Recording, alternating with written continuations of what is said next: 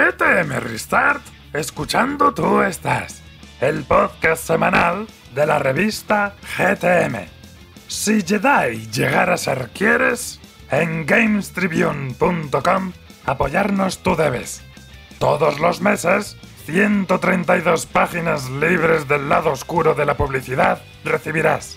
Este programa es posible gracias a la fuerza... Bueno, gracias a vuestro apoyo, Padawans. Que la fuerza os acompañe.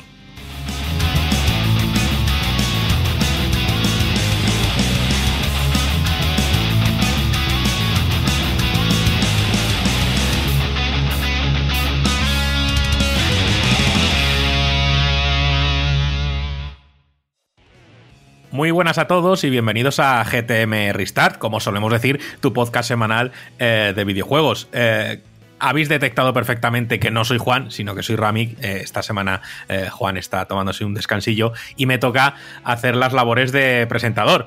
Pero bueno, espero que no sea muy doloroso, así que si os parece vamos a hacer un repasito rápido a lo que os podemos contar de esta semana, de novedades y demás, y empezamos con el podcast. Pues eh, son semanas de mucho trabajo dentro de GTM. La verdad es que dentro de la oficina estamos Juan, Juan y yo eh, siempre hasta arriba de trabajos. Muchas de esas cosas aún nos las podemos contar, pero tenemos muchísimas ganas de contaros en qué estamos metidos y qué estamos haciendo. Así que eh, seguramente dentro de muy poquitos podamos contar muchas más cositas y esperamos de verdad de todo corazón que os guste lo que tenemos preparado para vosotros porque llevamos pues mucho tiempo eh, trabajando en ello. Así que bueno, no os voy a hipear más y ya, eh, si os parece, vamos a dar paso a, la gente que viene hoy a acompañarnos en el podcast. Y en primer lugar, pues eh, tenemos hoy una invitada que es Raquel Cervantes, ella es redactora en 3D Juegos, además tiene su canal de Twitch y, y demás. Y bueno, la conocí en esta Feria del Cómic de Valencia y dije, joder, pues voy a invitarla a ver si viene. Y es que ha venido. Muy buena, Raquel, ¿qué tal? ¿Cómo estás? ¿Qué tal? Un placer. La verdad es que me encantó conocerte, me encantó la, charla que estuvisteis dando y que estuve viendo. Y claro, para mí es un placer y además aprovecho para decir que, que con el libro hueco en mano, ¿eh? Sí, sí, ahí conseguiste y te llevaste de la feria que llevamos unos poquitos ejemplares y pudiste hacerte con él. Y bueno, ¿qué tal? ¿Qué te parece? No, no, no, no te hemos pagado ni te estamos amenazando. Puede ser absolutamente sincera. Esto es, una maravilla, lo tengo aquí al lado, lo que pasa es que no lo voy a poder enseñar, pero tenerlo tengo aquí. De hecho, os estaba contando fuera de cámara que me he mudado de Valencia a Madrid y el libro hueco se ha venido conmigo, 100% real. Buena compañía, sí que sí. Y eh, también está por aquí, como no, eh, la melena eh, multicolor. Hoy ya no me decido por ningún color, que es Juanpe. ¿Qué tal, Juanpe? ¿Cómo estás? Hoy no he podido estar contigo en la oficina porque tengo un semejante tirón en la espalda que ando ahora con un parche de calor. Pero bueno, ¿qué tal todo por allí? He visto que os habéis puesto finos a croissants, ¿no? sí, Efectivamente, pero yo estoy eh, sorprendido y te voy a dar una buena noticia para que se te mejore la espalda, Ramiro, y es que me acabo de entrar ahora mismo, eh, esto es muy fuerte. Eh, va a haber una especie de remake o reboot de Un Paso Adelante, ¿vale? Y Mónica, Mónica Cruz ha dicho que sí, que va a volver a la serie. Y, es ¿Qué está pasando? Eh, hemos vuelto a los 2000. Pablo Puyol durmiendo en, un, en, la puerta de un portal porque no llega a la escuela y luego hace una performance allí. Es que, ¿qué fantasía es esta? Hola a todos y bienvenidísima Raquel, gracias por estar aquí. Pero es que, claro, uno está en la hora de la sobremesa con el podcast y se entera de que Mónica Cruz pues vuelve a UPA, que se va a llamar UPA Next. Y, y bueno, que la existencia de UPA Next, pues claro, se queda uno con el culo torcido. Este es GTM Restart, tu podcast semanal sobre videojuegos e información eh, sobre programas de televisión que no deberían volver. Eh, bueno, en fin, eh, un día vamos a poner la tele y entre Pasión de Gavilanes, Supa, el regreso de Física Química, pues vamos a pensar que estamos todavía hace 20 años, ¿no? Entonces, bueno, el que creo que no se mueve nunca de, su tiempo y que al final Javi Bello es una gran nostálgico y además sabemos de sobra que si no está él aquí, este podcast no sería posible. ¿Qué tal, Bello? ¿Cómo estás? Eh, espero que no me digas, ¡buah! Pues es que también va a volver eh, Chicho Terremoto y eso sí que te lo compro.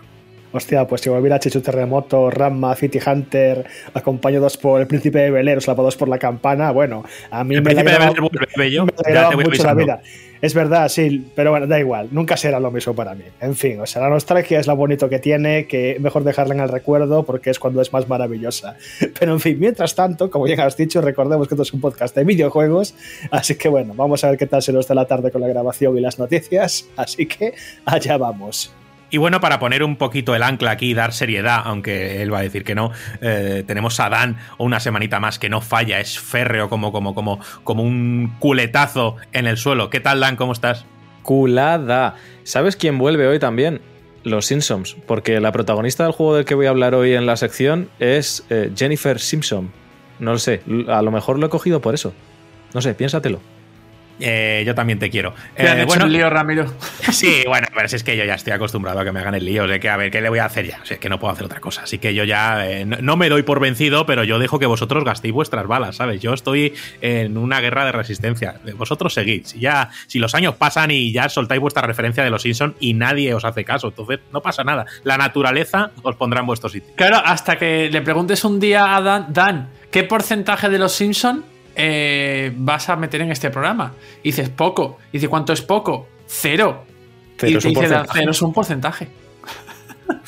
Eh, mira, Raquel, esto es lo que yo tengo que soportar eh, semana tras semana. Pero bueno, vamos a hacer. eh, ahora dice Raquel, ahora me responde una referencia a los Simpsons. Que yo no odio los Simpsons, eh, Raquel, solo que eh, la turra de referencias me, me satura a cierto Nos odia a nosotros, más bien. Que no, Lisa, que no. ¿Por qué? ¿Por qué?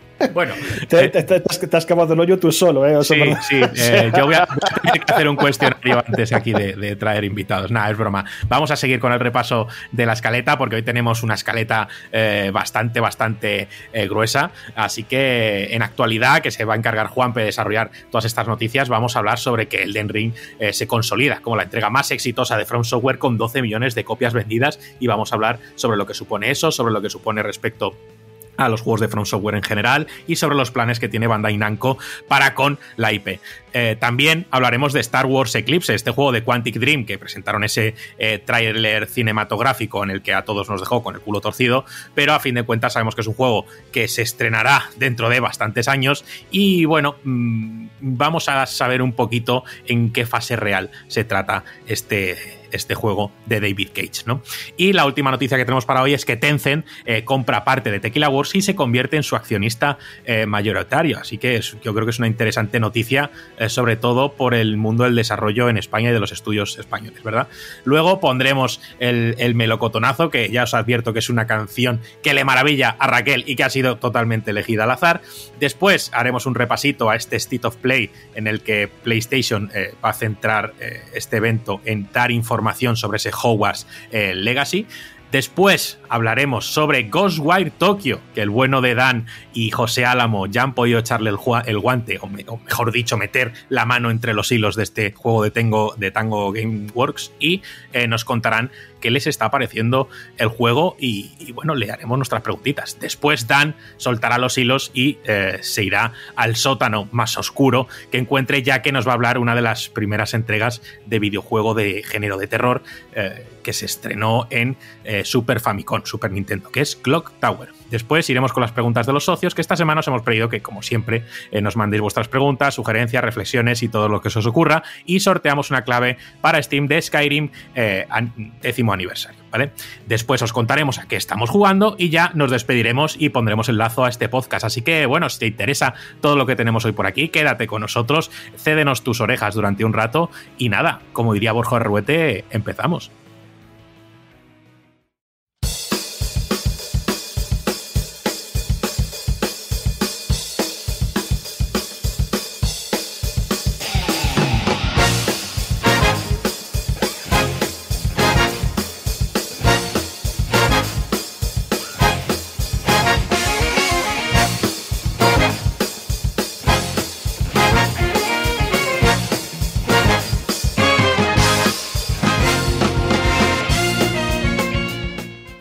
Ring, ese juego que ha batido todos los récords eh, de los trabajos de From Software, sale directamente del nicho del que creo que no estaba en cierta manera y ahora comentaremos un poco las cifras de todos sus juegos publicados y eh, alcanza los 12 millones de unidades vendidas en sus primeras eh, dos semanas. Juanpe, cuéntanos un poquito más sobre la trayectoria de Elden Ring desde su estreno hasta estos días.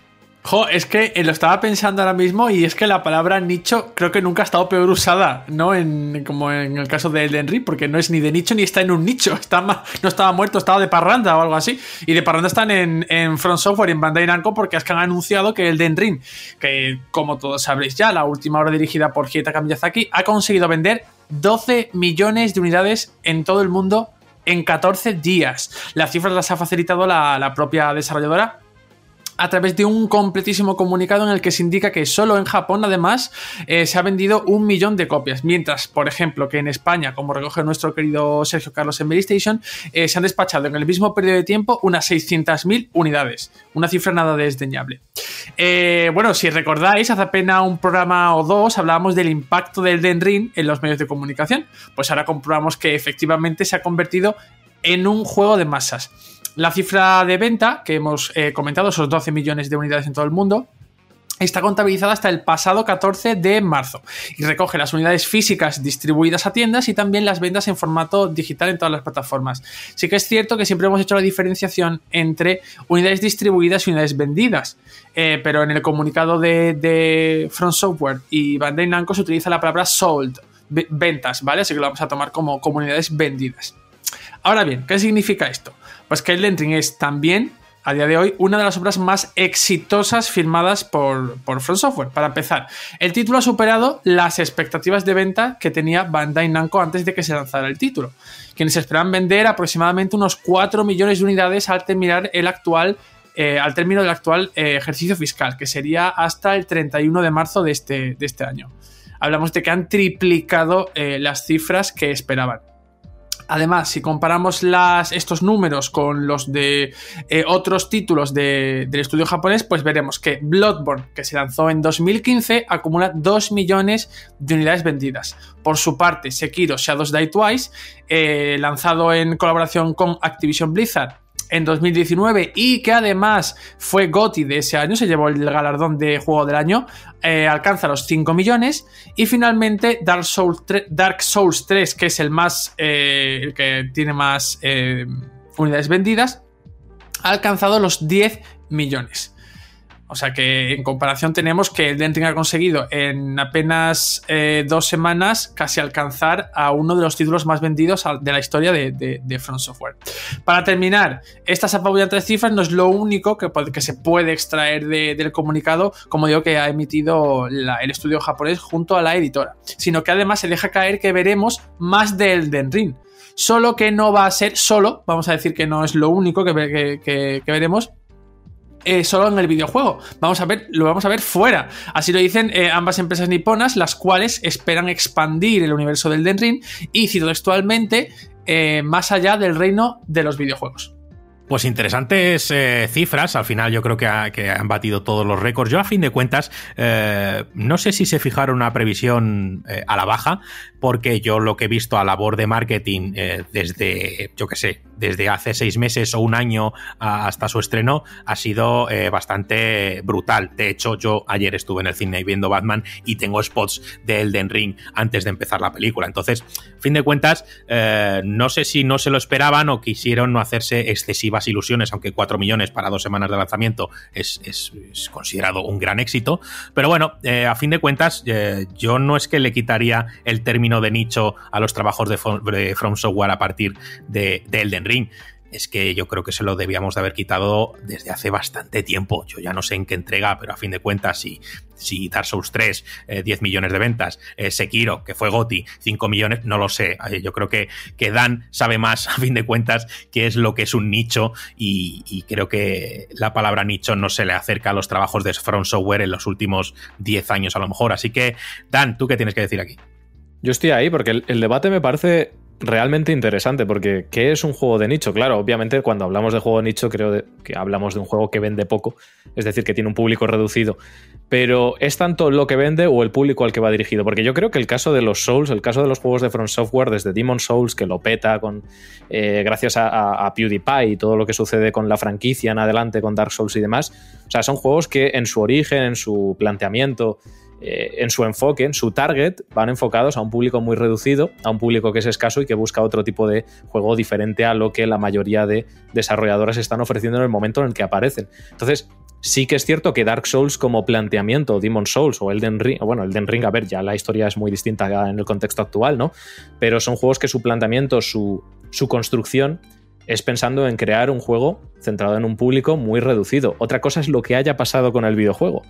Entonces, cuando hablamos de juego de nicho, realmente estamos hablando de un juego que va enfocado a poca gente, aunque venda mucho, o de un juego que vende poco, aunque no esté enfocado tal.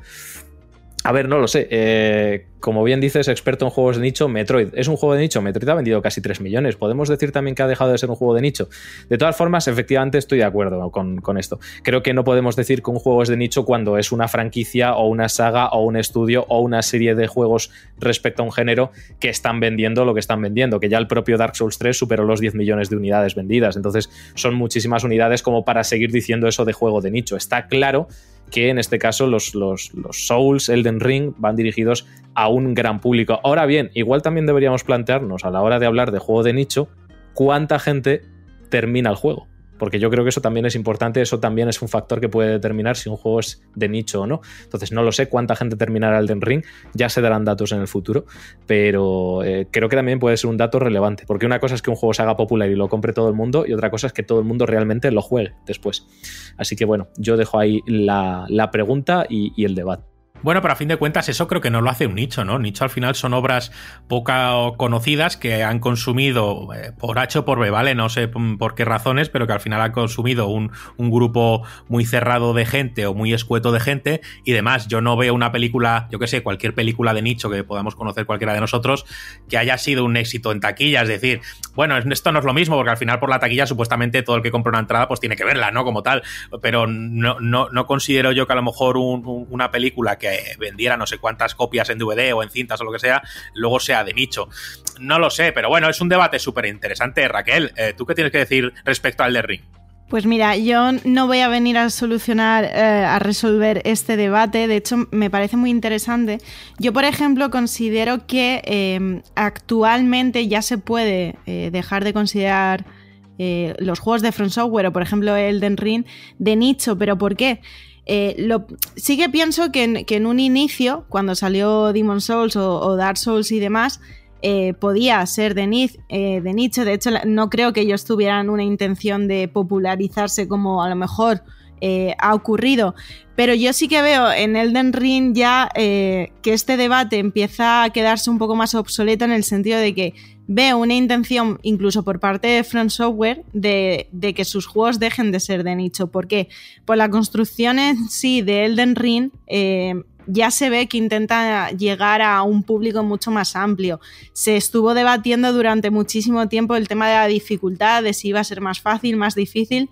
Yo creo que eso al final lo han solventado muy bien eh, también por la construcción del mundo y del mundo abierto, en el sentido de que un jugador puede levear rápidamente y la dificultad al final eh, reside un poco más en ello que en otra cosa. No, no, es que en el resto de juegos no pudieras, pero sí que era como más tedioso, o al menos a mí se me hacía más tedioso.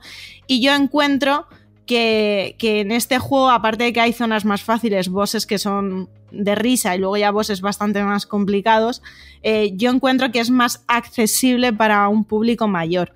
Eh, como he dicho, no, no, vengo a solucionar esta problemática porque al final eh, esto es debatible, ¿no? Pero yo sí veo una intención por parte del propio estudio de dejar de ser considerados sus juegos como de nicho. Por otra parte, eh, hablábamos de, de, este éxito que, que, ha tenido Elden Ring y a mí me gustaría poner ciertas cartas sobre la mesa de por qué ha podido ser esto así, ¿no? Esto es hablar por hablar, pero a mí me parece muy interesante lo primero, también eh, entendiendo que los años que hemos tenido, los últimos dos años, eh, por ejemplo, el año pasado fue juego de indies muy buenos, eh, los GOTY fueron una gala que no estaba tan cantada entre comillas porque había mucha, mucha variedad de juego y demás. O sea, no fue un año de, de grandes lanzamientos de juegos eh, triple A y, demás, y entonces es como que Elden Ring se, iba esperando, se iba esperando, se iba esperando como ese gran lanzamiento, ¿no? Ahora sí que han habido algunos más, pero aún así han habido poquitos. Esto lo hilo con lo que ha sido el inicio de nueva generación, que claro, eh, no se han vendido eh, hay mucha gente que todavía no tiene sus consolas, pero la gente que sí que las tiene está deseando tener un gran juego, pues han ido a Elden Ring. Y luego también hay un factor muy importante, ya que estáis comentando antes que hago stream y demás, y es que Dark Souls, Bloodborne, Sekiro son juegos que se han popularizado tanto en, en plataformas de streaming que yo creo que también han sido como una puerta para que la gente los conozca y para que la gente espere el Den Ring, porque a mí me sorprendió porque yo llegué tarde a los juegos de Front Software, yo eh, tardé mucho en, probar Bluebird o Sekiro y pasármelos, y todavía había gente que me preguntaba, ¿y estos juegos cuáles son? ¿Estos juegos cuáles son? Y había gente que no, no los conocía. Entonces yo creo que también ha sido una puerta para que se dé a conocer y por eso este Elden Ring ha sido tan bien recibido, pienso yo, ¿no? Pues puntos muy interesantes y sí que, sí que te doy la razón en, todo esto del tema del streaming. Al final son juegos que funcionan muy bien en, Twitch, en directos y demás y que se han popularizado eh, en, todas esos, en todas esas plataformas. Sí que tienes absoluta razón. Y bueno, a mí me gustaría comentar un par de cosillas más de esta noticia. A fin de cuentas, a mucha gente, cuando han trascendido las ventas de otros productos de, From Software, le ha llamado mucho la atención que Bloodborne eh, tuviera solo 2 eh, millones de ventas. Solo. Bueno, de cierta manera, eso es eh, una palabra que han aplicado los demás, pero al final creo que no se mira con perspectiva de eh, al final que fue Bloodborne, ¿no? Fue un juego de lanzamiento para PlayStation 4, en cierta manera eh, ya valorará cada persona si era uno de los títulos más acertados para arrancar con una PlayStation 4 o no, y que a fin de cuentas es un exclusivo. A mí me llama la atención porque yo sí que creía que con el tiempo sí que iba a ser más eh, popular y que iba a ser bastante más jugado. ¿Esto qué quiere decir? Yo, si fuera From Software, en este caso diría, oye, tenemos aquí Bloodborne. Eh, sabemos que esto goza de una eh, popularidad tremenda. ¿A qué estamos esperando para eh, llevar esto a la mejor calidad posible y a la mayor número de plataformas posible? Supongo que Bloodborne tiene un contrato férreo con PlayStation y que no puede salir de ahí, pero no sé, versiones de nueva generación, versiones de PC, no sé. Raquel, ¿tú cómo lo ves? Sí, yo quería decir algo respecto a esto y es que eh, no cabe duda de que el Den Ring ha, vendido mucho más eh, que cualquier juego del estudio. Pero también creo, y, y, relacionándolo un poco con esto, ¿no? Creo que hay un momento también en que las cifras se van a empezar a desdibujar y a hacer comparaciones no va a ser acertado y me explico por qué. En el momento que el contexto de, cuando salió Bloodborne, aparte de si fue buena o mala elección de que fuera un juego de salida con, la consola y demás, es que eh, en los últimos años también los videojuegos han sufrido una popularización tan grande y vuelvo un poco también al tema de las plataformas de streaming y demás, ¿no? Que no es que cuando salió PS4 no estuvieran popularizados, que sí, pero es verdad que eh, conforme los videojuegos empieza a ser más global, ahí el público aumenta y demás, está claro que las cifras van a ser más altas. Entonces, eh, por ejemplo, comparar eh, Elden hoy en día, que ha vendido 12 millones, a lo mejor en la época de Bloodborne hubiera vendido. No sé si me estáis entendiendo, ¿no? Que hay un momento en el que hacer esas comparativas va a empezar a ser. Mm, no va, a ser un referente de éxito, porque creo que la cantidad de jugadores hoy en día no es la misma de aquel entonces. Sí, que no serían justas las comparaciones, ¿no? Que a fin de cuentas el contexto ni los propios juegos son iguales y que, bueno, pues es como siempre, eh, como hacer la comparativa de notas de, juegos eh, de géneros totalmente distinto, como hacer comparativas con este tipo eh, de cifras, ¿no? Yo no es que lo comparaba con el Den Ring, pero es que sí que lo comparaba con todos los juegos de From Software y a fin de cuentas sí que se ve, no lo voy a decir un pinchazo, yo creo que dos millones de copias vendidas es un buen resultado, pero que sí que se ve que al final la exclusividad, el estar solo en una plataforma y demás, pues que al final afecta a las ventas, ¿no? Entonces, mucha gente alaba el tema exclusividades y demás, y a fin de cuentas a los estudios o se les mete mucho dinero por detrás o, se puede intuir, que a lo mejor no es el caso, yo hablo aquí, soy el más ignorante del mundo, pero a fin de cuentas eh, se ve reflejado, ¿no? Entonces, eh, es eso, y es muy importante eso que has dicho, Raquel, sobre el contexto de cada juego, de cuándo se lanza, de cómo se lanza y demás, y además cómo es el juego, porque, como bien has dicho, Elden Ring al final está diseñado para intentar abrazar a, un mayor eh, público, ¿no? A fin de cuentas, por sus mecánicas y por su, su manera de presentarte el mundo abierto y que puedas afrontarlo de distintas maneras y de a lo mejor una manera más accesible. Así que sí, sí, totalmente de acuerdo con lo que dices, a fin de cuentas. Em, no sé quién ha levantado antes la mano, pero Juanpe. Yo, yo, lo que quería, yo lo que quería era preguntar, por si, eh, a ver, porque estáis más puestos en el tema del Den Ring que yo, o por lo menos vuestra opinión. Eh, ¿qué, ¿Cuál ha sido el factor de éxito del Elden Ring? Porque si bien no lo podemos comparar, eh, lo podemos comparar porque son títulos de la misma desarrolladora, pero creo que en el caso de Bloodborne, por ejemplo, que fue un exclusivo por la PlayStation 4, se aleja de la proyección que podía tener eh, Dark Souls, eh, Sekiro o el propio Elden Ring, porque son títulos multiplataforma. Pero en el caso de estos dos últimos que he mencionado, sí que se pueden comparar con, con Elden Ring, porque son títulos de Front Software y al mismo tiempo se han lanzado en multiplataforma. Y además ha estado detrás Hidetaka Miyazaki. Por lo tanto, ¿cuál ha sido el factor de éxito? ¿Cuál ha sido el factor diferenciador eh, por el que eh, Elden Ring, o creéis vosotros, es eh, siempre opinión, eh, por el que ha vendido 12 millones en dos semanas, cuando, por ejemplo, Sekiro, que se ha llevado el juego del año, todavía no hemos terminado este año y, sabemos que Elden Ring tiene muchas posibilidades de llevárselo este año, pero en el caso de Sekiro, eh, creo que hemos hablado de 5 millones de copias y en el caso de Dark Souls 3 hemos hablado de 10 millones de copias. entonces, eh, yo quiero, me podéis decir que a lo mejor es la participación de George R.R. R. Martin, pero creo que en este caso podríamos decir que no ha sido tampoco eh, ni enorme su participación, ni, eh, si me preguntáis a mí, y creo que vosotros estaréis de acuerdo, un factor ultra hiper mega diferenciador, ¿no? No, me cuela aquí un momento y ahora os doy paso a los demás. Eh, yo creo que no es diferenciador, pero creo que al tema de marketing algo ayuda. Algún, algún despistado despistada pues ha entrado a lo mejor por ahí.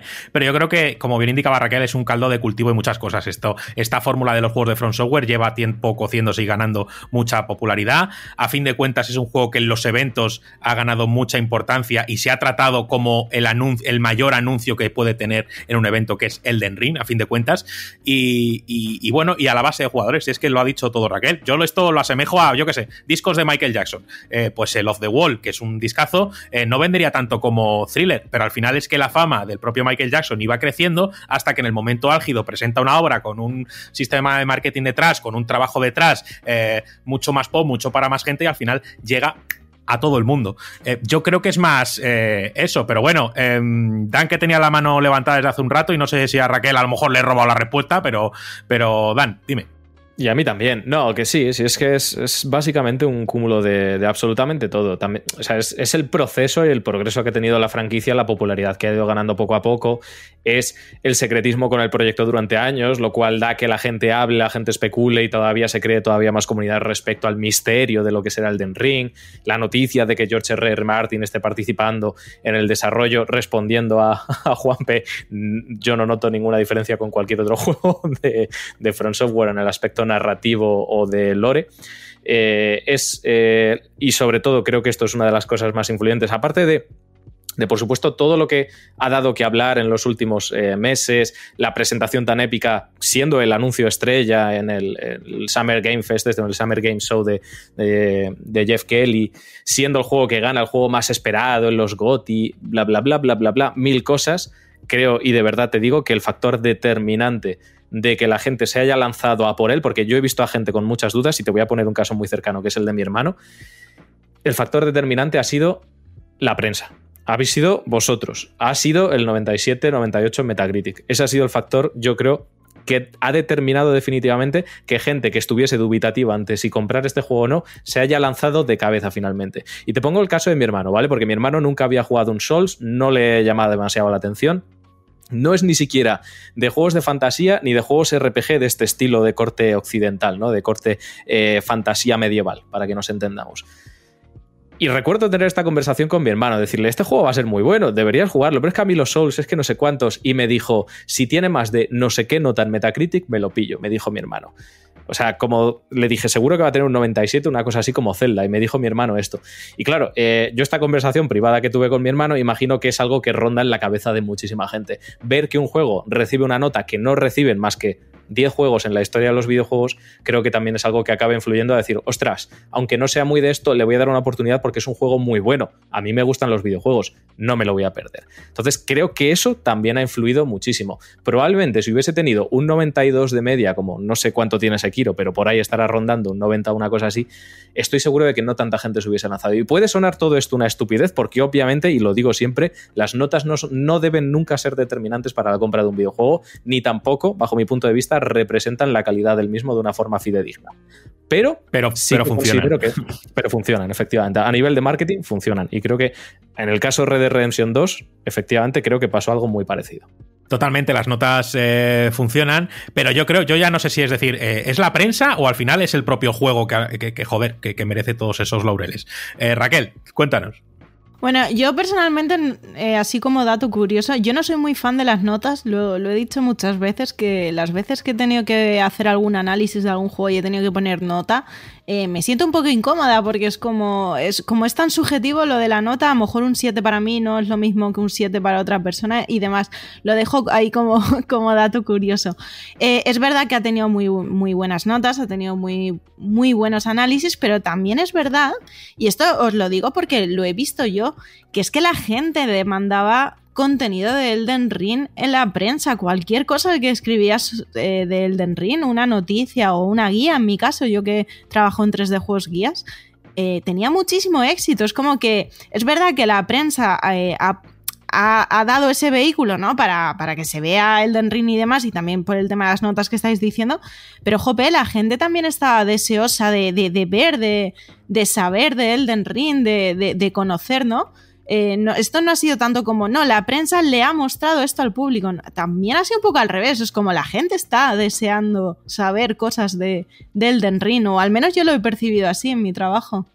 Sí, sí, está claro. Al final eh, miras el SEO y el Den Ring funciona muy bien, pues al final das contenido. ¿Por qué funciona muy bien? Porque hay mucha gente buscándolo sobre ello. Entonces, es que es, que es eso. Yo creo que es una conjunción de muchas cosas y, a fin de cuentas tampoco podemos dar un, podemos dar muchas claves aquí, pero a fin de cuentas eh, es todo eh, lucubrar un poco y yo creo que en un futuro sabremos más del éxito sociológico del Den Ring. No sé si tratarlo ya así como un fenómeno o no, pero yo sí que creo que lo ha sido. Dan, cuéntame.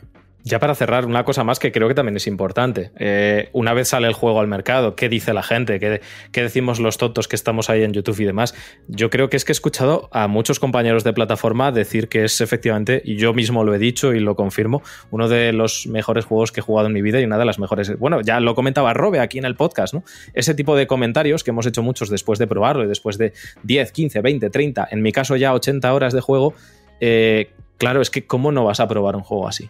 Es que esa es la cosa. ¿Cómo no vas a probar un juego que todo el mundo te está diciendo que es una de las cosas más increíbles que ha probado nunca? Eso también, ¿no? O sea, es que es, todo, es la trayectoria, es la prensa, es lo que está diciendo la gente, es el juego, por supuesto, es obvio, ¿no? Te atrapa desde el minuto uno. Creo que es, es como la alineación de los astros y punto. O sea, que no hay más. Sí, sí, la alineación de los círculos, ¿no? A fin de cuentas que le viene ad hoc a esto. También un poquito regado, como bien dice Dan, con unas gotitas de FOMO, ¿no? De, miedo a perderse el estar aquí en este momento en el mejor eh, juego que muchos dicen eh, de la historia. Así que, bueno, pues una confluencia de cosas, totalmente. Si os parece, dime, Juanpe. Eh, yo me estaba acordando de una cosa, porque bien es cierto, y ya es quizás un poquito desviar el tema, pero yo os lo suelto aquí. Eh, veía esta mañana en Twitter cierto debate originado a raíz de las ventas de Elden Ring, em, y le preguntaba un usuario a otro, vale, pero de esa gente que se ha comprado el juego, ¿cuánta gente la ha jugado? Y le contestaba a la primera persona que qué más, que, más daba eso, ¿no? Que qué más da. Y yo eh, lo estaba pensando y me estoy acordando de lo que pasó con Cyberpunk 2077, que le pasó lo mismo, pero al contrario. Es decir, precisamente por la expectación que se generó ante eh, el, que se el que se creía que iba a ser uno de los juegos de la década, eh, cuánta gente se lo compró y luego precisamente por cómo salió, pues todas esas, todas esas ediciones coleccionistas que no se abrieron eh, en plan como promesa de un futuro mejor que se, que se venía de Cyberpunk 2077 y, y, y hombre, si a lo mejor bien no puede ser definitivo del éxito de, Ring, porque yo creo que en el caso de Elden la tasa de compra eh, horas jugadas es alta. Eh, sí, que me, sí que me parece interesante porque puede ser que, como, bueno, tú también has mencionado el FOMO, ¿no? El FOMO al final es comprarte el juego porque lo está hablando todo el mundo, pero a lo mejor una vez lo tienes, puede ser que viendo la pila de juegos que tienes, no no lo abres, pero tenerlo lo tienes. Sí, puedes, puede ser eso. Yo a fin de cuentas, eh, bueno, yo estuve en ese momento ahí de Cyberpunk, eh, he estado mucho tiempo hasta este parche de, nueva generación para jugarlo, lo he probado, eh, pero no, no era mi juego, así que ha vuelto a la caja. Y Elden Ring, como he hecho con todos los juegos de From Software que he jugado, que ha sido Bloodborne, Sekiro, Dark Souls 3 y, y este que será Elden Ring, lo jugaré cuando me apetezca y tenga ganas. Eh, no, no me esfuerzo, no, yo de momento no sucumbo a esto de tener que jugarlo el día uno para tal. Entiendo lo bonito que es compartir, entiendo lo bonito que es hablar de juegos y entiendo lo bonito que es estar en esa ola. Si la, la ola muchas veces se, mira de manera negativa, pero sí que nos impulsa a hacer esas compras compulsivas y demás. Pero bueno, yo con estas cosas no, no de momento no, no caigo y digo, eh, cuando me apetezca, como si es dentro de un año, ya lo jugaré y no tengo eh, ningún tipo de, de problema, ¿sabes? Pero bueno, yo creo que viendo las cifras de Steam, de jugadores simultáneos, y demás, creo que no, no ha sido un eh, comprar para no jugar, en cierta manera, y yo creo que, sí, que sí que se está jugando eh, bastante, que mi caso no, no es el, normal. Eh, Raquel, cuéntame. Bueno, Dan también tenía la mano levantada. doy paso a Raquel y luego va. No, que simplemente quería decir que a mí el argumento de, vale, lo ha comprado tanta gente, pero ¿cuánta gente lo ha jugado? A mí realmente me parece un poco absurdo, pero os voy a decir por qué. Porque es que creo que eso pasa con todos los videojuegos. ¿Cuántas veces en nuestra vida como jugadores y jugadores no nos hemos encontrado eh, un juego que te has comprado por lo que sea y luego no te ha gustado? Es decir, es que eh, ese argumento no es que no sea válido, es que lo tendríamos que emplear con todo sacar estadísticas de cuánta gente se pasa tantos juegos, porque también hay gente que se los compra y juega de forma casual. Entonces, a mí eso no me parece un argumento de peso como para eh, el debate este de las redes de querer quitarle mérito. No, el mérito lo tiene, señores. Ha vendido 12 millones en 14 días. Eh, ya la gente que se lo haya pasado, no. Y además el Den Ring es un juego que no te lo puedes pulir en tres días. Es, eh, es un juego largo, es un juego complejo, es un juego que vas a estar un tiempo y a no ser que tengas todo el tiempo del mundo para pasarte de golpe, lo cual ya es difícil porque es tedioso a ratos en el sentido de que mueres muchas veces y tienes que darte un descanso y tal. Eh, yo creo que usar ese argumento de cuánta gente habrá jugado, cuánta gente se lo va a pasar. Eh, si nos ponemos así, tenemos que hilar fino para todo. Y, me, cuelo ya por responder a, Raquel, estoy completamente de acuerdo contigo y lo que yo comentaba era justo porque creo que no se hizo lo mismo con Cyberpunk, creo que hubo cierta, cierta eh, em, tendencia eh, al revés, ¿no? Es decir, se, se, hizo, se creo que se hicieron los mismos comentarios, pero no sé, no era válido lo de, pero ¿cuánta gente lo va a jugar? ¿no? Pues creo que en este caso o válido para todos o no válido para ninguno. Totalmente, y además el estado del juego cuando salió, pues obviamente no era el mismo, y, eso fomentó que la gente se guardara el juego en la cajita esperando a que se, se, le metiera el trabajo que merecía Cyberpunk. No sé si Dan quería decir algo, y si no, pasamos a la siguiente ya. Podemos pasar, porque creo que está todo dicho y esto va a ser redundante, así que por mí ya está. Vale, pues por ti ya está. Raquel, eh, ¿tú querías decir algo más? Nada, nada, todo perfecto. Vale, todo perfecto. Pues pasamos a, Star Wars, este tráiler que nos dejó a más de uno con el culo torcido, que presentó eh, Quantic Dream de este Star Wars Eclipse, y que después eh, desde el estudio se ha declarado que, bueno, que no esperemos el juego hasta 2027-2028. Pero Juanpe, cuéntanos tú mejor. Qué pena que no se pueda poner aquí, que Javi cuando luego cuando la dice no pueda poner un Duel of Fates o algo así para ambientarnos aquí la, noticia. Pero bueno, no pasa nada. todo se puede hablar, ¿eh? Yo, te lanzo el guante, Javi. Tú decides si lo, si lo coges o no. Ok, ok, ok, me lo apunto.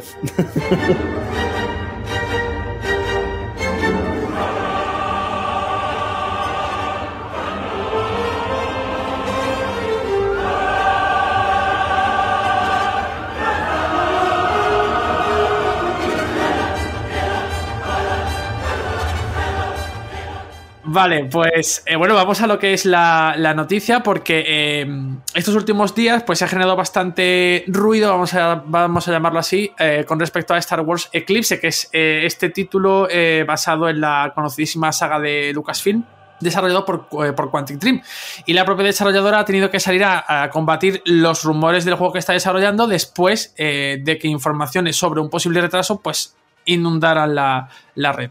Eh, concretamente, en un correo electrónico a Games Radar, un representante del estudio ha querido ser bastante claro al, con respecto al tema. Star Wars Eclipse no se ha retrasado porque, en palabras del representante, nunca dieron una ventana de lanzamiento cuando se anunció el juego originalmente. Y es verdad, durante los pasados de Game Awards, que si no recuerdo mal fue cuando se anunció oficialmente Star Wars Eclipse, si no me corrigieran mis, compañeros, eh, donde se pudo ver un primer vistazo, como digo, de este proyecto eh, a manos del equipo de David Cage, no se ofreció siquiera un año orientativo para, su estreno. Junto, a esto, el representante de la desarrolladora francesa también ha confirmado que el desarrollo del juego sigue su curso y que mientras lo hace, están en búsqueda activa de nuevo talento para el desarrollo de Star Wars Eclipse y también para otros títulos eh, que están aún por anunciar. El caso es que, aunque eh, están esas eh, noticias de que el juego no verá luz hasta 2027-2028, los eh, rumores de retraso y demás, y está el hecho de que están contratando a nuevo personal, Quantic Dream anunció hace poquito que goza de bastante buena salud económica, eh, puesto que títulos como el afamado Detroit Become Human sigue vendiendo realmente bien. Eh, hablando de, de, cifras, un millón de copias vendidas solo en Steam, que se suman al total de 6 millones, bueno, que se suman no, que conforman el total de 6 millones de copias vendidas en total hasta ahora. Bueno, pues esto genera, a fin de cuentas, otro debate, ¿no? Es decir, eh, que, se ha producido. ¿Para qué anuncias un juego eh, que el del que básicamente hay de juego nada como tal, a fin de cuentas, obviamente hay una idea, obviamente hay un planteamiento y obviamente supongo que en Quantic Dream sabrán más o menos por dónde quieren llevar el juego, pero a fin de cuentas, ¿por qué se realiza un anuncio con tanta diferencia en cuanto a su eh, posible estreno? ¿no? Juan muchas veces aquí, y incluso los directos en Twitch, eh, se ha mantenido reacio a esta política, a fin de cuentas eh, queremos alimentar y queremos eh, dar que hablar de un juego a lo mejor con mucha distancia y por qué anuncias algo o por qué anuncias una fecha cuando a lo mejor sabes perfectamente que no vas a llegar. Pero eh, bueno, creo que el caso de, de, Quantic Dream pues ha sido eh, significativo, ¿no? Que al final se esté planteando, se esté anunciando un juego en 2021 que a lo mejor no ve eh, la luz hasta dentro de seis años, ¿no? Entonces, bueno, creo que es un debate también bastante interesante. Dan, ¿tú qué tienes que decir sobre esto? Pues a ver, yo la verdad me cuesta entenderlo. Me cuesta entender que se muestre un juego a sabiendas de que su desarrollo, o sea, es que plante, que hay un planteamiento. Es que no creo que haya mucho más que un planteamiento, una idea. Eh, muy probablemente el juego final tenga a lo mejor nada que ver con lo mostrado en la cinemática. Pero te digo una cosa, a nivel personal, eh, esto ya es una, una, opinión, es una cuestión mía, ¿vale? También es verdad que este caso es, es un poco distinto, ¿no? Pero bueno, ahora, ahora explicaré lo que quiero decir con todo esto. Yo prefiero, a nivel personal, saber que un juego se está desarrollando a tener la incertidumbre. Pero claro, esto no es aplicable a todo. Hablo en mi caso por la franquicia Metroid, ¿vale?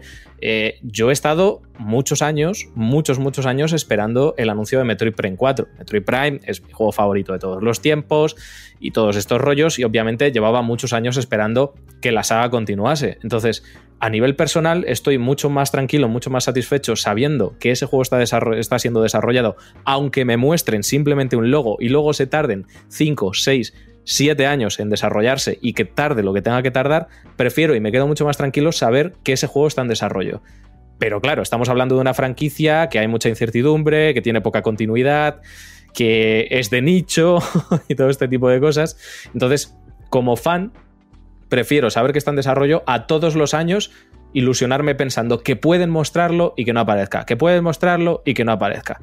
En el caso de Metroid, ahora bien, creo que este caso tampoco es del todo comparable, porque estamos ante una franquicia como es Star Wars, una franquicia que tiene contenido por todos los lados, todos los años, en formato de videojuegos, de cómics, de novelas, de películas, de series, de absolutamente todo. Entonces no es como que sea una franquicia que escasee en los productos y que necesites saber sí o sí si va a salir ese juego o no. Entonces creo que no es el mismo caso, pero bueno, eh, tampoco me hace daño saber que el juego está en desarrollo y que tarde lo que tenga que tardar a no saberlo. O sea, quiero decir, en realidad eh, a, nivel práctico, ahora sé algo que podría no saber. Entonces, sí que es cierto que me cuesta entenderlo, pero tampoco es una cosa que me moleste. Y en algunos casos considero que es hasta mejor saberlo, aunque tenga que tardar 8 años en salir el videojuego. Ese es mi punto de vista. Bueno, aquí confluye, como bien has dicho, la franquicia que detrás, ¿no? Que es Star Wars, a fin de cuentas, genera mucho, mucho, mucho movimiento y este juego, este teaser, que al final es una, eh, una cinemática, un CGI, que seguramente se haya externalizado, porque esto suele pasar en las empresas de desarrollo, que estos trailers cinematográficos se externalizan y se hacen fuera del estudio, eh, partiendo a lo mejor de unas indicaciones que yo quiero suponer que estarán luego en el juego final. Y claro, a fin de cuentas, Star Wars, pues eh, mueve lo que mueve, eso es así. Raquel, cuéntanos. Sí, nada, yo simplemente quería decir que estoy muy de acuerdo con Dan. Yo personalmente también me gusta saber que lo que va a salir, me da igual cuando salga, pero eh, mira, al menos esto va a llegar. Lo que pasa es que yo veo un problema y es que cuando hacen esto, eh, es un poco contraproducente porque al final eh, la gente, la presión que hace la gente, esto que estáis diciendo de dar una fecha, pero que realmente no sabes eh, la fecha concreta y luego tienes que retrasarlo y demás, esto también es un poco por la presión de, de la gente, del público, piden más, más, más, quieren saber, saber, saber, y a veces es mejor que no se dé eh, cierta información para que el desarrollo pueda transcurrir correctamente, ¿no? Y para que luego no se pillen los dedos. Eh, por ejemplo, Silson, todo el mundo está deseando que salga Silson, es verdad que sabemos, pero imaginaos que hubieran dado una fecha y al final no, prefiero que no den fecha, pero que salga en condiciones el juego, ¿no? Entonces, por una parte estoy súper de acuerdo con Dan porque a mí también me gusta saber y yo qué sé, yo estoy deseando que anuncien a ver si sacan un Kingdom Hearts 4 para ver si me enmendan el Kingdom Hearts 3. Yo la esperanza no la pierdo, es que soy muy crítica en ese juego, ¿vale? Pero... Pero por otra parte, eh, eso, se, se, pueden pillar los dedos. Y en cuanto a este juego de Star Wars Eclipse, eh, también creo que lo han anunciado porque ahora están con Star Wars a más no poder. Ahora lo, están explotando de mil maneras. La, con la última trilogía, que bueno, aunque no fuera. Yo es que soy muy fan de Star Wars, a mí no me gustó mucho. Pero también está sacando las series. Ahora que va a salir la de Obi-Wan Kenobi. Eh, es verdad que nadie pidió este juego porque todos estábamos deseando a ver si sacaban Jedi Fallen Order 2, que, le tengo muchas ganas, pero bueno, enseñaron este, tenía buena pinta y yo creo que es una forma también de, de seguir explotando esto de Star Wars y mantener eh, ese interés por la saga también vivo. Además, se, está viendo que los videojuegos en general han salido muy bien, han sido un éxito. Eh, es una forma de eso, de, mantener a Star Wars siempre en boca. Pues sí, totalmente, de acuerdo. Eh, Juanpe, Kingdom Hearts, te han mencionado. Eh, sí, a ver, eh, yo tengo aquí mi, altarcito a Nomura, ¿vale? Yo sé que Nomura proveerá, ¿vale? Nomura proveerá, solo voy a decir, voy a decir eso y, bueno, es que próximamente es el vigésimo aniversario de Kingdom Hearts, creo que es el vigésimo, o sea que, bueno, pues eh, algo puede pasar, si es que eh, los mundos están alineados, como ha dicho, creo que antes justo Raquel, se han alineado los astros, los mundos, todo, las llaves espadas, todo están alineado, todo y puede ocurrir algo. Y yo iba a comentar, eh, todo el es que lo ha comentado Dan y me viene muy bien al hilo de lo que hemos estado comentando esta mañana en el directo con todo el tema de EA Play y su ausencia de, de, de la ausencia de este evento de cara al, al E3, a, alegando que harán sus anuncios cuando ellos crean que están preparados para hacerlo y cuando puedan tener, pues, eh, quizá algo más de material que, a, mmm, que sostenga ¿no? el hecho de tener un anuncio. Y creo que en cierto modo eh, este Star Wars irá un poquito en contra de eso, ¿no? De, mostrar un material. Es que este material seguramente no sea lo que. Vamos, seguramente no. El 99% no va a ser material del, del, juego, de in-game. Eh, y, me, y, me, y abre ese debate, ¿no? De decir, ¿cuándo queremos ver material de un juego? ¿Cuando lo estén empezando? para saber que existe, cuando lo tengan muy avanzado para saber su fecha de lanzamiento. Eh, yo creo que teniendo en cuenta que nos hemos quizá no acostumbrado, porque al final eso tiene como parte de, de acostumbrarse a algo es como que tú también pones de tu parte.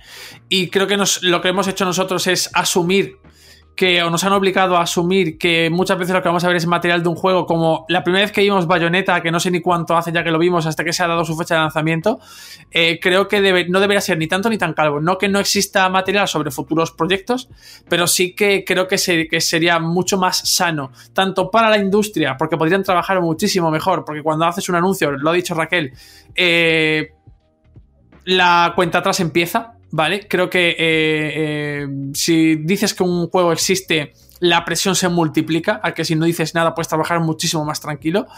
Eh, y el hecho de estar dando materiales y, e información cada dos por tres. Creo que se puede encontrar un punto, un término medio bastante bueno, eh, mediante el, en el cual eh, podemos saber que un proyecto existe y que como mucho, siendo muy optimista, puede haber como, yo que sé, no te voy a decir lo de Nintendo, de en plan dos meses te lo saco, pero que seis, ocho meses, diez meses, como mucho, mucho un año, yo creo que sería bueno para todos. Sí, puede ser, pero así eh, también facilitas que cada vez que haya un evento de presentación, el juego que todo el mundo está esperando acabe siendo trending topic y que mucha gente comente de a ver si sale, a ver si no sale y demás. Eh, bueno, obviamente entiendo todas vuestras posturas, pero, pero bueno, es que el tema tiene, tiene muchas aristas, ¿verdad, Dan? Sí, de hecho voy a comentar dos que son opuestas. Una, Elden Ring. Elden Ring se presenta con un teaser que cerca de no decirte absolutamente nada, estaba del juego. Más allá de que From Software estaba trabajando en un nuevo juego. Pero eso da que hablar, es publicidad. Y eso también lleva a 12 millones de unidades vendidas. Por otro lado, Perfect Dark lo que acaba de pasar con Perfect Dark. Sabemos que ha habido un éxodo masivo en, su equipo de desarrollo, porque, bueno, según se está comentando, que esto tampoco es que esté ni confirmado ni nada, ha habido ciertos desacuerdos en el equipo de desarrollo entre Crystal Dynamics y el equipo de The Initiative y demás. Y, mira lo que ha pasado. Estamos muchos muy ilusionados con que vuelva una franquicia que, fíjate, es que esto encaja en ese tipo de juegos que prefiero saber que existen y que van a llegar a pesar de que tengan que tardar siete años. Para mí, Perfect Dark es uno de esos ejemplos también. Bayonetta, que lo comentaba antes Juanpe, igual. Pero eh, ese, es el problema también, que si hay problemas en el desarrollo, en un desarrollo muy temprano, que prácticamente cuando se anunció Perfect Dark no había ni empezado, pues se sabe. Y esos problemas se arrastran.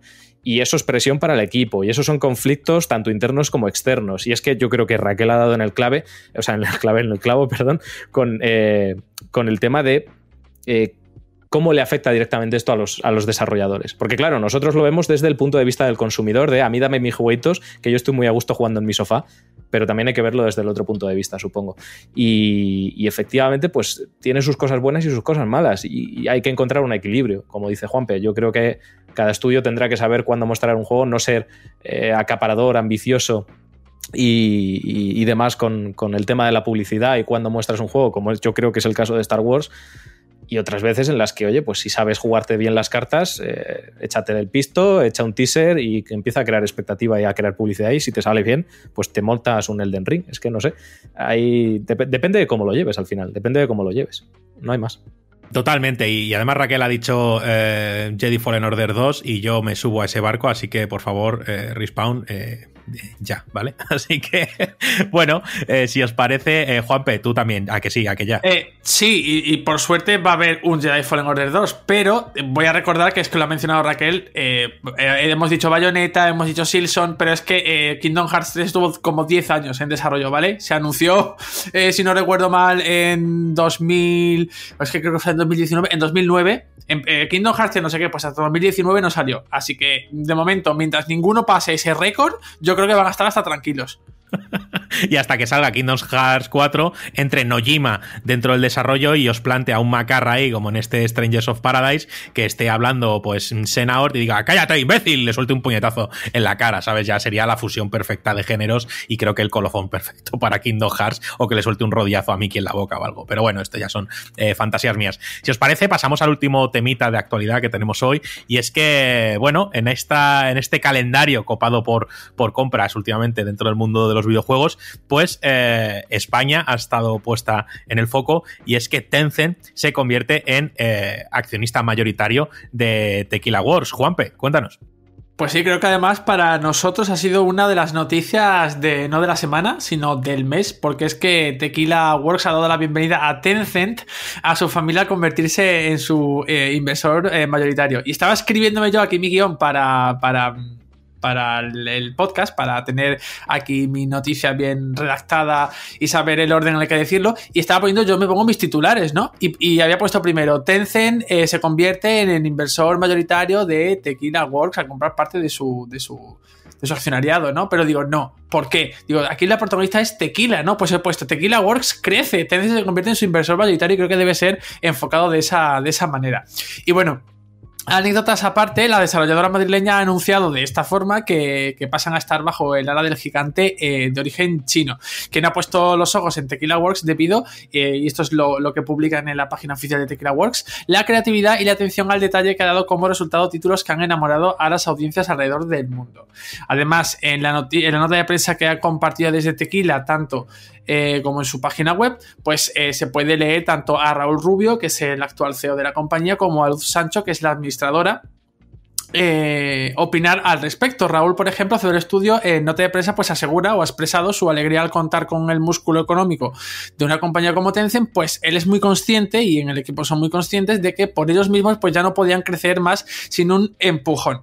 Eh, a la misma conclusión, como digo, llega eh, Luz Sancho, que es administradora única de, de, de Tequila Works quien además ve en esta colaboración eh, una forma de que los futuros proyectos adquieran una mayor envergadura y también adquieran muchísima más calidad. Eh, una de las preguntas que seguramente nos ha saltado, una de las cuestiones que seguramente nos ha saltado a muchos al conocer esta noticia, en lo que respecta a la relación con su inversor mayoritario. Raúl Rubio ha aclarado que desde Tencent van a respetar su independencia y su libertad creativa, de forma que seguirán llevando a cabo los títulos originales por los que son conocidos. Estas son las palabras de eh, Raúl Rubio, que como digo es el actual CEO de la, de la compañía. Y bueno, si nos ponemos a, a preguntarnos cómo se ha podido originar esta, esta convergencia, esta eh, unión, pues bueno, tenemos ahí pendientes de que llegue al mercado ese Song of Nunu a League of Legends Story, eh, que es de League of Legends, propiedad de Epic Games, que a su vez es propiedad de Tencent. Así que creo que eh, esta colaboración entre Riot y Tequila Works ha sido un buen acercamiento para que Tencent se decida finalmente a apoyar talento, en este caso, pues Patreon. Pues eh, sí, mucha gente en el territorio este de las últimas compras de videojuegos pues eh, no las recibe con, mucho entusiasmo. Yo entiendo que en cierta medida eh, que grandes grupos empresariales se, hagan con el talento, se hagan con estudios y los, los, amparen bajo su abrigo, en cierta manera puede tener una lectura negativa. Yo, yo, lo puedo entender hasta cierto punto y, de hecho lo, lo, he expresado así en función de qué compra, pero creo que cada movimiento de estos tiene que ser visto de manera individual. En el caso de Tequila, pues yo sinceramente y conociendo a gran parte del equipo, eh, yo me alegro mucho. Me alegro mucho porque, eh, tal y como dicen en el comunicado, hay que decir que nosotros no sabemos nada de esto y estamos opinando en función de nuestras suposiciones, ¿vale?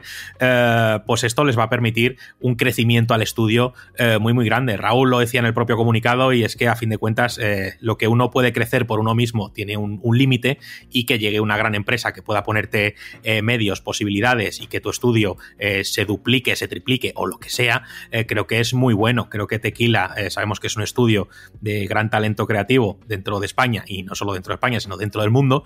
Y yo esta noticia, sinceramente, la he recibido eh, con, mucha alegría. ¿no? Podríamos decir, bueno, es que Tencent, el gigante chino, es que Epic, es que prácticas, que tal.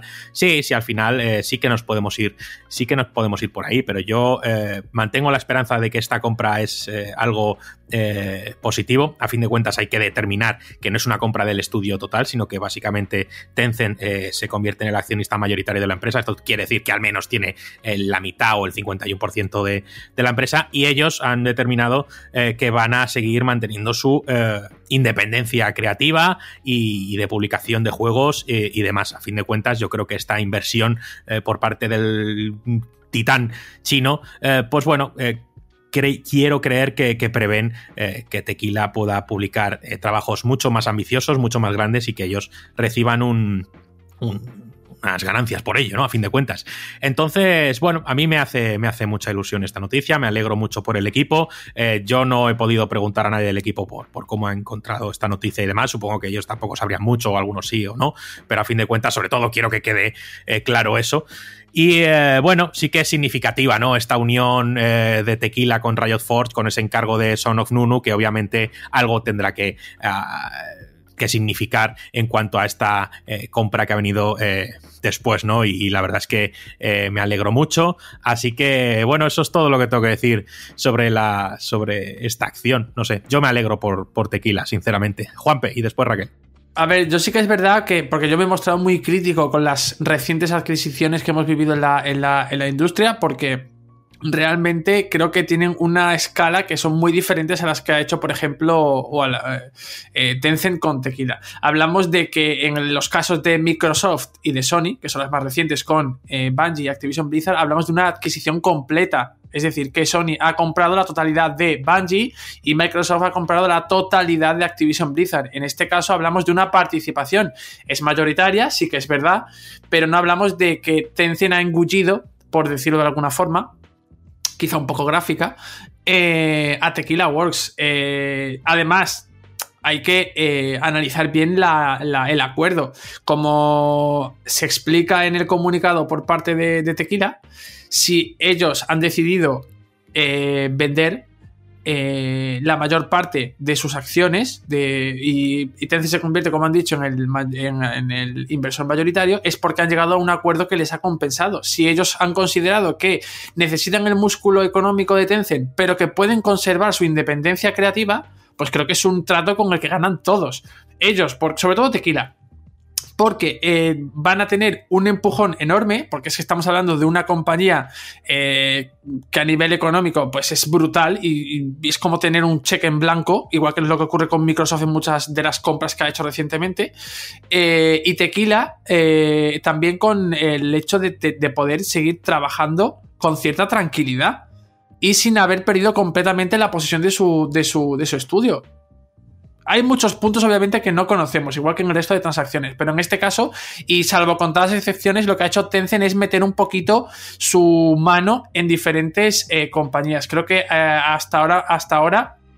Tencent, las únicas empresas que ha adquirido completamente, creo que es Epic, la única que ha, que ha absorbido, ¿vale? Eh, y las demás, porque tiene mano en bastantes, en bastantes, bastantes compañías, tanto orientales como occidentales, eh, son participaciones, eh, a mayor o menor escala, pero son participaciones. O sea, que, creo que habría que también valorarlas en su justa eh, medida. Y mira que yo me muestro, como digo, crítico con las adquisiciones masivas y el hecho de, entre comillas, monopolizar el mercado. Yo, según la consulta que hice en, en- en Wikipedia, creo que de Epic, a fin de cuentas, creo que no es 100% suya, pero tiene un gran porcentaje, no sé si en torno al 40 o al 40 y algo por ciento. Pues mejor me lo pones. Creo, eh, creo, eh, no, no, no estoy seguro. Hablo un poco de, de- de vistas, no de oídas, ¿no? Mejor dicho. Sí que, por ejemplo, Riot es 100% suya, tiene un 5% de, de Ubisoft, entonces eh, es un, es un gran holding empresarial y que tiene eh, inversiones por, por todo el mundo, por muchos estudios y, bueno, por muchos otros negocios que Tencent es Tencent Video, Tencent es eh, muchas, muchas, muchas cosas. Así que, bueno, Raquel, eh, ¿tú qué tienes que contarnos sobre esto? Nada, yo simplemente quería aportar que, que, claro, a mí me, me encantaría que los estudios españoles pues eh, pudieran crecer mucho por sí mismos y, y no tuvieran que pues depender de, de otra empresa más grande y demás. Eh, yo me alegro mucho si, si esto es bueno para ellos, por supuesto, ¿no? Y, y es verdad que cuando tú hablas con estudios españoles, pues mm, ya sean más grandes, más pequeños, tú te das cuenta de que hay una cantidad de talento increíble, pero increíble, a más no poder, pero que muchas veces el, el, problema es económico en los más pequeños para poder desarrollar bien sus ideas y en a lo mejor en los más grandes pues también por tema de marketing o de, la visibilidad que pueden tener, ¿no? Es lo que está, estáis diciendo, un estudio puede crecer por sí mismo hasta cierto punto. Entonces, claro, a mí me dicen, eh, claro, yo veo esta noticia y pienso que Tequila Wars va a tener mucha más proyección a lo mejor de la que ya tenía o más respaldo económico, simplemente van a poder hacer... Eh, pues proyectos con mejores recursos o, o, lo que sea y claro, para mí es una buena noticia, pero por supuesto que si luego me preguntan, pues me encantaría que los estudios eh, españoles pues tuvieran sus propios medios y demás, pero bueno, estamos en, en el momento en el que estamos, eh, veremos a ver cómo avanza la industria, pero bueno, yo creo que para Tequila Works esto va a ser bueno y es una buena noticia.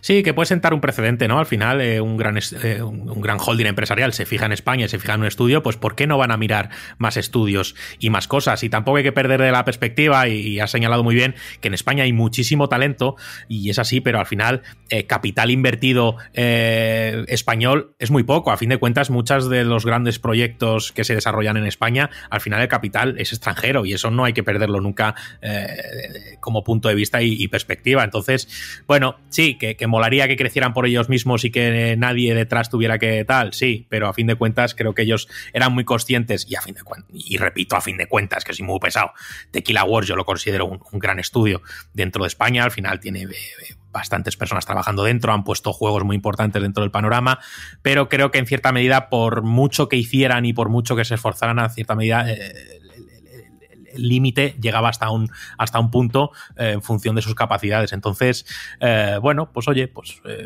a ver qué tal, ¿no? A ver qué tal y, y yo creo que en principio pinta bien. Yo voy a dar paso a Juanpe Pero antes voy a eh, dejar a Dan una pregunta para que vaya macerando y que me responda. Y es que te imaginas que en cierta manera llega un día, que esto lo dijo Juan el otro día en directo, dijo, bueno, pues es- yo creo que es una buena noticia porque imaginaos que Nintendo llega ahora y compra Mercury Steam. No, se no sería categorizado como una mala noticia, ¿no? A fin de cuentas han trabajado juntos, eh, se han visto bien, eh, mm, Mercury Steam ha respondido muy bien con los juegos de Nintendo, sería lo normal, ¿no? Así que bueno, doy paso a Juanpe y he dejado esta semillita a Dan que enseguida levanta la mano, vamos.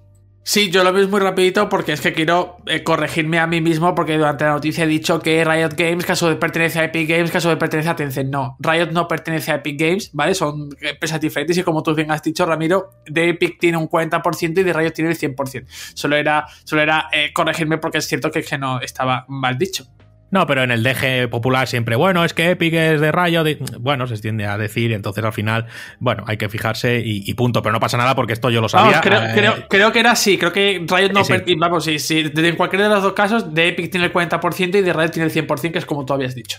Sí, sí, exactamente. Vamos, que lo miré hace un día, ¿eh? que no te creas que yo aquí lo sé desde hace nada. Eh, bueno, voy a dar paso a Dan por la semillita que le he dejado y luego a Raquel.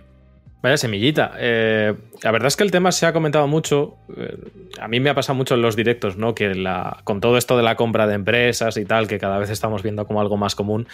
Y parece ser que, que efectivamente pues está siendo la, la noticia importante últimamente del, del- del contexto actual de los videojuegos es quién compra qué.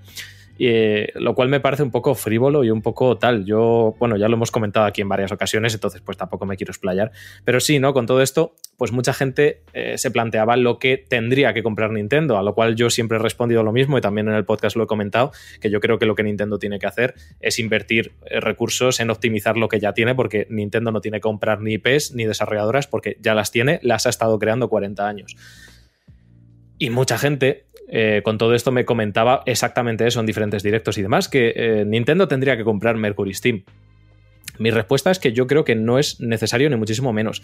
Mercury Steam es un una desarrolladora independiente y estando donde están ahora pueden colaborar con la empresa que les dé la gana. O sea, si por lo que sea llega Konami y quiere rescatar Castlevania, si Mercury Steam fuese de Nintendo, no podrían hacerlo. Y oye, ya han trabajado en la franquicia, sin embargo, al ser parte de Nintendo, estarían limitados. Si siguen por libre, pueden seguir desarrollando Metroid, porque estoy convencido de que si eh, ellos quieren desarrollar Metroid, creo que Nintendo va a aceptar, porque ellos han creado el Metroid más exitoso de toda la franquicia, de toda la historia, y han conseguido que resurja la franquicia en un momento en el que estaba completamente obsoleta y, olvidada. Bueno, obsoleta no olvidada, más que no, he dicho nada, que mi religión me prohíbe decir estas cosas.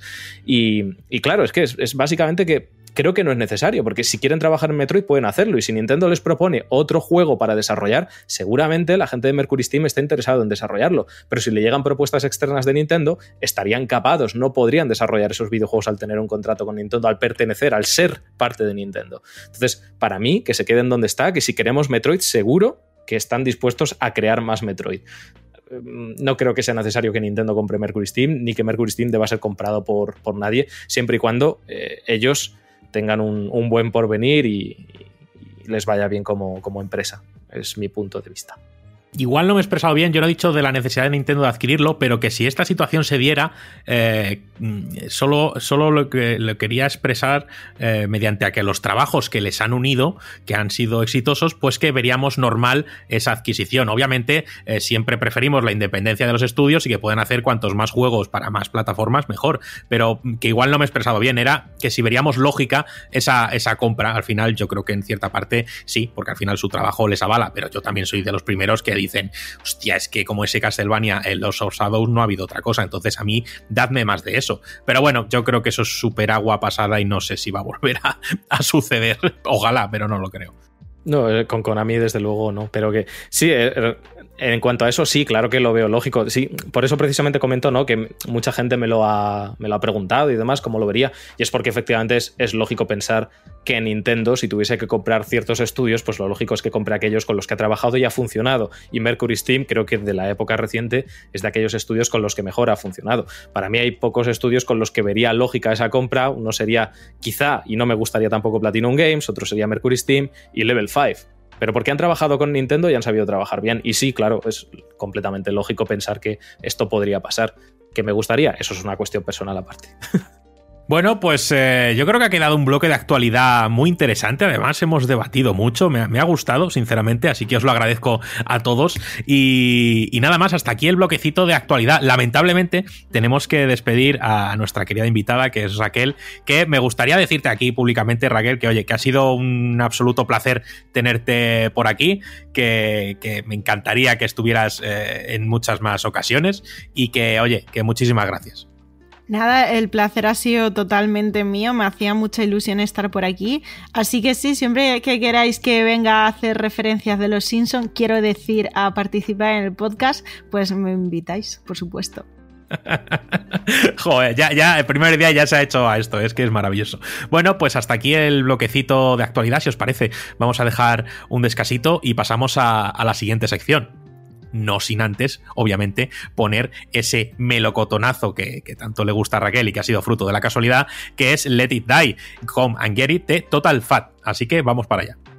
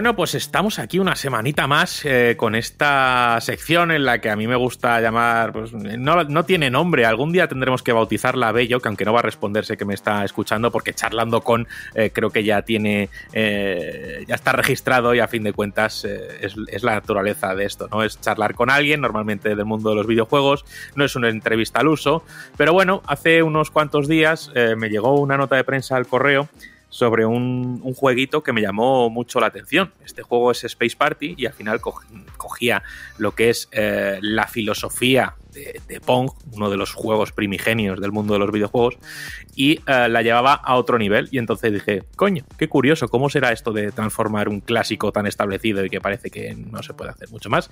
Así que contacté con la empresa que es Digitech y eh, por eso hoy está aquí eh, Javier, que estuvo dentro del desarrollo del juego. Al final él, es game designer en Digitech y estuvo apoyando el desarrollo de este juego como consultor, como QA, dando ideas, dando feedback y demás. Que Javi, ¿qué tal? Encantado. Muy bien, pues muchas gracias. Muchas gracias por invitarme a este espacio muy contento. Ya os conocía, pues ahora contento de conoceros ya directamente un poco en persona. bueno, eh, aquí yo no me limito solo a disparar, ¿eh? que si tú quieres hacer alguna pregunta, yo también me dejo. ¿eh? Yo... Sí, ¿verdad? Sí, sí, sí, sí. sí. Fenomenal. Bueno, eh, al final eh, yo os conocí por Space eh, Party. Space Party es un juego, bueno, eh, si quieres defínemelo tú porque seguramente lo vas a definir mejor que yo. Sí, es un poco, pues bueno, una reinvención del, Pong que, que, todo el mundo conoce. Pues bueno, siguiendo un poco la estela de Tetris 99 creo que se llama, o un Pac-Man que será también de X creo que es, no recuerdo ahora bien. Pero bueno, estas reinvenciones que se hicieron, ¿no? Un poco modernizando el el juego clásico. Y nada, pues es simplemente eso, el Pong con una estética un poco más futurista, eh, muy neón. Y la gracia ¿no? es que es para hasta 8 jugadores. Es un juego en, en, multijugador local. Entonces, bueno, pues aprovechando lo de la Switch con los manditos y tal, pues que te puedes juntar con los amiguitos y eso, pues creo que creo que es interesante. Y luego, bueno, pues aparte tienes power-ups, eh, los mapas tienen sus propios sus propias mecánicas de controles invertidos, eh, el mapa gira, bueno, un poquito sorpresitas, ¿no? Que van, que van sucediendo durante la partida, sí. Sí, porque yo a fin de cuentas, cuando vi el juego, eh, yo no sé cómo calificar Pong como videojuego a fin de cuentas, eh, porque al, establecerlo todo, creo que ni existía el género como tal o, ningún género. Pero claro, yo cuando ya he visto el vuestro, eh, yo ya lo asocio más a un juego, a un juego, un party game que se llama, ¿no? Un juego de fiesta a fin de cuentas. Eh, simplemente porque al ver la jugabilidad, todas esas bolas en pantalla, todas esas cosas que sucedían a la vez en una partida con ocho personas, bueno, eso eh, pues tiene que ser un poco el descojono general. ¿no? Sí, sí, totalmente. Lo llamamos party nosotros también, ¿eh? es juego party. De hecho, nació un poco, ¿no? Como la idea original era de, de hacer varios juegos así. Eh, coger ciertos clásicos, una serie de clásicos y eh, readaptarlos un poco a, a una jugabilidad un, un, poco más renovada. Pero bueno, al final, de momento nos hemos quedado solo en ese. A ver qué tal funciona así. Bueno, eh, a mí me interesa saber porque mmm, vuestra empresa, a fin de cuentas, y también a lo mejor le, le, interesa saber a la gente, no es una empresa de desarrollo de videojuegos al uso o únicamente. Al final, Gigi Tech es una empresa que organiza eventos, eh, que hace videojuegos por encargo eh, y que hace otro, otras muchas más cosas. Eh, no sé si de desarrollo incluso de aplicaciones y demás. Y también está metido en el mundo de los eh, eSport. ¿Estoy equivocado o estoy diciendo alguna tontería? Total, totalmente. Está, está bien. O sea, sí que es verdad que estoy un poco verde. Yo la zona eSport y tal. Me has asustado porque ha dicho totalmente. En plan, estás totalmente equivocado. No, to estás no totalmente equivocado, eso es.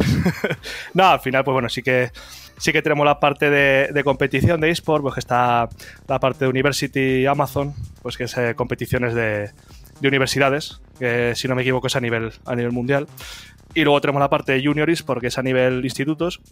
Luego está también Circuito Tormenta, que es, eh, si no me equivoco, voy a decir mucho si no me equivoco porque no lo tengo muy claro, pero es la de... mm, Somos como la, la liga amateur, ¿no? Oficial de, de Riot, y por otro lado también eh, tenemos eh, departamento de streaming, en el que bueno, pues tenemos a la gente retransmitiendo partidicos y tal.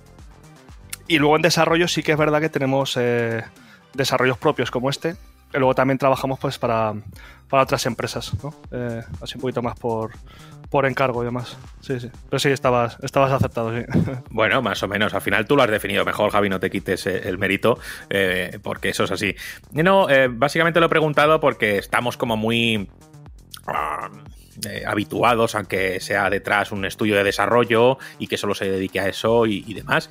Pero bueno, estuvimos hablando con David Ferriz hace tiempo también, que es de Devilis Games, que a fin de cuentas hace muchos juegos por encargo para otras cosas, eh, eh, gamifican promociones de otros productos y ese tipo de cosas. Entonces, bueno, que hay un poquito más allá del mundo del desarrollo, que no es puramente videojuego y ya está, sino que al final es una vía de marketing y una vía de hacer muchas cosas. Pero bueno, volvemos aquí a Space Party, ¿vale?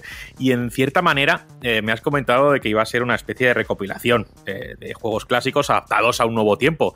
Pero claro, ¿cómo coges un juego como Pong, un juego que creo que fue el primero que, inició la comercialización de los videojuegos como tal y que puso al videojuego eh, una fecha en el calendario. ¿Cómo se reconvierte eso sin... No, voy a usar la palabra respeto a fin de cuentas, pero no, no significa eso. Es decir, cómo le aplicas cosas, le añades cosas sin que eh, pierda su esencia, básicamente, porque creo que la mantiene muy bien. Sí, bueno, esto también es más mérito de, de Juan, Juan Castillo, que fue un poco el que inició, el que inició esta idea. Eh, al final, pues es eso, es eh, quedarte con la mecánica básica, que en este caso era muy fácil, porque no hay mucho más en el Pong, ¿no?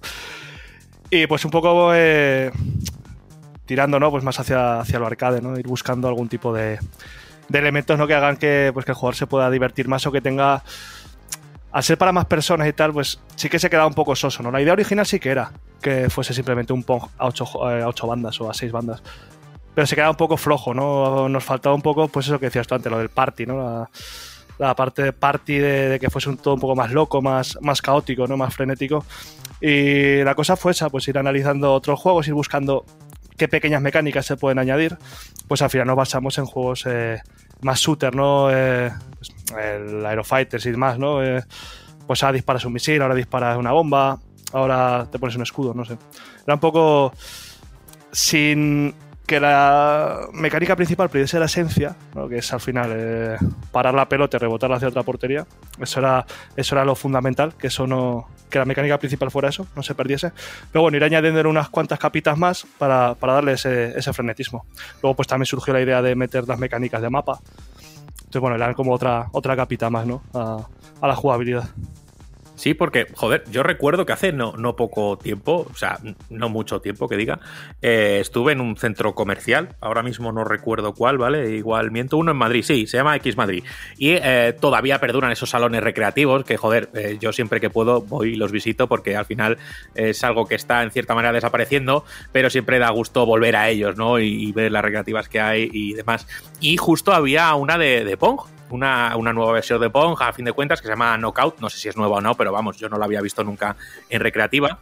Y es un, un Pong clásico para cuatro personas, ¿vale? Y joder, si me dices que un Pong clásico para ocho personas eh, no se hacía loco, pues hombre, igual sí, porque yo recuerdo que jugué con mis colegas ahí en ese Pong de cuatro y hostia, yo qué sé, o sea, fíjate que solo había una pelota. Eh, al final es una recreativa muy chula porque es como analógica, ¿vale? No es virtual, al final las fichas eh, son fichas reales que las estás moviendo tú como una especie de volante y la ficha que rebota también es un cuadradito físico que está rebotando, no es una pantalla como tal. Y, joder, se liaban guapas y a fin de cuentas había, había mucha risa. Pero claro, llevarlo aún, aún más allá, pues eh, joder, eh, me parece entre atrevido, pero a fin de cuentas bien resuelto, ¿no? A mí lo que me llama mucho la atención de Space Party es que eh, no hayáis usado, lo, a lo mejor si, si Pong, su esencia es devolver pelotas al rival, e intentar marcar gol o puntuar o lo que queramos decir, otro elemento clásico es la barra. A fin de cuentas, que es el jugador y aquí no es una barra, sino que es una circunferencia. Claro, la, el tema de la circunferencia eh, viene de que hay muchas, eh, muchas paredes. Si estás uno contra uno sí que está bien, porque es eh, frontal directamente, pero claro, ya no metemos en diagonales, ya no metemos en... Pues en, te metes hasta ocho direcciones, ¿no? Entonces, claro, con una barra recta era muy difícil. Era el primer, la primera complicación que tuvimos. Entonces, bueno, intentamos buscar sí que esa especie de, de bola con un arco, pero al final tampoco el movimiento tampoco es recto. El movimiento de, la, de tu personaje es en, en, arco. Entonces fue un poco por solventar ese problema, el de, el de que había muchas direcciones. Sí. No, porque me parece curioso, porque digo, bueno, igual será meramente una lección eh, por estética o por historia, porque al fin de cuentas se, se desarrolla como en el espacio y bueno, ellos son los planetas y, y devuelven las bolas, pero, pero joder, eh, quería preguntar porque supo- su- suponía que había algo más ahí y ahora Sí, que me has sí. dicho que el desplazamiento, claro, es en ocho direcciones a fin de cuentas, pues ahí, ahí está, ahí está claro, ¿no? Claro, es que si no habría que haber metido otro botón que girase, ¿no? Eh, que girase la, la barra. Si imagínate que di- eh, disparar una diagonal, es muy difícil. Si con la curva, eh, con la bolita, pues es mucho más sencillo. ¿En qué manera se, se calibra un juego para que todo ese caos, esa, al final, ese descontrol, que es el que genera la diversión y las situaciones divertidas, eh, no acabe siendo un caos real y no te acabes enterando de absolutamente nada y deje de ser divertido? Joder, pues ese ha sido el, el principal problema que teníamos. Y cuando yo llegué y lo vi, era lo, lo principal, ¿no? Lo que más me, me mosqueaba, que había muchos datos en pantalla. Eh, saturación. Eh, y no podía mirar, no puedes mirar a ver en qué posición voy. Si miro a la pelota no estoy viendo a mí. Pues claro, tenemos en cuenta que no es solo una pelota, que es lo que decías tú antes. Es que aquí hay muchas, hay muchas bolas por, eh, por el mapa. Entonces tienes que estar pendiente a un montón de estímulos. Entonces al final, bueno, es un trabajo muy duro, ¿no? O muy duro, no, muy, muy intenso, ¿no? Quizás de, de analizar, sobre todo con la gente de, de interfaces, ¿no? Pues vamos a mover un poquito por las puntuaciones a la izquierda, porque así con el rabillo del ojo sí que las puedes ver. Eh, vamos a darle este tipo de color, este tipo de partícula, vamos a diferenciar más. eh, hemos hecho mucho trabajo en el, en el juego de colores para poder distinguir todo bien. Entonces, pero sí, sí, eh, uno de los principales problemas ha sido, ha sido ese, que no fuese todo un caos y una locura, porque con dos jugadores es muy sencillo, pero cuando te metes con ocho, y sí que es cierto que es mucho caos, visto, pero luego jugando te diviertes mucho, Ah, y sí que te, sí que te enteras. Entonces, bueno, creo que ahí al final hemos conseguido, no sé si del todo, pero casi dar en el, en el clavo. El propósito, ¿no? A fin de cuentas, Sí, sí. no, porque joder, eh, es muy fácil desatar el caos, ¿no? Eh, pones desorden, que pasen muchas cosas a la vez y tal, pero supongo que, que lo que interesa es que dentro de ese caos se pueda eh, jugar, te puedas divertir y que no sea el caos por el caos, sino que al final te pida una concentración y te lleve a, a- a las risas como tal. Exacto. Em, este, por lo que he leído antes eh, por ahí, o en la- aquella nota de prensa, y yo tengo muy mala memoria, me vas a perdonar, creo que, que era el primer juego que hacíais para, eh, para Switch. Eh, hay que decir que, bueno, es un, es un jueguito simple, pequeñito y demás, pero no sé si os ha supuesto alguna complicación el desarrollarlo para Switch y no para PC, por ejemplo. Sí, sí que es el primero. Eh, el primero que lanzamos como tal para Switch. Eh, habíamos sacado previamente, bueno, cuando la empresa era Mechanical Boss, en- hace años, ya ni me acuerdo, entre el COVID y las neuronas que voy perdiendo, ya los años se me, se me lían un poco. Bienvenido al club, ¿eh? O Sí. sea, o sea, habíamos sacado Solargun ya para Steam, para PC. Y nunca nos habíamos enfrentado ¿no? a algo para Switch. Estamos desarrollando otro eh, que se llamaba. Pues no recuerdo ahora, Percival creo que se llamaba. Que sí que era también con el objetivo Switch. Pero decidimos sacar este primero un poco por. Por ver cómo funcionaba, ¿no? Y al final la mayor complicación ha sido pues, la adaptación a lo que es em, los controles de Switch. Poner lo mismo un teclado y un ratón que un mando y además ese mando. Y que tienes que tener en cuenta que lo puedes jugar con dos, o sea, tú solo, o con el mandito pequeño. Y después eh, todo lo que son los trámites con Nintendo. eh, ahora nos hace falta Sí. esta imagen, este no Las sé qué, ahora manda validaciones y su todo te- eso. Sí, eso ha sido. Fíjate, el juego, yo creo. mm, Me voy a arriesgar a equivocarme, pero creo que lleva acabado desde octubre o noviembre. Ha salido en enero, me parece, si no me equivoco. Entonces, todo ese, todos esos meses han sido de validaciones de Nintendo. Entonces, ese ha sido un poco pegarnos con Nintendo. Ha sido el, el mayor problema que hemos tenido. sí. No, está bien, porque al final son procesos como muy internos, ¿no? Que la gente no conoce y aquí siempre pues hemos también hecho énfasis en esas validaciones y que muchas veces las cosas se retrasan. Al final eres un juego más en la mm, interminable lista de juegos que quieren entrar en la eShop y al fin de cuentas, pues bueno, eh, tú tendrás mucha prisa y querrás acortar esos plazos, pero pues, Nintendo tiene sus planes, Sony tiene sus planes, Xbox tiene sus planes y sus tiempos, ¿sabes? Y a fin de cuentas eh, son procesos por los que hay que pasar, burocracia eh, pura y dura, que al final a, a tema de, de- de desarrollo pues no puedes hacer eh, mucho más, ¿no? Nada, esperar. esperar. Eh, aunque fuera un jueguito pequeño y, y muy definido lo que queréis hacer especialmente y demás, si os quedó alguna cosa que os gustaría haber añadido, que se os, se os ocurrió en plan, Buah, si metemos mm, que los planetas ahora tengan, eh, yo qué sé, un cinturón de asteroides como escudo, que yo qué sé. Sí que había marcianadas. sí que había marcianadas por ahí. Pero, claro. Al final, una marcianada de esas, joder. Te Sí, sí, cuesta dinero, cuesta tiempo, está claro. Exactamente. Sí, sí, sí que había muchas. Claro, pues hacían. Al ser un juego tan party, ¿no? Eh, que te permite esa libertad, ¿no? De poder hacer todo lo que te da la gana realmente. Eh, porque no tienes. Pues no, no sigues una narrativa, no tienes que seguir un, un, un nivel, no tienes que seguir unas misiones, simplemente tiras y juegas. Y más con todo este caos, pues imagínate la de la de mecánicas que se nos ocurrían. Para el mapa, para no sé qué. Bueno. O sea, no me acuerdo para enumerarte ninguna así muy loca. Pero sí, sí, de power-ups y eso, bueno. Listas y listas. Al final te tienes que quedar un poco con lo que menos te va a costar. eh, y que sea también un poco divertido, ¿sabes? Un poco ahí la calidad-precio, ¿sabes? De, de la mecánica. Pero sí, sí. Pues han desechado muchas cosas. Sí, sí. Va, eh, creo que pasa en todos los, los, los proyectos, ¿no? A fin de cuentas es normal y, oye, eh, eh, el, el- el presupuesto y el tiempo que tenemos para esto es esto y, hombre, pues si queremos añadir mil cosas, sí, claro, pero, Exactamente. claro, págalas, ¿no? Sí, exacto. Al final, bueno, ti- tienes que mantener el scope que se dice. Eh, No sé cómo se dice en España, no sé. Se me pierden los idiomas ya. de- El No. poco el objetivo, ¿no? El objetivo de Sí. que se mantenga la- lo que tienes en la cabeza, pero tampoco se te vaya a cinco meses más. Sí, sí, ya, exactamente. ya- ya no es rentable. Si eres un estudio muy indie y tal, pues te da igual. ¿Sabes? Pero bueno, esto ya como. eh, sí que puede decirse que somos un poco indie, pero bueno, al fin y al cabo es una empresa grande. En conjunto es una empresa muy grande. Sí, Entonces, sí, claro, exactamente. Pero el presupuesto para. X Claro. juego tendrá su- sus límites Claro, claro. y todo. Desde luego. Eso es así. Oye, Javi, una pregunta. Eh, ¿Tú cuánto tiempo llevas en esto del desarrollo de videojuegos? Ya para saber un poquito más de ti también. Joder, pues yo llevaré. Pues como te digo, se me pierden los años, pero 5 o 6. Calculo que llevaré, sí. Y, y bueno, ¿y cuál es tu experiencia? ¿Has estado siempre en esta empresa aunque cambió de nombre o has eh, estado por otros lados? Sí, empecé con esta empresa allí en, en Zaragoza. Esta nació en Zaragoza. Eh, tuve ahí unos añitos con ella. Luego me fui por mi cuenta, ¿no? Un poco. Pero quería explorar. eh, bueno, quería aprender a usar. A usar el, motor este de Unreal, ¿no? Para, para programar y tal. Y pues intentar hacer mis juegos por mi cuenta. Eh, estuve unos cuantos añitos, pues es eso, prototipando, aprendiendo, haciendo pues, muchas jams, muchas, muchas historietas. Y bueno, al final, pues, pues, hay que comer, ¿sabes? Y me llamó, me llamó Juan otra vez y dije, pues mira, como tampoco tengo mucho que hacer por ahí, no me importa moverme a Alicante, que es donde está la empresa, estamos aquí en Alicante. Y, y un poquito eso sí.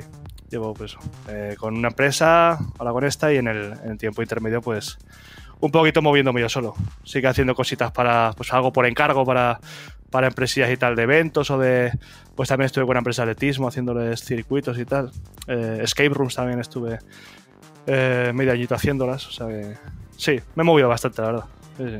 Oye, me ha llamado mucho la atención eso de las escape room, porque justo eh, la semana pasada yo estuve en la primera, nunca había estado en una, era algo que, que no me llamaba la atención, pero a fin de cuentas, por H por B acabas en una, te invitan, un grupo de amigos, o vas, o no sé qué, y me ha llamado la atención de que al final tú, como diseñador de juegos, eh, tu formación o al final o tu especialidad te da para diseñar eh, cosas como una escape room o circuitos incluso que has dicho de atletismo y no te he escuchado mal. Sí, sí, sí, sí.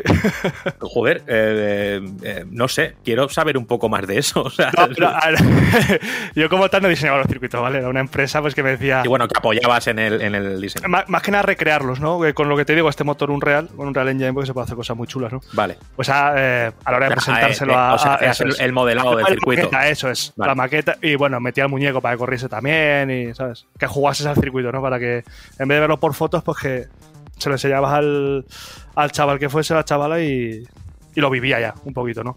Y los escape rooms sí, eran pues una empresa un- de un amigo ahí, ahí en Zaragoza me dijo, oye, tú qué tal. Lo típico, ¿no? Eh, hacer videojuegos, seguro que sabes de ordenadores, ¿no? Eh, me puedes arreglar el ordenador, pues igual. ¿Sabes? Sabes de muchas cosas. Exacto. Pues, pues digo, bueno, que al final un escape room no deja de ser. Sí. O sea, un Resident Evil no deja de ser un escape room en muchas, en muchas de sus fases, ¿no? Eh, tengo que coger esta llave aquí para abrir esta puerta de acá y aquí tengo que conseguir qué colores van en este código para que me devuelva, ¿sabes? Sí, solo que al final, en vez de en un mapa hay varias habitaciones, todo sucede en la misma habitación, solo que en vez de habitaciones son Exacto. cajones y en vez de tal son cual. Sí, bueno, pero me ha, me ha, Claro. me ha llamado mucho, me llama mucho la atención. También Sí, me llama sí. la atención que al final España, a fin de cuentas, eh, hay, hay, talento, hay empresas de desarrollo de videojuegos y demás, y en cierta manera tengo la impresión de que como que cuesta un poco meter el pie, ¿no? Aunque haya muchas empresas, aunque, bueno, hay muchas, pero podría haber muchas más, obviamente, porque luego tampoco el capital que hay en España para el desarrollo de videojuegos no es tanto y es, y es más extranjero que el que, que- hay en España. Pero, joder, eh, eh, eh, no sé si tenías tú la- la inquietud de ir a un estudio más puramente de videojuegos o, básicamente te estás moviendo por donde siempre has querido moverte. Sí, no sé, a ver. Sí que es verdad, ¿eh? hay un montón de estudios aquí muy buenos. Joder, sin, mira, eh, ir mal, Brainwash Gang, tío, esa gente yo no sé cómo no está montada en el dólar, tío. O sea, es que no sé si los conocéis, pero esa gente hace unos juegazos increíbles. O sea, ayer sacaron uno, uno gratuito, no recuerdo el nombre, Mother of no sé qué, creo que era. Eso es una pasada. Y esa gente, joder, lo hace muy bien. A ver, no les, según tengo entendido, no les va mal, pero joder, esa gente tendría que estar cobrando millones. Son buenísimos. Ahora, por ejemplo, salió, ¿no? Ayer la noticia de que. mm, de que Tequila, ¿no? Lo había comprado. Lo había Eh, comprado Tencent, sí. Tencent. Eso es. Eh, bueno, eh, comprado en su totalidad no, pero vamos, Bueno, que pero, era eh, inversor sí. mayoritario, sí. Eso es, mayoritario, ¿no? Pero bueno. O sea, que sí que hay, sí hay cositas. Y yo, pues bueno, no te voy a engañar, yo tampoco. No, mi sueño ni mi, ni mi objetivo no es estar en una empresa de videojuegos. A mí lo que me gusta es hacer mis, mis jueguitos pequeños. Lo que pasa que sí que es verdad, pues que no me estaban saliendo muy bien las cosas, más por, por eh, problemas míos con mi, con mi cabeza y tal, de que miedos, ¿no? A publicar las cosas y tal. Entonces, bueno, pues eh, como te digo, ya tengo casi, no, casi no, he flipado, tengo 30 años ya, casi digo. Tengo ya 30 años y no, pues hay que comer, como te decía antes. Entonces, bueno, sí que es verdad que es una empresa ya conocida, donde estoy cómodo, donde estoy a gusto y bueno, de momento está guay. Pero vamos, mi objetivo a largo es poder hacer mis, mis cositas por mi cuenta, sí. Bueno, pues joder, eh, Javi, esto tampoco quiero que se convierta aquí en una terapia, ni mucho menos, pero, pero coño, tienes ahí plataformas, puedes eh, colgar tus juegos en Itch.io o cosas así, y bueno, eh, como si no lo quieres vincular a ti mismo y yo que sé, bajo un seudónimo tal, pero yo Sí, creo sí. Que, que siempre hay que enseñar las cositas que uno hace y, y al final aprender, ¿no? Y, y todo eso, pero bueno, tampoco quiero que esto sea aquí la terapia porque yo haré muchísimas cosas más. Pero bueno, nos quedamos con esa recomendación. Si no recuerdo mal, eh, Brainwash es que me suenan muchísimo. Eh, son los de Longest Road on Earth, ¿no? Exactamente, exactamente. Vale. Longest Road on Air tienen el. Vale. Joder, Vale, por, vale, vale, por vale. Vale, vale, vale, vale. Sí, y ya, ya los ubico, sí, sí, sí, sí. Sí, sí, pues a gente Duberth, que es bueno con el que más relación. Ahora ya no tanto, pero sí que tiene mucha relación con él. Ajá. De hecho, si yo hago videojuegos, es gracias a Eduberth. Eso siempre lo diré. Esa gente me parece que hace maravillas. Pero bueno, es que está de Construct Team, que es que es Sí, otra locura de, de gente. Es que hay Red mucho. Strings Club, si no recuerdo mal, Exacto, ¿no? exacto. No, no, en España hay muchas cositas y en el territorio indie luego nos podemos ir a, a King Barcelona, a Ubisoft Barcelona, a, a- Bueno, sí. a- yo que sé, hay cosas muy, muy, muy tochas, ¿sabes? Pero Sí, que, sí. que hay un poquito de todo y que muchas veces pues, pues escucho que pues, a lo mejor que cuesta entrar o que a lo mejor, bueno, pues no era tu intención o querías ir por otro lado o demás, pero bueno, pero que, que- que me llama la atención que a fin de cuentas muchas veces se pinta de una manera y acaba siendo de otra. Perdona que nos hayamos ido un poco aquí del tema central, ¿sabes? Ah, De- no, eh, sin problema. Sí. pero bueno, es que eh, eh, yo vi vuestro juego, recuerdo que me llamó eh, mucho la atención por la sencillez y por lo nuevo que, que, que proponía y demás, y dije, joder, pues eh, me interesa hablar mucho con esta gente. Pero a fin de cuentas, eh, me quedo con las ganas de probarlo, cosa que haré, eh, iré a la eShop, que al final es, es un juego, como hemos dicho, es un juego pequeñito que lo podéis comprar por un precio muy comedido, creo que está en torno a los 3-4 euros y al final lo pasáis eh, que te cagas. No sé si crees que se nos ha quedado algo en el tintero eh, para comentar de Space Party, Javi. Pues no lo sé. A ver, al fin y al cabo es lo que tiene. Es un juego pequeño. Tampoco tiene mucho más que comentar. eh, lo que hemos dicho. una locura. y para jugar con tus amigos ahí en casa o en el local o donde sea, pues viene genial. Además, fíjate, compras uno y tienes para jugar ocho. o sea, no tienes gastar Eso es. que- Bueno, te falta la batería de Joy-Cons, pero bueno. Eso ya Nintendo, ¿no? Eso ya, Eso la culpa ya- es a Nintendo. Ay, ay. Bueno, pues eh, nada, yo espero que sigáis haciendo cositas de estas, eh, eh, que tiréis por esta senda de reinventar un poquito clásicos para aportarles nuevas cosas en, en jugabilidad y, y sobre todo volver a, tra- a traerlos a, a- a- yo que sé, a lo que es la, la- la- la- la- escena como tal, ¿no? A fin de cuentas el Pong está muy olvidado, pero venimos de Pong, entonces siempre hay que recordarlo. Así que Javi, pues eh, nada más, este, esta charlita yo creo que ya le podemos poner un lazo y, y- y mandarla, porque creo que ha quedado empaquetadita y tampoco te quiero robar eh, mucho más tiempo. Y oye, que si haces cualquier cosa, yo estoy aquí, me lo mandas por privado y yo Ahora te que digo, te he conocido ya, claro, me ya guardo de contacto ya. estoy inmunizado, así que me Sí, puedes, eh, de verdad, nunca tengas miedo a enseñar, a enseñar lo que haces porque, porque, ¿por qué no? Y punto, ¿vale? Como tu padre, ¿por qué no? ¿Vale? Y ya está. Fenomenal. Así que nada, pues Javi aquí, eh, eh, game designer en Gigitech y que bueno, pues que, que mucha suerte, que te vaya muy bien y que encantado de haberte conocido. tío. Igualmente, muchas gracias por este tiempo y vamos, me hubiera quedado aquí toda la tarde. Encantado, sí, sí. Y muchos éxitos para, para la revista, el podcast y para vosotros. joder. Joder, lo mismo te deseo. Claro que sí.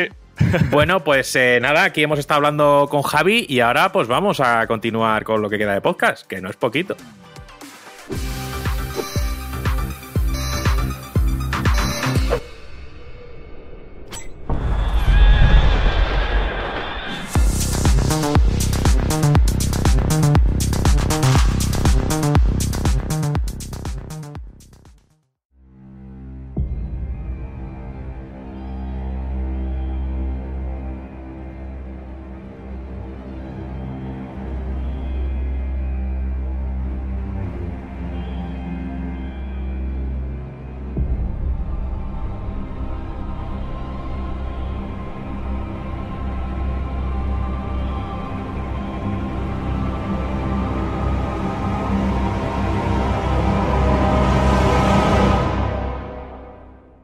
Bueno, pues ya hemos podido ver este State of Play dedicado eh, totalmente a Hogwarts Legacy, un- una acción que, es a lo mejor pilló por sorpresa a muchos y a muchas, ya que el juego eh, será multiplataforma, pero eh, PlayStation creo que de una manera inteligente ha sabido hacerse con esa primicia de poder anunciar en su plataforma todas las novedades sobre este título, que había muchas ganas de saber sobre él y creo eh, y esto es opinión totalmente personal, que eh, lo que se ha mostrado ha rebasado completamente las expectativas de todo el mundo, ya sea para la gente que ama todo el universo de, este mundo mágico creado por JK Rowling, así como la gente que a lo mejor nos hemos acercado a la obra de una manera más tangencial, pero aún así eh, creo que hemos visto todos lo que puede ser un gran juego, ¿vale? Pues bueno, el evento eh, se centró en mostrarnos eh, gameplay y todas las características de este videojuego que ya eh, os, os detallo y, así se hizo en el, en el evento de presentación que en principio su fecha de lanzamiento sería en Navidades de este mismo año 2022. Desde hace tiempo había rumores de su retraso, de que si no llegaría, pero bueno, suponemos que es una ventana de lanzamiento muy lógica. Eh, todo el mundo de Harry Potter siempre suele estar establecido en, en, Navidades, así como sus películas anteriores. Sí que es verdad que ahora mismo se va a estrenar una de las películas de Animales Fantásticos, también eh, desarrollado en el universo. Pero bueno, a saber cuándo llega, ¿no? Entonces, la ventana oficial de lanzamiento es eh, Navidades. Es un juego multiplataforma, va a salir para PC, para Xbox, para PlayStation y para Nintendo Switch. Una noticia que llamaba mucho la atención, ya que parece ser que no va a ser en una cloud version, sino que será en un, en un cartucho como tal. Pero bueno, eh, no sé si, si, van a necesitar mucha magia en este caso para meter un juego de esta ambición en un cartucho, pero vamos a entrar a dar un poquito más de detalle sobre lo que hemos visto. Bueno, pues Hogwarts Legacy eh, va a ser un juego de acción RPG, ¿vale? En el que encarnaremos a un mago, en el que todavía no sabemos eh, su historia. Obviamente no será un personaje eh, sin más, obviamente será uno de estos personajes que tendrán gran importancia en el universo eh, mágico. Y la historia se sitúa a finales del siglo XIX, es decir, bastantes años antes de de cuando se desarrolla la historia pues de, Harry, de Ron, de Hermione y de todos los personajes que hemos podido leer en los libros. ¿no? Parece ser que eh, este protagonista, eh, el que controlaremos, pues tiene una sensibilidad especial eh, en torno a las magias oscuras y demás. Así que, bueno, esa es la premisa. Parece ser que en este mundo mágico em, los goblins están realizando una especie de rebelión. se supone que también con, con, mortífagos o con, o, están usando de aliados a, la magia oscura. Y bueno, pues parece ser que a modo de introducción podremos ver cómo este personaje llega a Hogwarts, cómo es eh, situado en la casa que el sombrero seleccionador o lee en su mente. Desconocemos si esta será una decisión que atañe al jugador o que al final vendrá decidida por la historia. Y sin más. Y eh, bueno, supongo que habrá una especie de de flashback y la acción volverá de nuevo a ese quinto año que es donde se va a desarrollar la historia de nuestro protagonista. Nuestro protagonista podremos eh, totalmente personalizarlo, hemos visto una pantalla de, edición de personaje, podremos elegir sexo, podemos elegir todas sus eh, apariencias y podemos diseñarlo a nuestro gusto. Y bueno, pues hemos visto un título que como he dicho al principio eh, sobrepasaba, creo, las expectativas de mucha gente, porque se ha visto mucha ambición en cuanto a este juego. Obviamente hay aspectos eh, que hemos visto en el tráiler que yo os, animo a ver, eh, que a lo mejor pues falta un poquito de trabajo y demás. Al final hay que tener en cuenta que es un juego en desarrollo y yo pues a lo mejor sí que he visto algunas costurillas en cuanto a algún entorno y, en acciones sobre todo que atañen al, al combate, ¿no?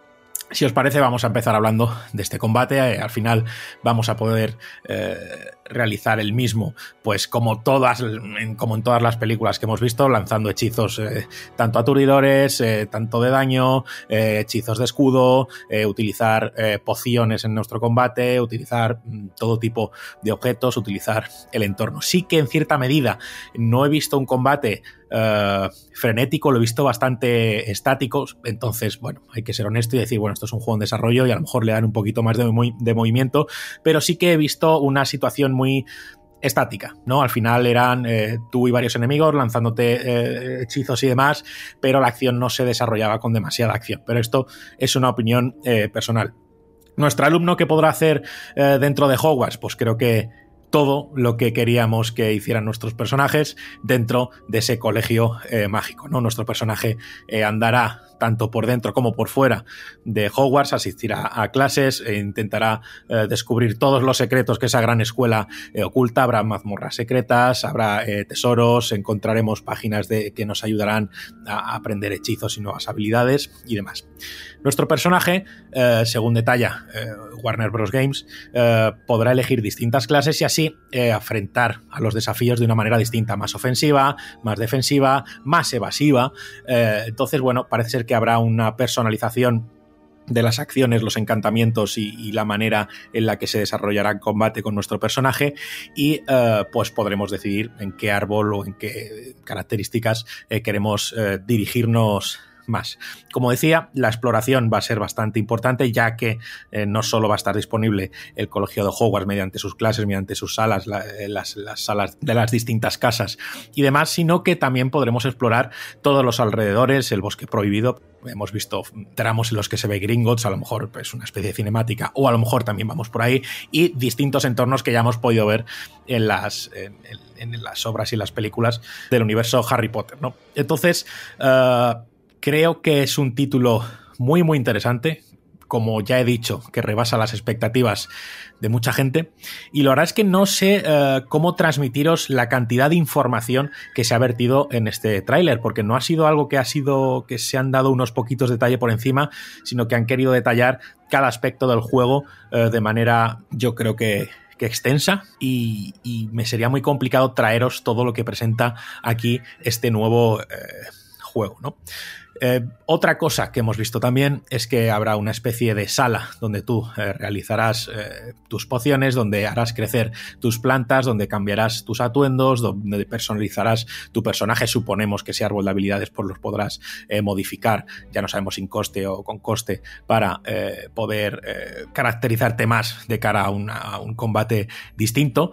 Y em, no sé muy bien ya eh, qué, más, contaros al final, pero eh, sinceramente yo os animo a que veáis este vídeo, animo a que veáis eh, la sorpresa que nos, plantean desde Warner Bros. Games y el desarrollador principal que es Warner Bros. Avalanche y que creo que Uh, supera todas las expectativas. Hemos visto también eh, vuelos en Grifo, hemos visto vuelos en escoba de Quidditch, en, de momento, aunque creo que no, no, no, sería ilógico pensarlo, pues obviamente, además de participar en las clases, suponemos que también podremos jugar eh, partidos de Quidditch.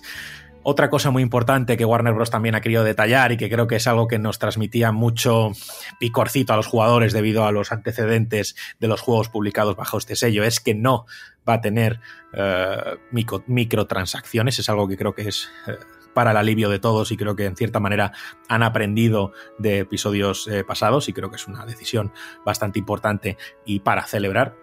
Y uh, bueno, al tratarse de un colegio, en cierta medida también han querido detallar que habrá relaciones entre compañeros, que podremos realizar pues eh, misiones secundarias con ellos, mejoraremos nuestras relaciones y demás. Descon desconozco la profundidad de esto, no sé si será comparable a, ejemplos como hemos visto en, en Fire Emblem Three Houses, como hemos visto en persona, aunque no quiero hacer este tipo de comparaciones, pero sí que han hecho eh, énfasis en que esto eh, va a ser así. Eh, hay mucha expectación eh, en torno a todas esas zonas que vas a poder explorar en torno de, de, la, escuela, todos esos animales fantásticos que, forman parte del imaginario de esta obra. Y, bueno, la verdad es que creo que uh, hacemos bien en esperar bastante de este juego. Creo que es un juego en cuanto a mecánicas muy ambicioso, no es un juego absolutamente lineal, creo que se va a tratar de un gran RPG en cuanto a opciones de personalización, de creación, de, absolutamente todo, de misiones principales, secundarias, de, todo. Así que, bueno, eh, espero que este mini resumen sobre este evento os haya servido. De verdad, os animo a que vayáis a, a informaros más sobre este juego y sobre todo veáis ese vídeo porque creo que en cierta manera nadie esperaba un juego de esta magnitud jugable, a fin de cuentas, que bueno, que en cierta medida con ese um, teaser que se mostró ya hace bastante tiempo, uh, sí que hubo bastante ilusión, pero había ciertas dudas en cuanto si al estilo artístico, si, si, si técnicamente llegaría o no, pero sinceramente creo que, ha rebasado todas las expectativas. Así que bueno, si sois amantes de, todo este universo, como si no, os animo a que le echéis un vistacito, que saquéis vuestras propias eh, conclusiones y que veáis eh, la, ambición eh, jugable que hay detrás de este videojuego. Así que, bueno, espero que os haya servido este resumen. No me voy a enrollar más. Así que, si os parece, vamos a seguir con el podcast porque toca hablar de Ghostwire Tokyo y también hay muchas cositas interesantes que decir sobre esto. Un besito.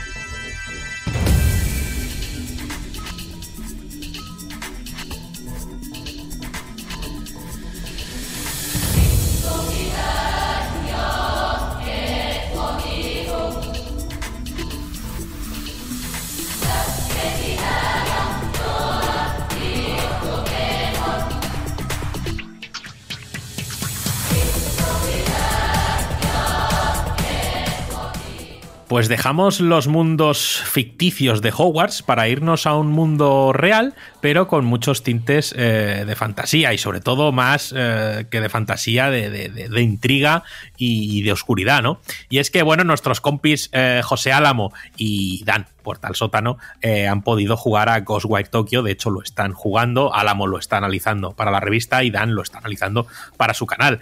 Y entonces, bueno, a mí es un título que me llama mucho la atención, este último trabajo que tengo de Tango, no sé si es software o eh, no sé qué, como sea, ¿vale? Esto no es. Eh, aquí ya no hemos venido a dar información, pero todo el mundo sabe de lo que hablo. Así que, bueno, eh, si os parece, os voy a dar paso a cada uno para que me hagáis una frase resumen de lo que os está pareciendo el juego y luego ya entramos a machete en, los términos. Característicos del título, si os parece. Así que, bueno, Dan, le tenías unas ganazas tremendas a este título. ¿Qué te está pareciendo? Pues eh, te va a sonar un poco estúpido, pero eh, ayer estaba jugando, ayer le metí, o sea, 15 horas al juego, o sea, una cosa descomunal. Y estaba jugando y cada dos por tres me estaba dando cuenta de que tenía una sonrisa en la cara, de que estaba ahí pasmado. O sea, esto era para haberme grabado y para haberme visto la cara, pero de verdad me, me está eh, maravillando en muchos aspectos. Hay cosas que comentaremos, pero me está maravillando sobre todo el, el, cariño, el mimo y todo. O sea, es que es una gran enciclopedia de Japón, de su cultura y una representación de sus costumbres, de su vida, de su día a día, de, de todo lo que forma Japón. Todo, desde comida, mmm, leyendas urbanas, eh, paisajes, zonas, eh, la propia Shibuya, o sea, la propia Shibuya es la, protagonista, yo creo, del, título, entre otras cosas, eh, y luego que es una flipada, pero bueno, ya comentaremos cositas. Me está gustando mucho, mucho, mucho.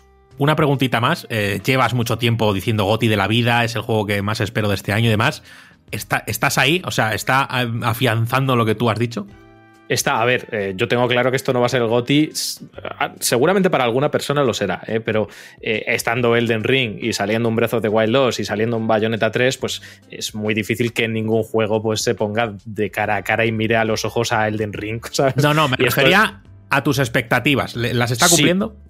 Sí, sí, sí, sí, totalmente. O sea, yo quiero decir, son juegos muy distintos y, obviamente no, como digo, no los puedes enfrentar, pero en lo que a mí me está dando eh, Ghostwire Tokyo, no solo está cumpliendo, lo está sobrepasando. O sea, luego contaré por qué, porque es que de verdad que es, me parece maravilloso. Yo creo que cualquiera que sea mínimamente eh, curioso con la cultura japonesa va a descubrir aquí un, filón muy guapo. Bueno, eh, Cejitas, nuestro querido eh, José Álamo. Bueno, ¿a ti qué te está pareciendo este juego en líneas generales? En primer lugar, hola a todos, que estoy aquí, me he colado y bueno, eh, coincido con Dan que a nivel de ser un juego de, para amantes de Japón o si quieren conocer un poquito más la, la, cultura japonesa, pues Ghostwire Tokyo es un muy buen juego, tiene mucho detalle en, a nivel de pues todo de folclore japonés y demás. Aunque mmm, yo no estoy tan entusiasmado como, como, Dan, creo que el juego funciona mejor cuando más cerrado es y cuando decide abrirse eh, empieza a versele las costuras. Eh, ahora hablaré con Dan solo al respecto, pero es, esa es como mi frase principal. Cuanto más cerrado y más centrado está el juego, más me gusta, pero cuando la, la cosa se empieza a abrir y la ciudad se abre, eh, ya empiezo yo a arquear mi ceja la única que tienes, ¿no? Si os parece, abordamos el título un poco por sus eh, características principales, pues vamos a ir por, por combate, por mapa, eh, por historia y demás, y ya pues cada uno nos contáis lo que os está pareciendo y, detalláis lo que queráis y os matáis si hace falta y ya está.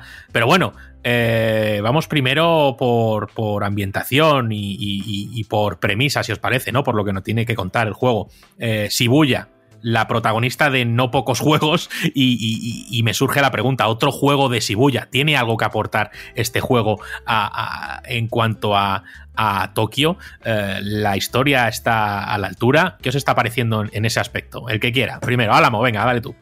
Pues yo últimamente parece que, viajo mucho por Shibuya porque con el The Wall With You estuve en noviembre creo y después ya, como sabéis, he estado con las personas y tal y y es curioso porque son formas distintas de ver la misma ciudad y reconoce fácilmente los distintos puntos que hay porque creo que desde Japón tiene muy buen gusto y muy buen hacer a la hora de representar la ciudad de Tokio. Eh, sus características únicas, hay edificios muy, muy, muy únicos también y bueno, eh, en ese sentido, como decía, me gusta mucho y la han representado yo creo que lo mejor del juego junto al, a los fantasmas y demás, los yokai, es la ciudad en sí, eh, por todo el pequeño detalle que está ahí. Y luego a nivel de historia, eh, no, no, creo, no considero que sea una historia revolucionaria, tampoco creo que, que, el juego sea una aventura narrativa ni busque estar enfocada en ese sentido, así que tampoco hay que meterse demasiado con ella. Eh, como sabréis, para poner un poco de...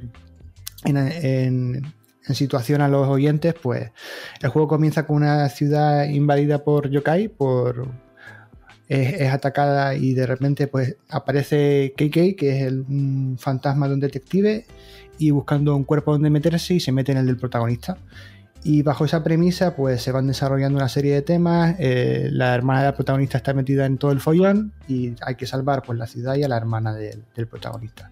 Y bueno, en general yo creo que la historia funciona como hilo conductor de todo lo que va sucediendo en el juego, aunque eso sí, eh, tampoco creo que, que sea algo del otro mundo. No sé si a Dan le había gustado un poquito más. Mm, Yo en tema historia, a ver, estoy bastante de acuerdo. Quiero decir, la historia me parece que es pues una historia de mira, aquí ha pasado esto. Hay que decir una cosa que Shibuya se ve todo vacía porque lo que ha sucedido es que ha desaparecido debido a una niebla el 99% de la población. Y nosotros, efectivamente, pues somos de los pocos seres humanos que quedan, si no el único casi, eh, frente a nuestro eh, enemigo principal. Eh, sí, la historia es simple. La historia es sencillamente, pues tenemos a nuestro protagonista que debido a cierto suceso, pues eh, es invadido su cuerpo por el espíritu de KK, que es el personaje que aparecía en aquella visual novel gratuita, que era pues una especie de inspector de lo paranormal y demás, y es el que el motivo por el cual podemos utilizar diferentes poderes, sellos y demás. Yo de momento de la historia no puedo hablar tanto porque obviamente pues desconozco su final, desconozco eh, si habrá algún giro de guion más adelante y demás. Lo que sí que puedo decir es que de momento básicamente tenemos eh, una ciudad donde los tokiotas han desaparecido, debemos buscar las almas de los ciudadanos para poder salvarles. Ha sido invadida por los visitantes que efectivamente son yokais y diferentes espíritus del folclore de Japón y demás. Eh, sí que hay NPCs en forma de diferentes animales y demás, que esto también es muy curioso. Pero ya está, esa es un poco la historia. Tenemos a nuestra hermana que también tiene un pasado, un trasfondo y un por qué estaba hospitalizada. Nosotros vamos a buscarla y pasa algo y nuestra misión es recuperarla y rescatarla. Pero no puedo hablar más a tema de historia. Me da la sensación de que efectivamente la historia va a ser pues eso, un hilo conductor. Creo que la lo gordo a nivel de narrativa de historia del juego reside más, eh, no tanto en la historia principal, sino en la propia ciudad, en la propia Shibuya, en la propia Tokio, y, todas las historietas que se cuentan alrededor de ella en forma de misiones secundarias, eh, descripciones, eh, cositas que vamos viendo y demás, ¿no? Entonces creo que es una historia que va por dos caminos, una historia principal y otra por lo que es la propia Tokio y lo que te cuenta sobre ella y la gente que vive allí. Eh, este estudio tengo Tango Gameworks, ¿vale? Que ya lo he buscado y me puedo autocorregir. eh, pues eh, ha realizado juegos. De terror, ¿no? A fin de cuentas, tenemos en su pasado Evil Within y Evil Within 2, eh, juegos claramente de terror, eh, muy inspirados por los universos, obviamente, por su creador Shinji Mikami, de Silent Hill, de Resident Evil y, demás. Pero eh, no sabéis si, no sé si me podéis comentar respecto a este aspecto del juego, si está muy presente o simplemente, es decir, si es un juego de terror o es un juego inquietante y, ya está. Álamo. Bueno, ya, como estoy por aquí, meto la, cuña de la revista, que en la próxima revista habrá una entrevista tanto al productor como al director. Y bueno, les pregunté al respecto sobre ello, porque como dice, como bien dice Rami, eh, son un estudio que empezaron haciendo los Evil Within y son un estudio enfocado más. Y Shinji Mikami tiene toda esa carrera detrás de, los juegos de terror. Y bueno, les pregunté y me, me comentaron en ese sentido que, que, el juego está enfocado más en ser de acción. Ahora comentaré un poco mi opinión pero tiene esos tintes de terror porque, claro, eh, son parte de sus características eh, principales del estudio y es lo que la gente va a buscar cuando, cuando habla de Tango Games Works. So, por lo que mm, yo, en ese sentido, creo que es un juego de acción con pequeños tintes de terror psicológico. Eh, y bueno, el, el, tema de los yokai también da un poquito de miedo. Yo, yo, para poneros en situación, me da mucho miedo la, pues todo lo que da terror y demás. No soy un jugador de Resident Evil ni nada y las películas de miedo prefiero no verlas. Y sí me daba algún sustito, pero nada grave. Un poco de ese, ese picorcito que te recorre por la, por la espalda de vez en cuando. Pero yo creo que es un juego de acción principalmente y, y de hecho el sistema de combate creo que está enfocado en ello. No, no sé si Dan está de acuerdo conmigo también. Pero totalmente, sí. Eh, tiene estética, ambientación de terror por el tema de los yokai y demás, pero sí, es un juego de acción, su jugabilidad es una jugabilidad basada en la acción, en la exploración y demás. Sí que hay momentos en los que el juego te cierra en entornos más cerrados y sí que crea un ambiente así un poquito más eh, de terror, más paranormal, pero no es un juego que te vayas a asustar, ni que te, te puede dar algún sustillo puntual, te puede dar miedo, pero ni pretende ser un juego de terror, ni, ni, ni creo que nadie cuando lo juegue piense que lo, que lo va a ser. Lo bueno que tiene es que sí que crea ese ambiente muchas veces, ya sea a través de los diferentes sucesos, de que estamos dentro de una casa y empezamos a ver que los armarios, las sillas se colocan todas para impedirte el paso a una sala, rollo poltergeist, ¿no? Todo, todo muy así, ¿no? O de repente las, las puertas de los armarios empiezan a abrir de golpe y a pegar portazos y demás, todo empieza a, hacer, a comportarse de formas eh, extrañas, pero al final de eso encuentras el porqué y es que hay un espíritu detrás, hay un yokai detrás, ¿no? Entonces encuentras la explicación y a veces te crea hasta mal rollo entender el porqué de los yokai. Pero lo, más impresionante de todo esto es descubrir el.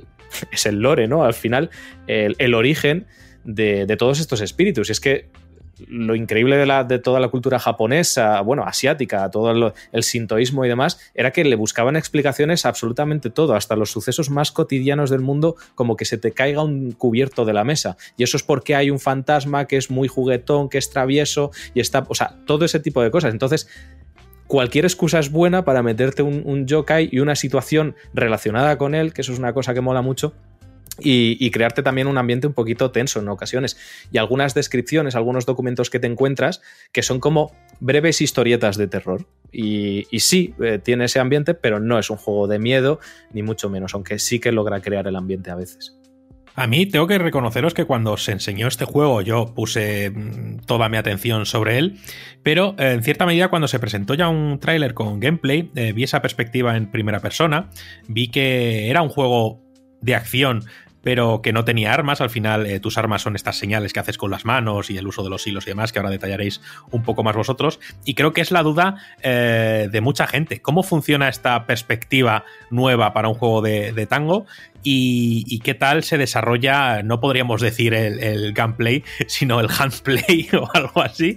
Y, qué tal, qué tal esta perspectiva, qué tal el, uso de las manos a la hora de desarrollar la acción, eh, qué tal su jugabilidad, a fin de cuentas. Dale tú mismo, Dan, por dar un poquito de cambio. Pues tiene sus cosas buenas y sus cosas malas. Yo lo estoy jugando en difícil, que imagino que esto también es una cosa que influye. Lo comento porque el, juego te da eh, cuatro niveles de dificultad de elegir: fácil, normal, difícil y un eh, cuarto nivel de estos rollo reto ya directamente. Y en el modo difícil, pues hay un hándicap, y es que los enemigos son duretes. Los enemigos básicos que te vas encontrando por ahí, que son esos visitantes que habéis visto todos, esos señores trajeados con paraguas, con el rostro blanco. La explicación de estos seres es, el espíritu de todos aquellos que están, pues, eh, que se han matado a trabajar y se han convertido en espíritus y demás. Eh, está muy bien, está muy guapo porque sí que es cierto que tiene diferentes mecánicas. Puedes lanzar, eh, tienes como tres elementos distintos y un arco. Hay que comentar que también llevas un arma, que es un arco. Y cada uno de los elementos pues tiene sus usos, tiene la forma de, funcionar a la hora de disparar a los enemigos. Tienes el elemento viento, futón, que básicamente es el, primero que te dan, que es como básicamente un disparo normal y corriente que va en línea recta hacia el enemigo. Además puedes cargarlo para disparar varias, bolas de, de viento que hacen un poquito más de daño. Luego tienes el elemento eh, fuego, eh, que lo que hace es eh, crear pues llamaradas básicamente hacia, hacia, las enfoca hacia adelante, hacia tu posición, hacia donde estás mirando puedes cargarlo para crear una especie de bomba explosiva que ataca en radio y luego tienes el elemento agua, que es como si lanzase cuchillas directamente. Lanza como cuchillas de mayor o, menor longitud dependiendo de si lo cargas o no y funciona más o menos como una escopeta, ya que a largas distancias pues pierde efectividad y a cortas distancias hace más daño. ¿no? Mola un montón porque es algo muy distinto, las animaciones eh, están súper bien implementadas en, tema de los movimientos de las manos. Es, como jugar un juego de ninjas, pero en primera persona, es una puta locura. Hay un árbol de habilidades donde se pueden mejorar eh, y darle nuevas eh, funciones a, las, a los diferentes elementos. Y bajo mi punto de vista es bastante espectacular, pero no sé a largo plazo si le faltará profundidad al sistema de combate, que tampoco creo que sea un juego que pretenda crear aquí el sistema más revolucionario, muchísimo menos. Al final es crear un shooter, pero con otra estética, otro rollo diferente, y eso creo que lo consigue, lo hace muy bien, transmitirte esto, eh, transmitirte el ambiente. Mi único problema es que me escasea muchísimo lo que sería la munición, ¿vale? me escasea muchísimo por un motivo muy simple, y es que como digo, estoy jugando en difícil y eh, se perdona poquito, ¿vale? Se perdona poquito. Lo que sí que mola es el componente estratégico que tiene, porque cuando estás luchando contra diferentes enemigos hay un punto en el que se quedan aturdidos porque expones su núcleo, ¿vale? Y una vez el núcleo está expuesto, puedes hacer una especie de finish, ¿vale? Para acabar con ellos, que coges una especie de hilos, los atas a su... Estoy haciendo gestos con las manos, si me vieseis fliparíais. Los atas a su, a su núcleo y lo que haces es reventarlos y acabas con el enemigo. ¿Dónde está el componente estratégico? Bueno, pues que esa posición de aturdimiento del enemigo dura X segundos, que se puede mejorar luego en el árbol de habilidades para que duren y se, te- se queden expuestos durante más tiempo.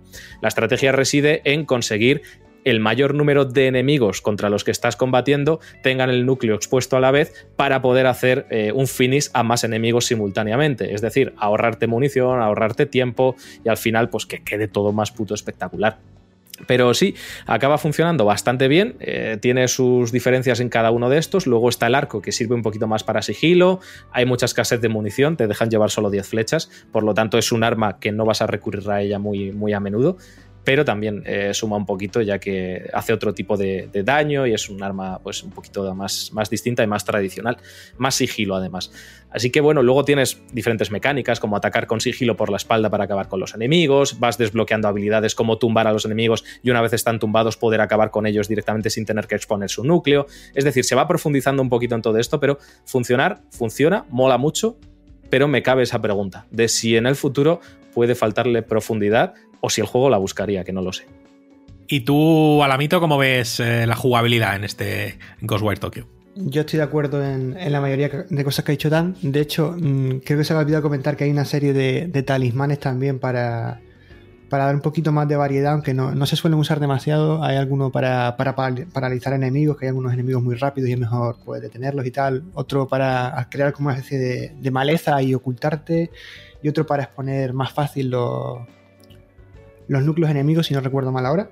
Pero bueno, en general sí, el sistema de combate está al, principio bastante bien, de hecho es bastante espectacular. Yo tenía dudas eh, cuando vi el primer gameplay del showcase si tanto movimiento de manos iba a ser un poco confuso. Por suerte eh, funciona muy bien en ese sentido y no, no creo que, que le perjudique, de hecho es bastante espectacular, como comenta Dan. Y bueno, lo que sí noto es que, eh, como, como sospecha Dan, a la larga creo que se queda muy corto.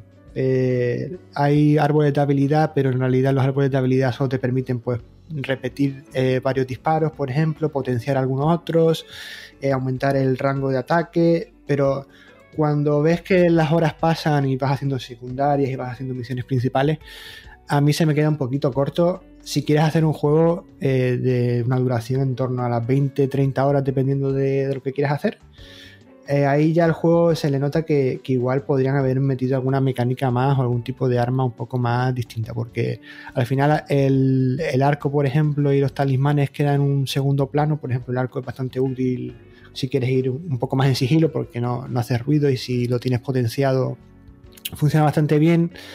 Por ejemplo, hay una serie de amuletos que cuando vas desbloqueando la- las puertas Tori, que son esas puertas de- que hay en los templos japoneses y aquí funcionan como una especie de, de campamento del Far Cry, por llamarlo de alguna forma, si me permitís esa analogía. Eh, y pues se van re- obteniendo ciertos potenciadores con esos amuletos y bueno, puedes potenciar bastante el arco y puedes matar a muchos enemigos en sigilo y, como, y, y yendo por detrás, por ejemplo. Pero luego a largo plazo creo que si haces todas las secundarias y tal y no te centras solo en la, en la historia principal, el combate se puede quedar un pelín corto porque básicamente acabas usando... Yo por ejemplo la, técnica esta del agua de las cuchillas no la uso demasiado porque no me gusta, es muy corta, creo. O al menos no la tengo lo suficientemente potenciada igual, pero no, no me acaba de convencer de todo. La del disparo de viento es, es el ataque más rápido y si lo cargas puedes lanzar eh, varios a la vez y funciona muy bien, la verdad. Y luego el de, el de fuego, que es como una, una bomba potenciada, entre comillas, que yo la tengo casi al tope, pues funciona muy bien. Y me, básicamente me limito a usar esas dos. Como dice Dan también, eh, la munición escasea. Creo que en el árbol de habilidades hay opciones para aumentar el, el drop de, de munición y demás, pero bueno, también se nota que si hay eh, combates largos, por ejemplo, se nota que falta un poquito de, de munición. A ver, Dan, ¿qué me quieres decir al respecto? Sí, que también es verdad que está. Pero ah, es que me parece, me parece escaso, que es lo que me ha dado la sensación. Hay diferentes las estatuitas estas que te encuentras que lo que hacen es aumentarte la carga máxima de éter que puedes llevar en cada uno de los, de los elementos. Eh, es que te aumentan muy poquito, rollo 1 dos, tres máximo, ¿vale? para que nos hagamos la idea, el futón empiezas, el viento, empiezas creo que con 30 disparos, ¿no? Puedes llevar. Los disparos, que también hay que decirlo, encuentras munición en diferentes objetos que están entre el plano astral y el nuestro propio y el terrenal, al derrotar enemigos, o sea, quiero decir, munición va apareciendo pero se puede dar la situación de que te quedes sin munición. Pero es que es muy, muy corta, porque empiezas con 30 disparos de futón, el fuego, si no recuerdo mal, el elemento fuego, eh, creo que eran 5 o 6 disparos con los que lo consigues, el, agua creo que eran cerca de 10, una cosa así, cuando lo consigues por primera vez. Entonces, es muy poquita munición. Al final, como digo, eso también tiene el componente de saber utilizarlo, y claro, como te pongas a disparar a loco, te quedas vendido. También tienes un ataque cuerpo a cuerpo, esto también hay que decirlo, y también tienes un bloqueo que también mola un montón. El ataque cuerpo a cuerpo que eh, lo que hace es, bueno, pues como último recurso y también para reventar ciertas cositas del entorno, ciertos objetos como estos que te dan eh, puntos de éter, los que te dan munición o, dinero o diferentes objetos que hay por ahí, o también te puede servir para atacar a algún enemigo como último recurso, pero vamos, es a muy corta distancia y obviamente casi siempre vas a salir perjudicado. Y luego también hay un escudo, un escudo que además mola porque te protege en el sentido de que no te inmuniza a los daños, sino que recibes menos, pero tiene ese componente de riesgo que mola de que si lo haces en el frame exacto, bueno, imagino que hay una ventana un poquito más grande de un solo frame, en el momento exacto eh, puedes hacer un parry al enemigo.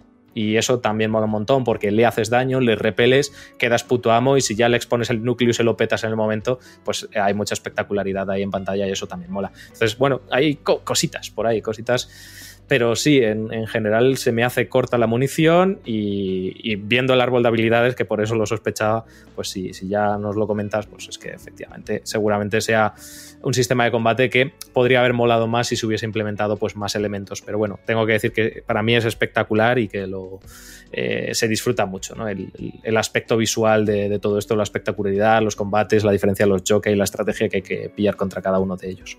Eh, pregunta de respuesta rápida. ¿Lo consideráis un juego frenético, Dan?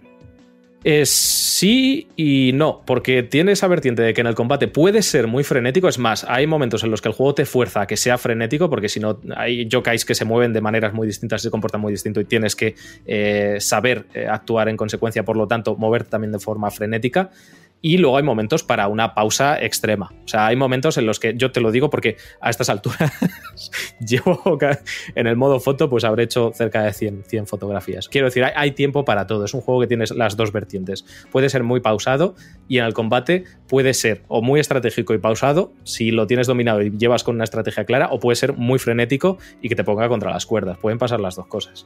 Sí, totalmente de acuerdo con Dan. Es un juego de de situaciones de mucho frenetismo de momento y luego se lo toma con cierta calma, sobre todo cuando vas recorriendo eh, la ciudad, pues se lo toma con más calma o esas, esas partes de pasilleras, de, un poquito de terror, pues se lo toma ya para, para meterte un poco en situación. Pero sí, es un juego que, que cuando quieres ser muy frenético lo es, desde luego.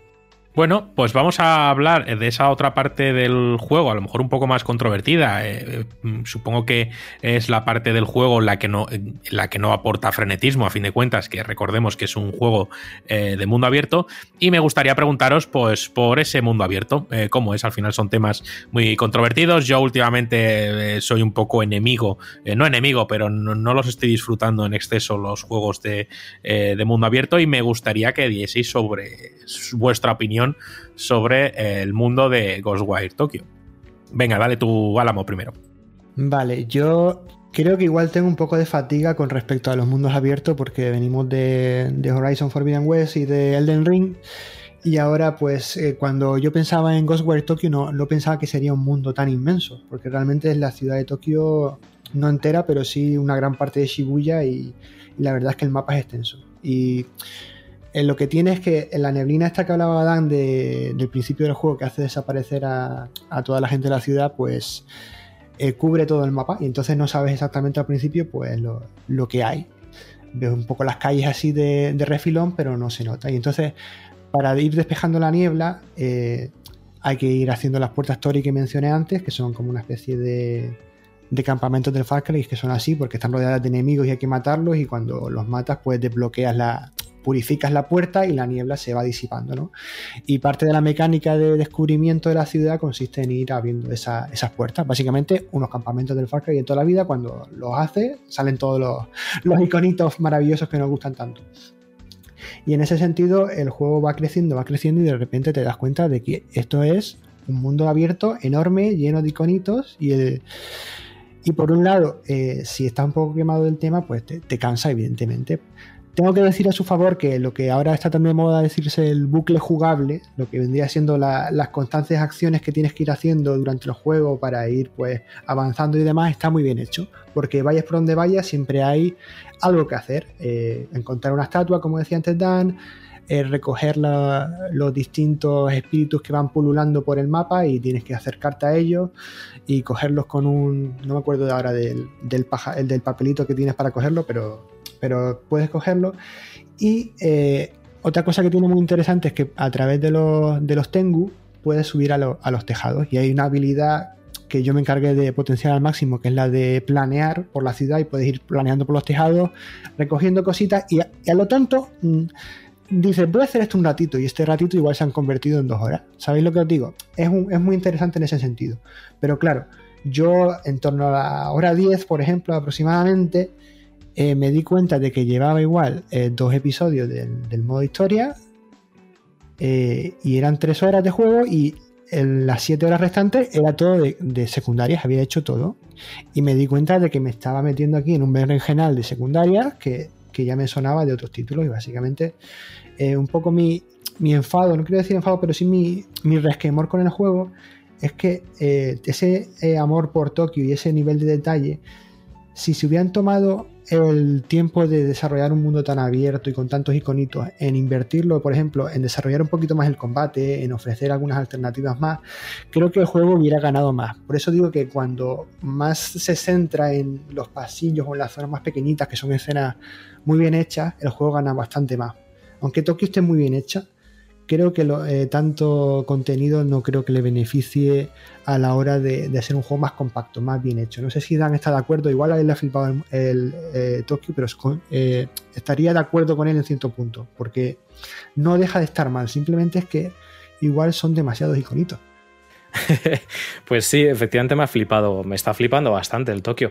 Yo la verdad es que te entiendo, porque es que eh, venimos de una situación en la que la sobreexposición al mundo abierto en los videojuegos está siendo extrema, ¿no? Entonces yo creo que eh, Ghostwire Tokyo no es víctima más de otra cosa que de la propia fatiga de la industria del videojuego, no tanto de sí mismo o de, errores que pueda cometer en su estructura o en su diseño. Pero sí, efectivamente lo entiendo. Yo, o sea, vengo de jugar un Horizon, un Pokémon Leyendas Arceus y un Elden Ring. Entonces, eh, en ese sentido, creo que puedo entender a cualquier persona que diga que eh, puede estar cansada de ver y visitar 250 iconos. Y es completamente comprensible y normal. Eh, pero tengo que decir una cosa. Yo es que no sé, igual es la forma con lo que me lo estoy tomando, igual es, es, que me gusta mucho Japón, igual es que me gusta mucho la cultura. Es lo que digo, ¿no? Yo creo que además este es un tipo de juego que si te gusta Japón lo vas a disfrutar y si Japón te da igual o no te gusta, pues te vas a encontrar con un juego más. Eh, un juego que está bastante bien, que tiene buenas ideas y buenas mecánicas, pero que no te va a decir nada que no te puedan decir 250 juegos más. Entonces, eh, en ese sentido creo que es un juego que la gente que lo va a disfrutar lo va a disfrutar muchísimo, que es lo que me está pasando a mí. Que al final sí es verdad que el mapa se va extendiendo, esos arcos stories cuando vas desbloqueándolo se te van desbloqueando y abriendo el mapa, se va disipando la niebla, te permite acceder a nuevas zonas, a nuevas misiones secundarias, a nuevos comercios, a nuevas cositas al final, ¿no? Eh, y lo que me hace disfrutar tanto de todo esto es que yo al final me veo que me estoy parando, pero parando por gusto, no en plan porque tengo que hacer esto, qué pereza. Me está pasando todo lo contrario, es que me quiero parar. Cada vez que consigo un nuevo eh, aperitivo, una nueva comida, me quiero parar, ir a la enciclopedia, ir al menú y leer la descripción de, de, del Sakura Mochi y ver que es, su origen se representa en, en el, el, periodo Edo de Japón debido a que no sé qué, y te cuentan toda la historia. Y, todo, o sea, y a mí eso me está fascinando. Y luego el tema de las misiones secundarias, a nivel personal, me parece que está. Eh, si bien no el 100% de ellas, de gran parte de ellas me parece que están súper bien implementadas, porque te cuentan cositas del Japón del día a día, de la cultura de Japón. Son como pequeños cuentos de terror o pequeños cuentos cotidianos de Japón. Y los estoy disfrutando muchísimo. Por ejemplo, el, eh, hay misiones en las que vas a casa de una de estas personas que tiene síndrome de Diógenes y tiene la casa llena de mierda, pero de mierda, te digo, montañas de basura. Y claro, te encuentras a esa persona que es un acaparador, pero te encuentras al espíritu y se ha convertido en espíritu maligno porque lo único que quiere es acaparar y acaparar. Y bueno, pues ves un poco ese origen. O vas a casa de, de, de, otra persona que dice que tiene eh, una cosa que le da suerte y descubres pues que todo esto está relacionado con un espíritu que puede dar suerte pero que también puede dar la mala tal. Entonces son como pequeñas historias de terror o de la cultura de Japón que están implementadas dentro del juego, que es que es lo que digo, al final es todo como una gran enciclopedia de Japón, de Tokio y demás. Lo mismo con las ciudades, o sea, con, la, con las eh, diferentes zonas de la ciudad, porque vas avanzando y hay otro apartado que son eh, lugares destacados de Japón. Y bueno, pues te vas encontrando un eh, descampado y pues ves una descripción de que ese descampado existe de verdad y que hay leyendas urbanas reales respecto a ese descampado, de niños que han desaparecido, que no sé cuántos, y resulta que hay una misión secundaria eh, que tiene relación con un yokai y con todo este rollo.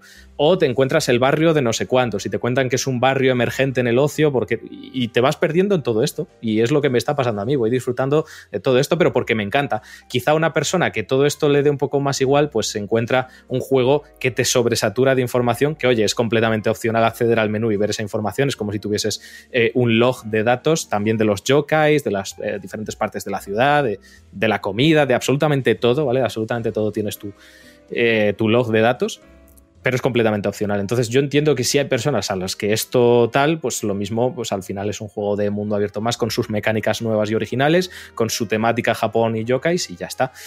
En mi caso, joder, es que me estoy gozando cada segundo, cada segundo y quiero explorar ese Japón y además cómo se ve, ¿eh? El tema de cómo se ve, el tema de los reflejos, las lluvias, Japón, las luces de neón por todos los lados, que eso es una de las cosas para mí más fuertes, el, lo bonito que es eh, Shibuya. Sí, no, sí, tienes razón el tema de, las secundarias, porque cuando me. Al principio, como te decía, hice todas, básicamente hice todas, y, son pequeñas historietas muy interesantes algunas y otras un poco, bueno, normalitas. Tampoco podemos pedirle eh, siempre que mantenga un nivel muy eh, alto. Eh, aunque sí es cierto que cuando más avanzaba, más me daba cuenta de que muchas estructuras de las misiones se repetían. Y eso me, también me empezó a, a decir, pues bueno, pues si esto ya lo he visto, es un yokai distinto y igual no no era, no era para tanto o necesario hacer una historieta solo para él. Por ejemplo, recuerdo que hay una de, los capas para les pones un pepino y tienes que esperar a que lo cojan y creo que, que he hecho unas cuantas de esas también. Eh, aunque sí que quería comentarte, no sé si, si ha llegado a una misión principal, que básicamente en cierto punto del juego te dicen que desbloquees como 14 puertas Tori de, del tirón. Y esa parte me molestó a nivel ya personal porque digo, ¿por qué yo quiero seguir avanzando la historia? ¿Por qué me paras ahí? Y no sé si has llegado a esa, parte, pero quiero saber tu opinión, porque una cosa que me molesta es cuando ponen eh, eh, cosas optativas en la misión principal. Entonces ahí estamos dando cuenta que, el mundo abierto perjudica a la estructura, porque en ese momento yo, por ejemplo, quería seguir avanzando para ver qué pasaba, porque estaba en un punto como un poco más álgido. Y no sé si ha llegado ahí, pero quería saber tu opinión, si había esos detallitos. Pues sí, justo. Eh, y de hecho me pasa también que, bueno, exactamente esto, ¿no? De que ves que tienes algo ahí al lado, no puedes acceder a ello porque está la niebla, o intentas conseguir unos espíritus y no puedes porque saltas al edificio y no te has dado cuenta, te está... Sí que es verdad que el juego a veces te pone esa barrera y es un poco frustrante que no te permita ir hasta que hagas eh, X tareas, en este caso, no sé cuántos stories. Eh, pero también te digo una cosa, yo es que me pasa con, con, el título. Yo, yo no lo consideraría un juego de mundo abierto como tal. O sea, igual que no considero un juego de mundo abierto eh, a God of War, eh, en este caso el juego de PlayStation 4, igual que no considero juego de mundo abierto a otros tantos. Sí que tiene cosas de mundo abierto y tal, pero la estructura del juego no es, o sea, quiero decir, no, no es como eh, pues como Elden Ring que se está jugando ahora, como un Horizon, de toma el mapa, vete a donde quieras y explora. En este caso es un juego que tiene una estructura, tiene un mundo abierto, pero es una estructura lineal al final, porque vas explorando el mundo y abriendo ese mundo según te va permitiendo el juego hacerlo. Entonces, no sé si eso juega en su favor o en su contra. Esto yo creo que es más una cuestión personal de cada uno. A mí personalmente hay momentos en los que me parece que se hace bien así, porque el juego podría abrumar mucho si no. Y en otros momentos en los que pasan cosas como las que estás comentando ahora, que es verdad, que lo tienes ahí y dices, joder, es que no puedo, tengo que hacer todo esto para hacer esto. Es verdad, es verdad. Pero es que la misión está en concreto te dice desbloquea las puertas Tori. Y son como 14. Y entonces ahí dije, uff, porque no es algo secundario que yo quiera hacer por, por gusto, porque algunas se pueden hacer eh, por gusto, las puertas story, por ejemplo, pero en este caso lo que me cabreó a mí es que me obligaran a recorrerme un cacho de mapa nuevo entero, desbloqueándolo por el simple hecho de, de seguir avanzando la historia. Cuando realmente creo que en ese sentido, con haber hecho uno o dos, pues estaría bien. Y el resto, si alguien quiere hacerlo de forma opcional, pues bueno, pues puede hacerlo. Lo que quiero decir es que a veces, eh, como tú dices, no es del todo mundo abierto porque tiene esa limitación, pero tiene las tiranteces de un mundo abierto. No sé si me explico. Sí, no, totalmente. Es, igual es un poco coger ideas de mundo abierto, implementarlas en un juego lineal. Y es, que es lo que digo, que eh, puede que a veces eso le pase factura para mal. O puede que, si bien está bien implementado en ocasiones, podría haber saturado de otra forma. Es que no lo sé, la verdad. No sé qué comentarte aquí al respecto de todo esto, porque creo que es una cuestión súper mega personal. No sé, es una cuestión artística, yo creo, y en la dirección del juego que, que puede generar bastante, bastante rechazo, yo creo, por, por algún tipo de público que, que, efectivamente se frustra al querer tener un mundo abierto que no es un mundo abierto. Entonces es verdad que tiene, tiene arrastra cosas de mundo abierto sin ser mundo abierto. Entonces puede tener doble negativo ahí, eso es verdad. Bueno, eh, y si os parece, no sé si hay algo que destacar eh, más del título, no sé a tema eh, sonoro, cómo se comporta, no sé, nosotros no solemos ir mucho nunca por el tema técnico y demás, pero si nos podéis aportar algo en, torno a gráficamente y técnicamente cómo se ve bajo vuestros ojos y, algún detalle que queráis destacar más del título. Como Dan ha dicho ya más o menos que, que, se ve muy bien y se ve muy bien y, y los yokai tienen diseños espectaculares y demás, yo quiero recalcar que este título hace un uso bastante eh, notable del DualSense a nivel de gatillos, de vibraciones, el sonido, por ejemplo, la voz de, de KK, el detective que te acompaña en, el cuerpo del protagonista, se oye a través de, del mando también y creo que le da una inmersión que creo que no hemos visto en muchos títulos hasta ahora, salvo los míticos de Astrobot y demás. Pero creo que en este caso, sí, no sé si Dan estará de acuerdo, pero creo que el mando por primera vez empieza a enseñar cositas un poquito no demasiado, pero un poquito distinta.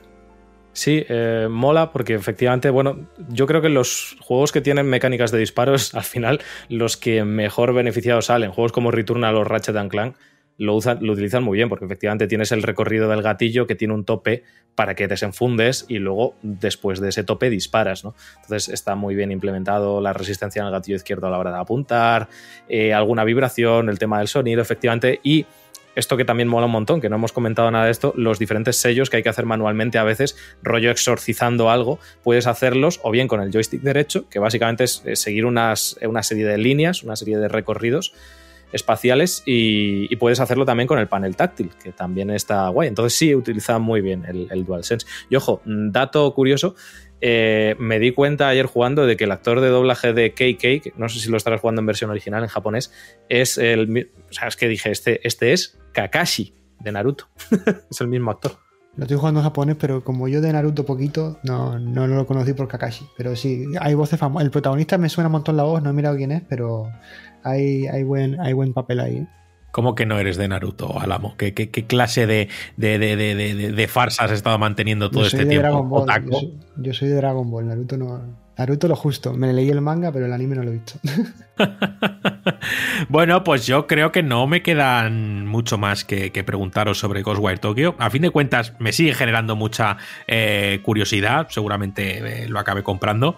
Y bueno, y antes de empezar con el bloque de, Puerta al Retro, eh, me gustaría despedir a nuestro compañero José Alamo, que ha venido a hablarnos de Ghostwire Tokyo y al que le quiero agradecer este ratito que nos ha destinado para el podcast y bueno, pues todo lo que está haciendo para, con y con GTM. Así que, cejitas, que muchas gracias, tío.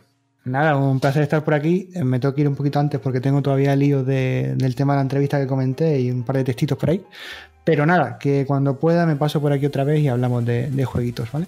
Venga, por supuesto que sí. Hala, un besazo, querido. Hasta luego.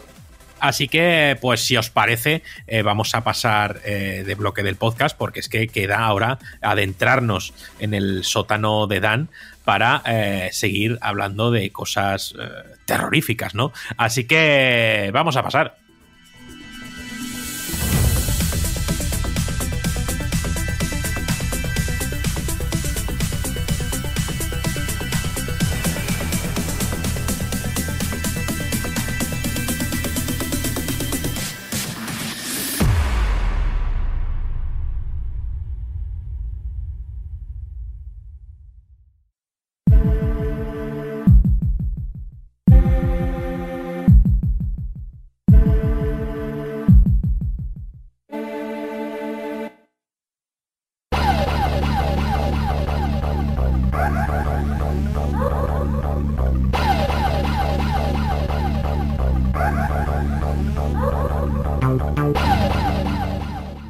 Pues pillamos eh, puerta al retro porque Dan en su, en su sótano ha decidido que quiere traernos hoy eh, un jueguito de, de, terror de los primeros dentro del género en el mundo de los videojuegos, así que hoy va a hablar de Clock Tower. Eh, yo ya te voy respondiendo, Dan, yo no ni lo conozco, ni lo he jugado, ni, ni nada, Julio, así que pasa palabra.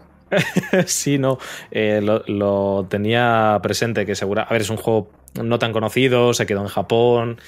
Eh, bueno, tiene muchas peculiaridades y básicamente por eso quería traerlo. Además de que, bueno, es un juego de, Super Famicom, de terror en 16 bits, no sé, tiene muchas curiosidades detrás, ¿no? Bastante pionero en el, género de, de, terror, si bien ya existían cosas, pues bueno, tiene sus curiosidades y demás detrás.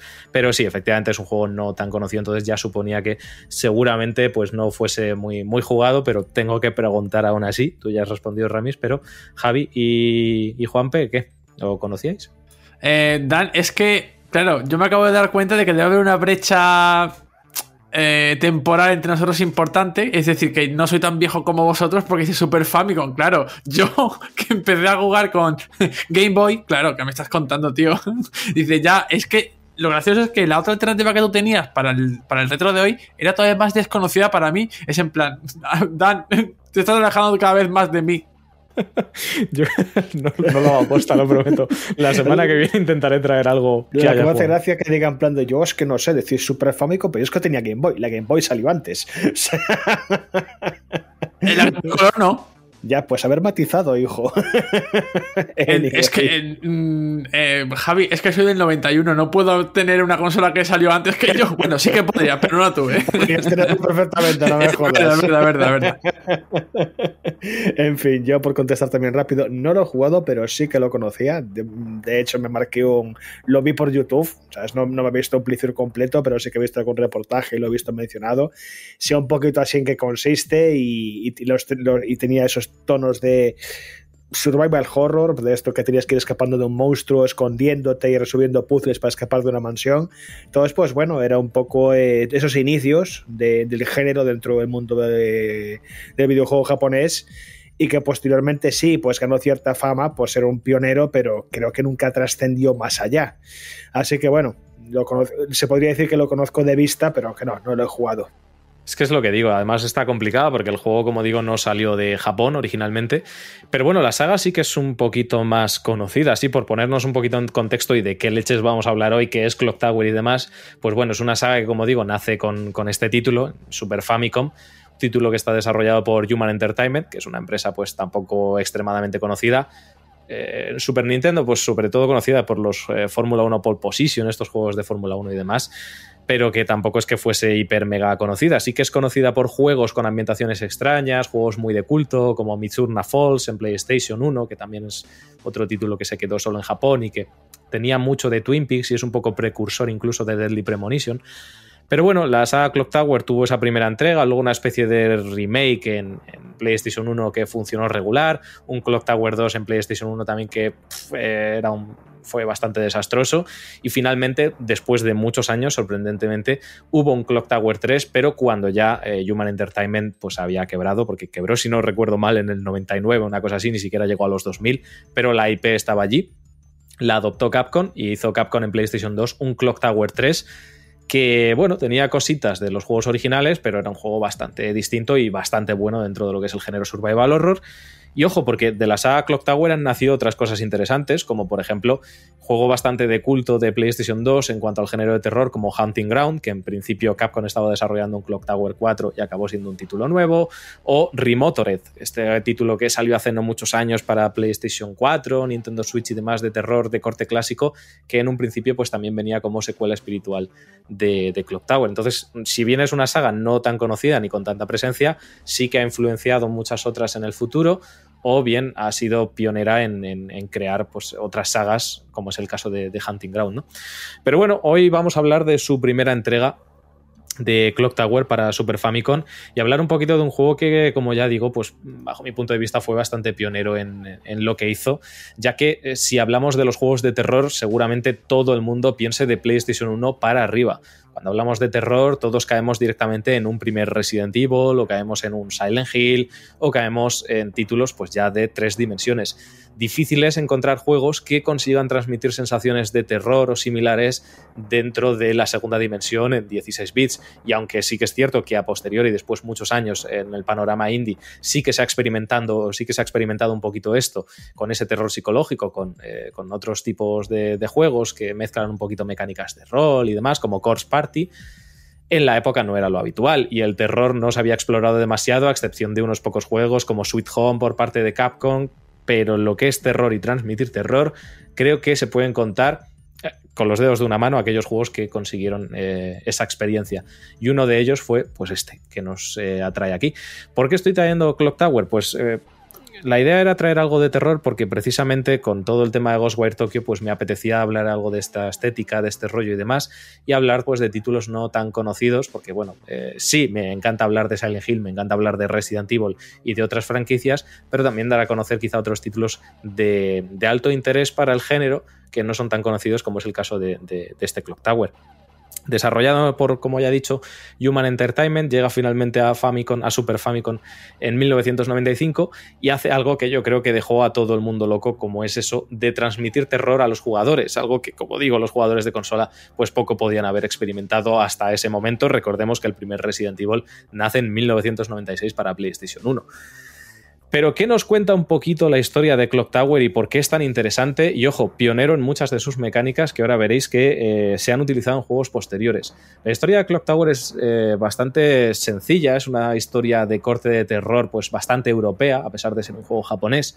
Y es que nos cuenta la historia de una chica huérfana que se llama Jennifer Simpson, que vive en un orfanato y que, bueno, pues el juego empieza cuando una familia, una familia rica con una mansión, adopta no solo a Jennifer, sino a varias de sus amigas y compañeras del orfanato. Así que vamos con eh, nuestra tutora del orfanato a conocer a nuestros padres adoptivos, a los señores Barrow, y bueno, pues nada más empezar sucede algo, y es que cuando nuestra tutora se va a buscar al, que va a ser nuestro padre adoptivo, pues tarda mucho en venir y ahí es cuando empieza el juego, cuando Jennifer, nuestra protagonista, el personaje al que manejamos, decide ir a ver qué es lo que está pasando. Así que yendo a ver lo que está pasando, cruzamos una puerta, entramos en un pasillo bastante siniestro y ahí es donde escuchamos un grito, pues que viene pues efectivamente de, nuestra tutora y bueno, pues vamos a investigar, entramos en un baño y ahí es donde empieza un poquito pues la mecánica eh, de juego y nos pone un poquito en situación. Abrimos el baño y eh, abrimos las cortinas y nos encontramos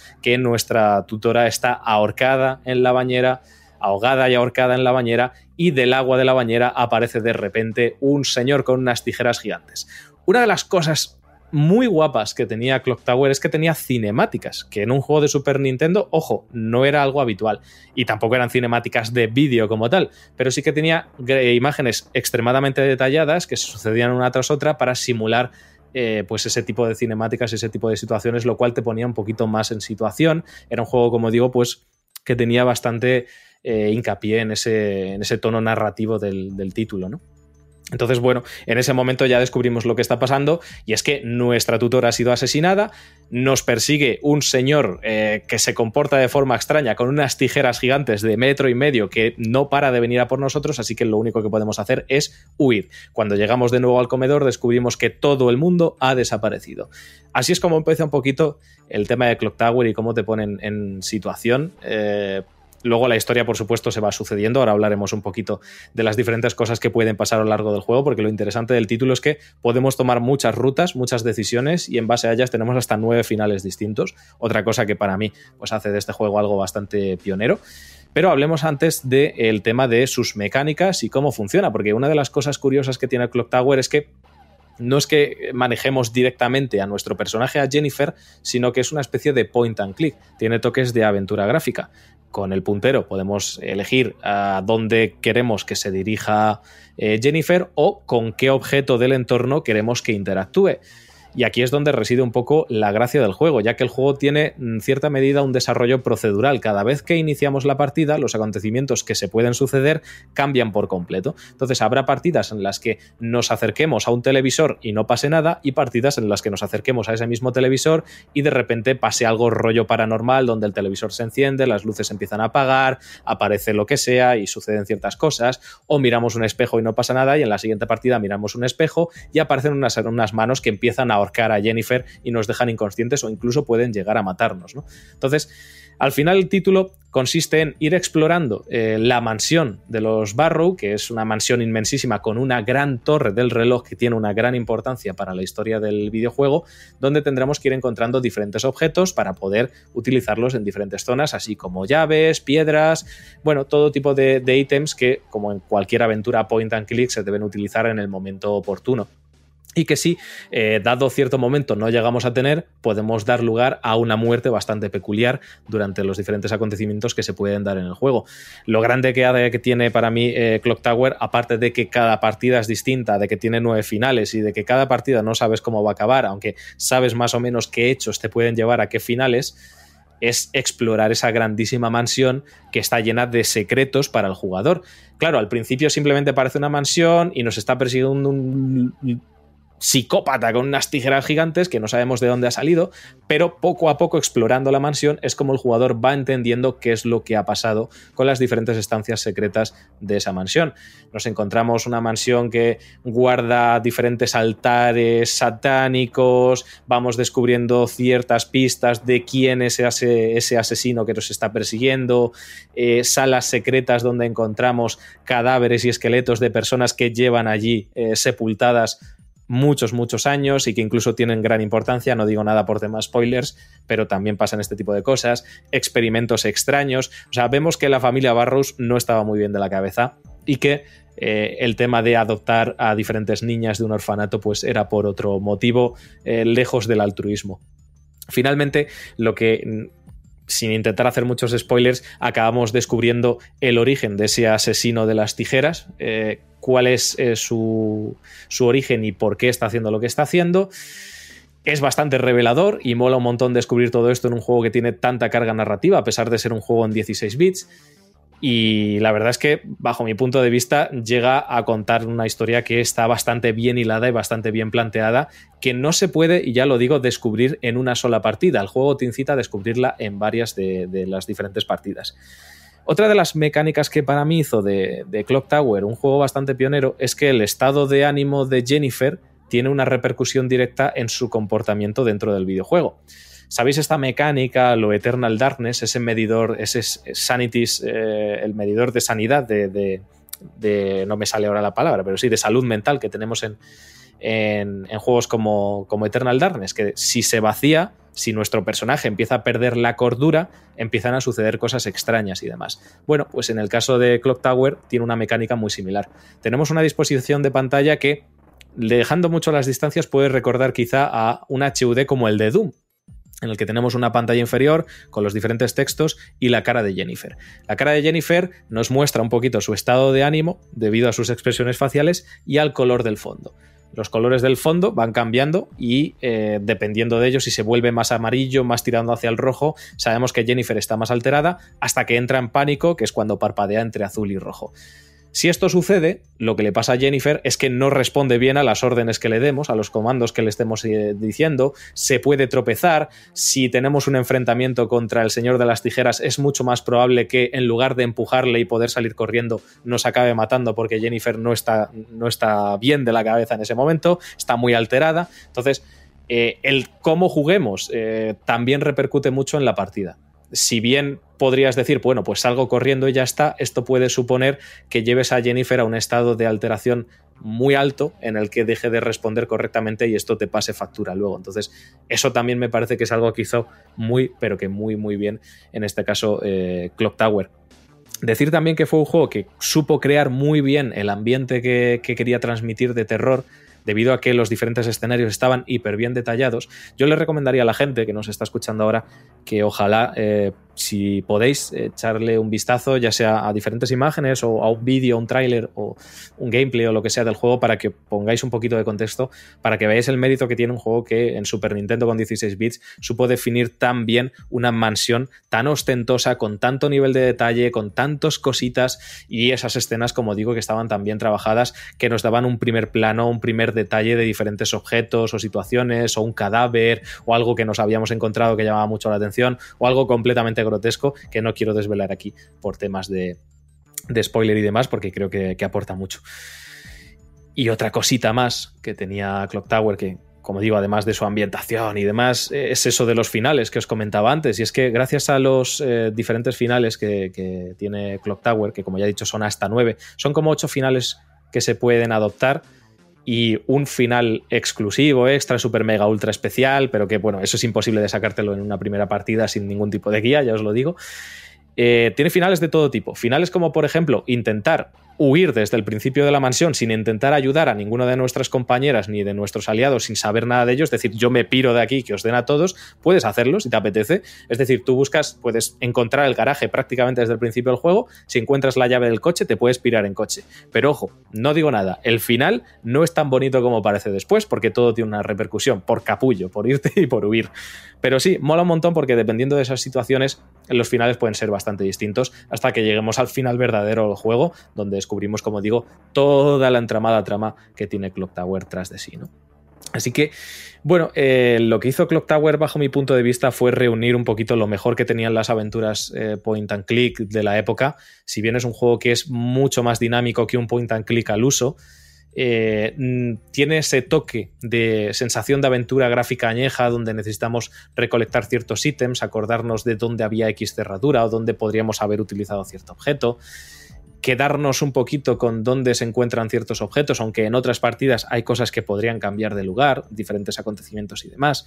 Entonces rescató un poquito todo eso, le dio una estética de terror, un nivel de detalle muy alto para un juego de 16 bits, una banda sonora que eh, si la escucháis vas a decir esto da mal rollo y punto. O sea, creó una muy buena atmósfera al final. Y creo que una de las eh, cosas más difíciles que, se, que tenían, uno de los mayores retos ¿no? que tenían para mí eh, los artistas a la hora de crear videojuegos en los 8, 16 bits y demás, era crear atmósfera. Se pueden crear muy buenas mecánicas, grandes historias, grandes narrativas y demás, pero crear atmósfera no era tan fácil con las limitaciones técnicas. A día de hoy es muy fácil crear una atmósfera opresiva y que dé miedo porque podemos acercarnos a eh, una corriente artística como es el realismo. En la época de los 16 bits esto no era posible, las perspectivas eran muy diferentes, no podías poner un juego en primera persona, tenían que ser con vista cenital o con vista lateral, como es el caso en este de Scroll 2D. Entonces, no era fácil crear atmósfera y había juegos que por lo que sea lo conseguían por ese cúmulo de cosas, por ese nivel de detalle en sus gráficos, por esa música, por eh, la banda sonora tan trabajada, tan acorde. Bueno, pues eh, si bien Super Metroid fue un juego que consiguió crear una atmósfera muy, muy, muy opresiva y consiguió que te metieses dentro del juego, creo que Clock Tower es otro de esos juegos que tuvo el privilegio de conseguir llegar a eso que muy poquitos eh, lograron en la época de Super Nintendo y de, Mega Drive. Es un juego que también lo digo, eh, no es que haya envejecido súper mega bien a nivel jugable, como digo, es un point and click, no tienes el control absoluto sobre tu personaje. A veces puede ser frustrante que su estado de ánimo repercuta directamente en una caída, en un tropiezo y en una muerte para el jugador. Eh, no es, como digo, un juego eh, súper responsivo con, con, las decisiones del jugador muchas veces. A veces no sabes muy bien a dónde ir, te puedes quedar atascado como en todo tipo de juegos. Es decir, no es un juego perfecto, pero creo que es un juego que tiene muchísimas cosas muy buenas y sobre todo es un juego que, propuso ideas que no se proponían tanto en la época y por eso se convirtió en un título pionero que desgraciadamente, como digo, se quedó solo en Japón, por lo tanto, si queréis jugarlo, la única opción es jugarlo emulado eh, con un parche de traducción, ¿vale? Entonces sí que os recomendaría que tuvieseis la experiencia porque creo que merece mucho la pena, pero que sepáis que si queréis jugarlo, la única opción a día de hoy es emularlo con un parche de traducción, o eh, jugar al cartucho original en japonés, si sabéis japonés, que creo que es un porcentaje muy bajo el que tiene este privilegio. Así que, en cualquier caso, eh, la recomendación que os puedo decir es que, por favor, le deis un tiento a Clock Tower, lo probéis y veáis que todo lo que os estoy comentando acerca de lo que propuso este juego, la atmósfera que crea y cómo te atrapa, la historia, lo interesante que es, lo bien llevada que está y sobre todo esa mansión es impresionante. Así que si tenéis la oportunidad, por favor, probadlo. Joder, pues eh, muy curioso el caso de Cloud Tower y todas estas cosas que, que, planteaba eh, hace ya tanto tiempo, ¿no? Así que, oye, me, ha gustado especialmente el puerta al retro de esta semana, Dan, te lo tengo que decir. Eh, como amante también del género de terror que soy, a lo mejor no profundizo, no conozco tantas obras como puedes conocer tú o, amantes del terror, pero la verdad es que, que, muchas gracias. Así que, si os parece, encendemos las luces, salimos de este entorno lúgubre y nos vamos a la sección de los socios. Bye-bye.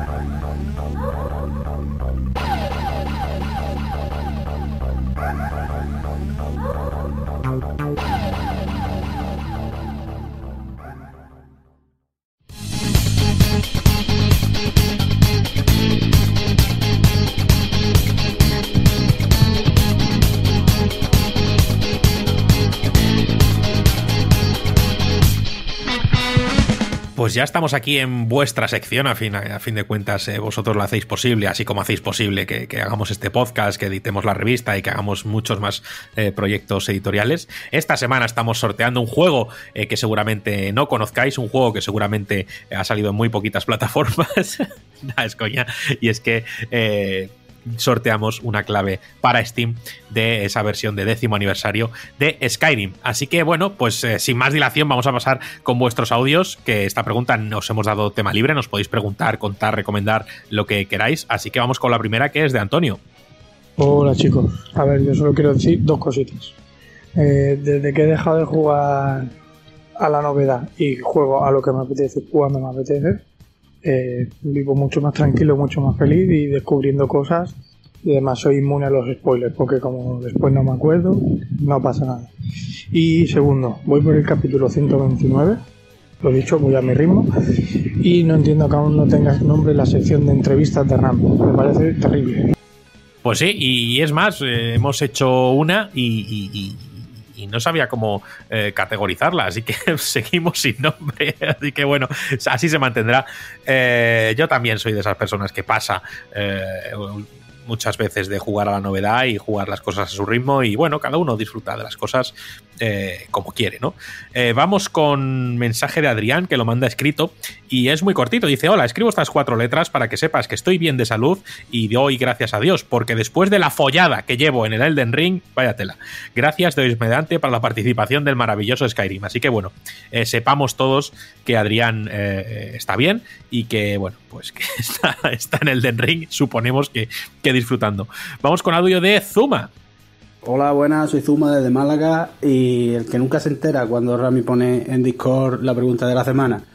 Y solo quería participar y preguntaros que, qué juego de vuestra infancia os ha marcado que no sea excesivamente conocido. Como por ejemplo para mí el Soleil de Mega Drive. Hasta luego y un saludo. Muchas gracias. Bueno, pues una pregunta sobre ese jueguito que hayamos jugado de nuestra infancia o adolescencia o de lo que sea, que a lo mejor no sea muy conocido o no sea muy popular y que nos haya eh, gustado mucho. Así que bueno, voy a preguntar aquí un poquito a las enciclopedias que van a ser Dan y Javi Bello. Yo tengo que decir que, pues un juego que me marcó, y, o a lo mejor que jugué mucho y que me marcó por su dificultad y porque dije, joder, qué cosa más desafiante, era Probotector 2 de, de Game Boy que era un juego que heredaba las. Era un juego tipo contra, aunque luego tenía fases de, desde vista cenital y tal. Y bueno, me marcó bastante porque era complicado, pero no sé, era un juego que controlabas una especie de mecha y vas dando tiros y tal. Y, bueno, pues me, marcó y me gustó eh, bastante. Enciclopedias andantes, bello. Un jueguito que no pueda conocer mucha gente, pero que a ti te haya marcado especialmente. Bueno, como curiosidad, que el Probotector que mencionas, que dices que es tipo contra, es que era un contra. O sea, Probotector fue un nombre que le pusieron en Occidente que por lo visto contra estaba relacionado con un incidente que había pasado en Estados Unidos, entonces les gustaba el nombre y para las secuelas le cambiaron el nombre por aquí. Posteriormente ya volvieron, pero Pro Protector y Super Pro Protector para Super Nintendo, pues tuvieron ese cambio por eso. Anécdota aparte con, esa, con ese tema. A ver, eh, no es que no sean conocidos, pero sí que es cierto que son juegos más de nicho. Por ejemplo, eh, yo me voy al terreno PlayStation porque fue mi era dorada y mi clon de, Zelda favorito, que es Alundra, realmente lo conoce la gente muy dedicada al género, pero el gran público no tiene ni idea. Y me parece un juegazo que ha envejecido increíblemente bien y que cogía, pues eso, la fórmula Zelda y le daba una vuelta de tuerca, pues metiendo metiéndolo un poco en el terreno del, del horror y lo paranormal, haciendo una historia más adulta. Y la verdad es que a mí me chocó mucho, me flipó, me lo acabé múltiples veces sacándole todo y a día de hoy aún sigue siendo uno de mis juegos favoritos. De la misma forma, dentro del mundo del JRPG, eh, la saga Suicoden es muy conocida, pero sigue siendo muy de nicho. Y ahí está, que está abandonada por Konami y que más allá de Suicoden 2, que para mí es una obra maestra legendaria, el resto de títulos pues han pasado un poco sin pena ni gloria. Pero bueno, sí, ya te digo, principalmente así un poco esos dos. es que es, lo típico, es lo primero que me ha venido a la cabeza, pues, pues bueno, esos dos. Yo en mi caso, eh, a ver, no sé decirte, hay varios juegos que sí que recuerdo, pero es que al final, mm, en realidad no sé decirte si no son tan conocidos o simplemente me da la sensación de que pues, no son juegos que estén presentes en el día a día de, todos, ¿no? Pero me acuerdo de algunos, eh, ese, ese Soleil mencionado, por cierto, muy grande, me flipaba porque te podías encontrar a Sonic tumbado en, en una, en una hamaca ahí en medio de, del campo, que era otro, otro Zelda clon, este, este título muy grande de Mega Drive. Eh, me acuerdo, y hablando de Mega Drive, de un título que me gustaba mucho, mucho, mucho, mucho de pequeño, que jugaba en cooperativo con, mi hermano, que fue Touhou Earl 2, eh, Panic in Funkotronic, la secuela del primer Touhou Earl, juego de Mega Drive de Sega increíble, pero que no tenía nada que ver con el primero. Yo esto lo desconocía. El primero era un juego con vista isométrica en este caso, con rollo puzzle, con un gran mapeado y demás, y el segundo era un plataformas 2D de scroll lateral. Entonces, imagínate, ¿no? No tenía nada que ver uno con otro, pero me gustaba un montón porque los personajes tenían como mucho pues, el, flow de los 90, uno era así rollo, bueno, los dos eran así rollo raperete, uno delgado, otro, otro más regordete, con, con sus colgantes, sus gorritas, no sé cuántos, y era muy colorido, muy colorista, me gustaba muchísimo. Yo lo llamaba el juego de los chicles porque había un nivel en el que eh, había eh, burbujas de color rosa y para mí eso, pues era el juego de los chicles, así se quedaba. Y algún otro título que me marcó no son tan conocidos, bueno, Super Metroid por supuesto supuso mucho para mí de pequeño, pero esto está claro y a día de hoy pues tampoco podemos hablar de juego hiper desconocido. Y otro título que me gustaba mucho jugar en aquella época, Stunt Race FX, eh, juego de Super Nintendo que desarrolló Argonaut y que era un juego de carreras en tres dimensiones, que utilizaba el, chip FX. Yo lo recordaba, tengo la anécdota, lo recordaba súper bien, porque claro, era un juego muy caricaturesco en el que manejabas, había como 3-4 coches para elegir y tenían ojos, era todo muy cartoon, muy de este rollo y demás. Y, y lo recordaba súper bien. Y luego de adulto, cuando lo volví a jugar, cuando rescaté el juego y lo pude volver a jugar, me di cuenta de que era difícil jugar porque el juego iba como a, 15 frames o una cosa así, debido pues a que era un juego en tres dimensiones con polígonos en Super Nintendo. Pero me encantaba jugar a ese, juego, no sé, por el, por el rollo que tenía, por tal, no sé, me, gustaba muchísimo este Stone Race, tenía algo especial. Bueno, pues eh, muy buenos eh, jueguitos tenemos por aquí. Vamos con la próxima, que es de Leire, que nos la manda escrita y dice, chumachos. Ay, los chumachos. Bueno, eh, pues ya que estamos, quería preguntaros si conocéis un juego del año Pun por la tarde, es decir, un juego muy antiguo y según ella dice que salió o que es del año 91, al menos la versión de MS2, que se llamaba Commander King, K-E-E-N. ¿vale? Es uno de los juegos de mi infancia, en concreto de la serie 2, Goodbye Galaxy. A ver si alguna enciclopedia andante de las que tenéis entre las filas les suena. Un abrazo y gracias por seguir alegrando un poquito cada semana. Enciclopedias os llaman. Javi, ¿lo conoces? Sí, yo lo conozco de cuando había hecho un poco de investigación para Doom. Espera, ahora me estoy, me estoy metiendo la pata. Doom o Duke Nukem, espérate, malita sea. Es uno de los si no, es Doom. Es el primer juego antes de que ID Software fuera ID Software, uno de los primeros juegos que estuvieron haciendo, pues para esa época, para MS2 y similares, antes de que paran el pelotazo con, con lo que es Doom. Pero de hecho, uno de los desarrolladores se les había ido porque quería continuar haciendo, digamos, franquicia con Commander King. Pero al final, pues vieron que había más negocio en, el, en ese floreciente mundo del FPS que habían creado, pues Romero y Carmack y tiraron por ahí, pero, pero sí, yo lo conozco un poco de investigación, no lo he jugado, pero sí que es un poco lo que dice Leire. Eh, el ese tema de acción, acción y plataformas 2D de la época, muy primigenia, pero que probablemente para esos años estaba muy bien. Bello es que es infalible, nunca falla en este, en este tipo de cositas y, siempre algo sabe. Así que, eh, Bello, qué, maravilloso es tenerte aquí. Eh, vamos con audio de Mark. Muy buenas, getemeros, soy Mark. Pues nada, esta semana le quería dedicar una preguntilla a la enciclopedia andante de videojuegos esa que tenéis ahí que se llama Dan. Eh, ¿Cómo es posible que juegues a tantas cosas? ¿Te organizas el día en plan jornada laboral? ¿Te haces planning semanales? ¿Cómo, cómo es posible que puedas jugar a tantas, a tantas historias eh, en una sola semana? Venga, hasta luego. Hoy va de enciclopedias la cosa. Eh, Dan, ¿cómo lo haces? pues ten en cuenta que es el trabajo, ¿no? aparte de que muchas de las cosas de las que juego, pues es para subir un gameplay al canal, para hacer un directo en Twitch, entonces pues eso también. Y luego, si quieres el verdadero secreto, te digo, por ejemplo, por poner hoy de ejemplo, he dormido tres horas. Eh, ¿Por qué? Porque bueno, pues hay está el tema del Ghostwire Tokyo, el embargo es dentro de nada, tienes que dedicarle todas las horas posibles. Entonces, ¿qué he hecho? Pues me acosté a las 6 de la mañana y a las 9 y pico estaba ya otra vez liado preparando los vídeos de hoy, haciendo las miniaturas y demás. ¿Cuándo juego tanto? Pues durmiendo menos y pues en el canal aprovecho mucho para subir gameplays y para jugar en directo en, Twitch. Entonces, al final, pues estás jugando por todos los lados. Eh, y luego, lo que es dedicarme yo a jugar, pues mi horario de jugar si es que todos los días no es, no es, ya te lo digo, cuando sí se puede, pues es después de cenar hasta que me acuesto, que ya normalmente, normalmente, pues a las 2, 3 como muy, muy tarde, porque si no es, es, imposible llevar el ritmo. Pero cuando se dan estas situaciones, pues ya te digo, es que es de dormir muy, muy poco. De ahí lo sacas el tiempo, no queda otra. Mi madriña, yo se lo diré que luego dicen que los de la fareña somos los gallegos.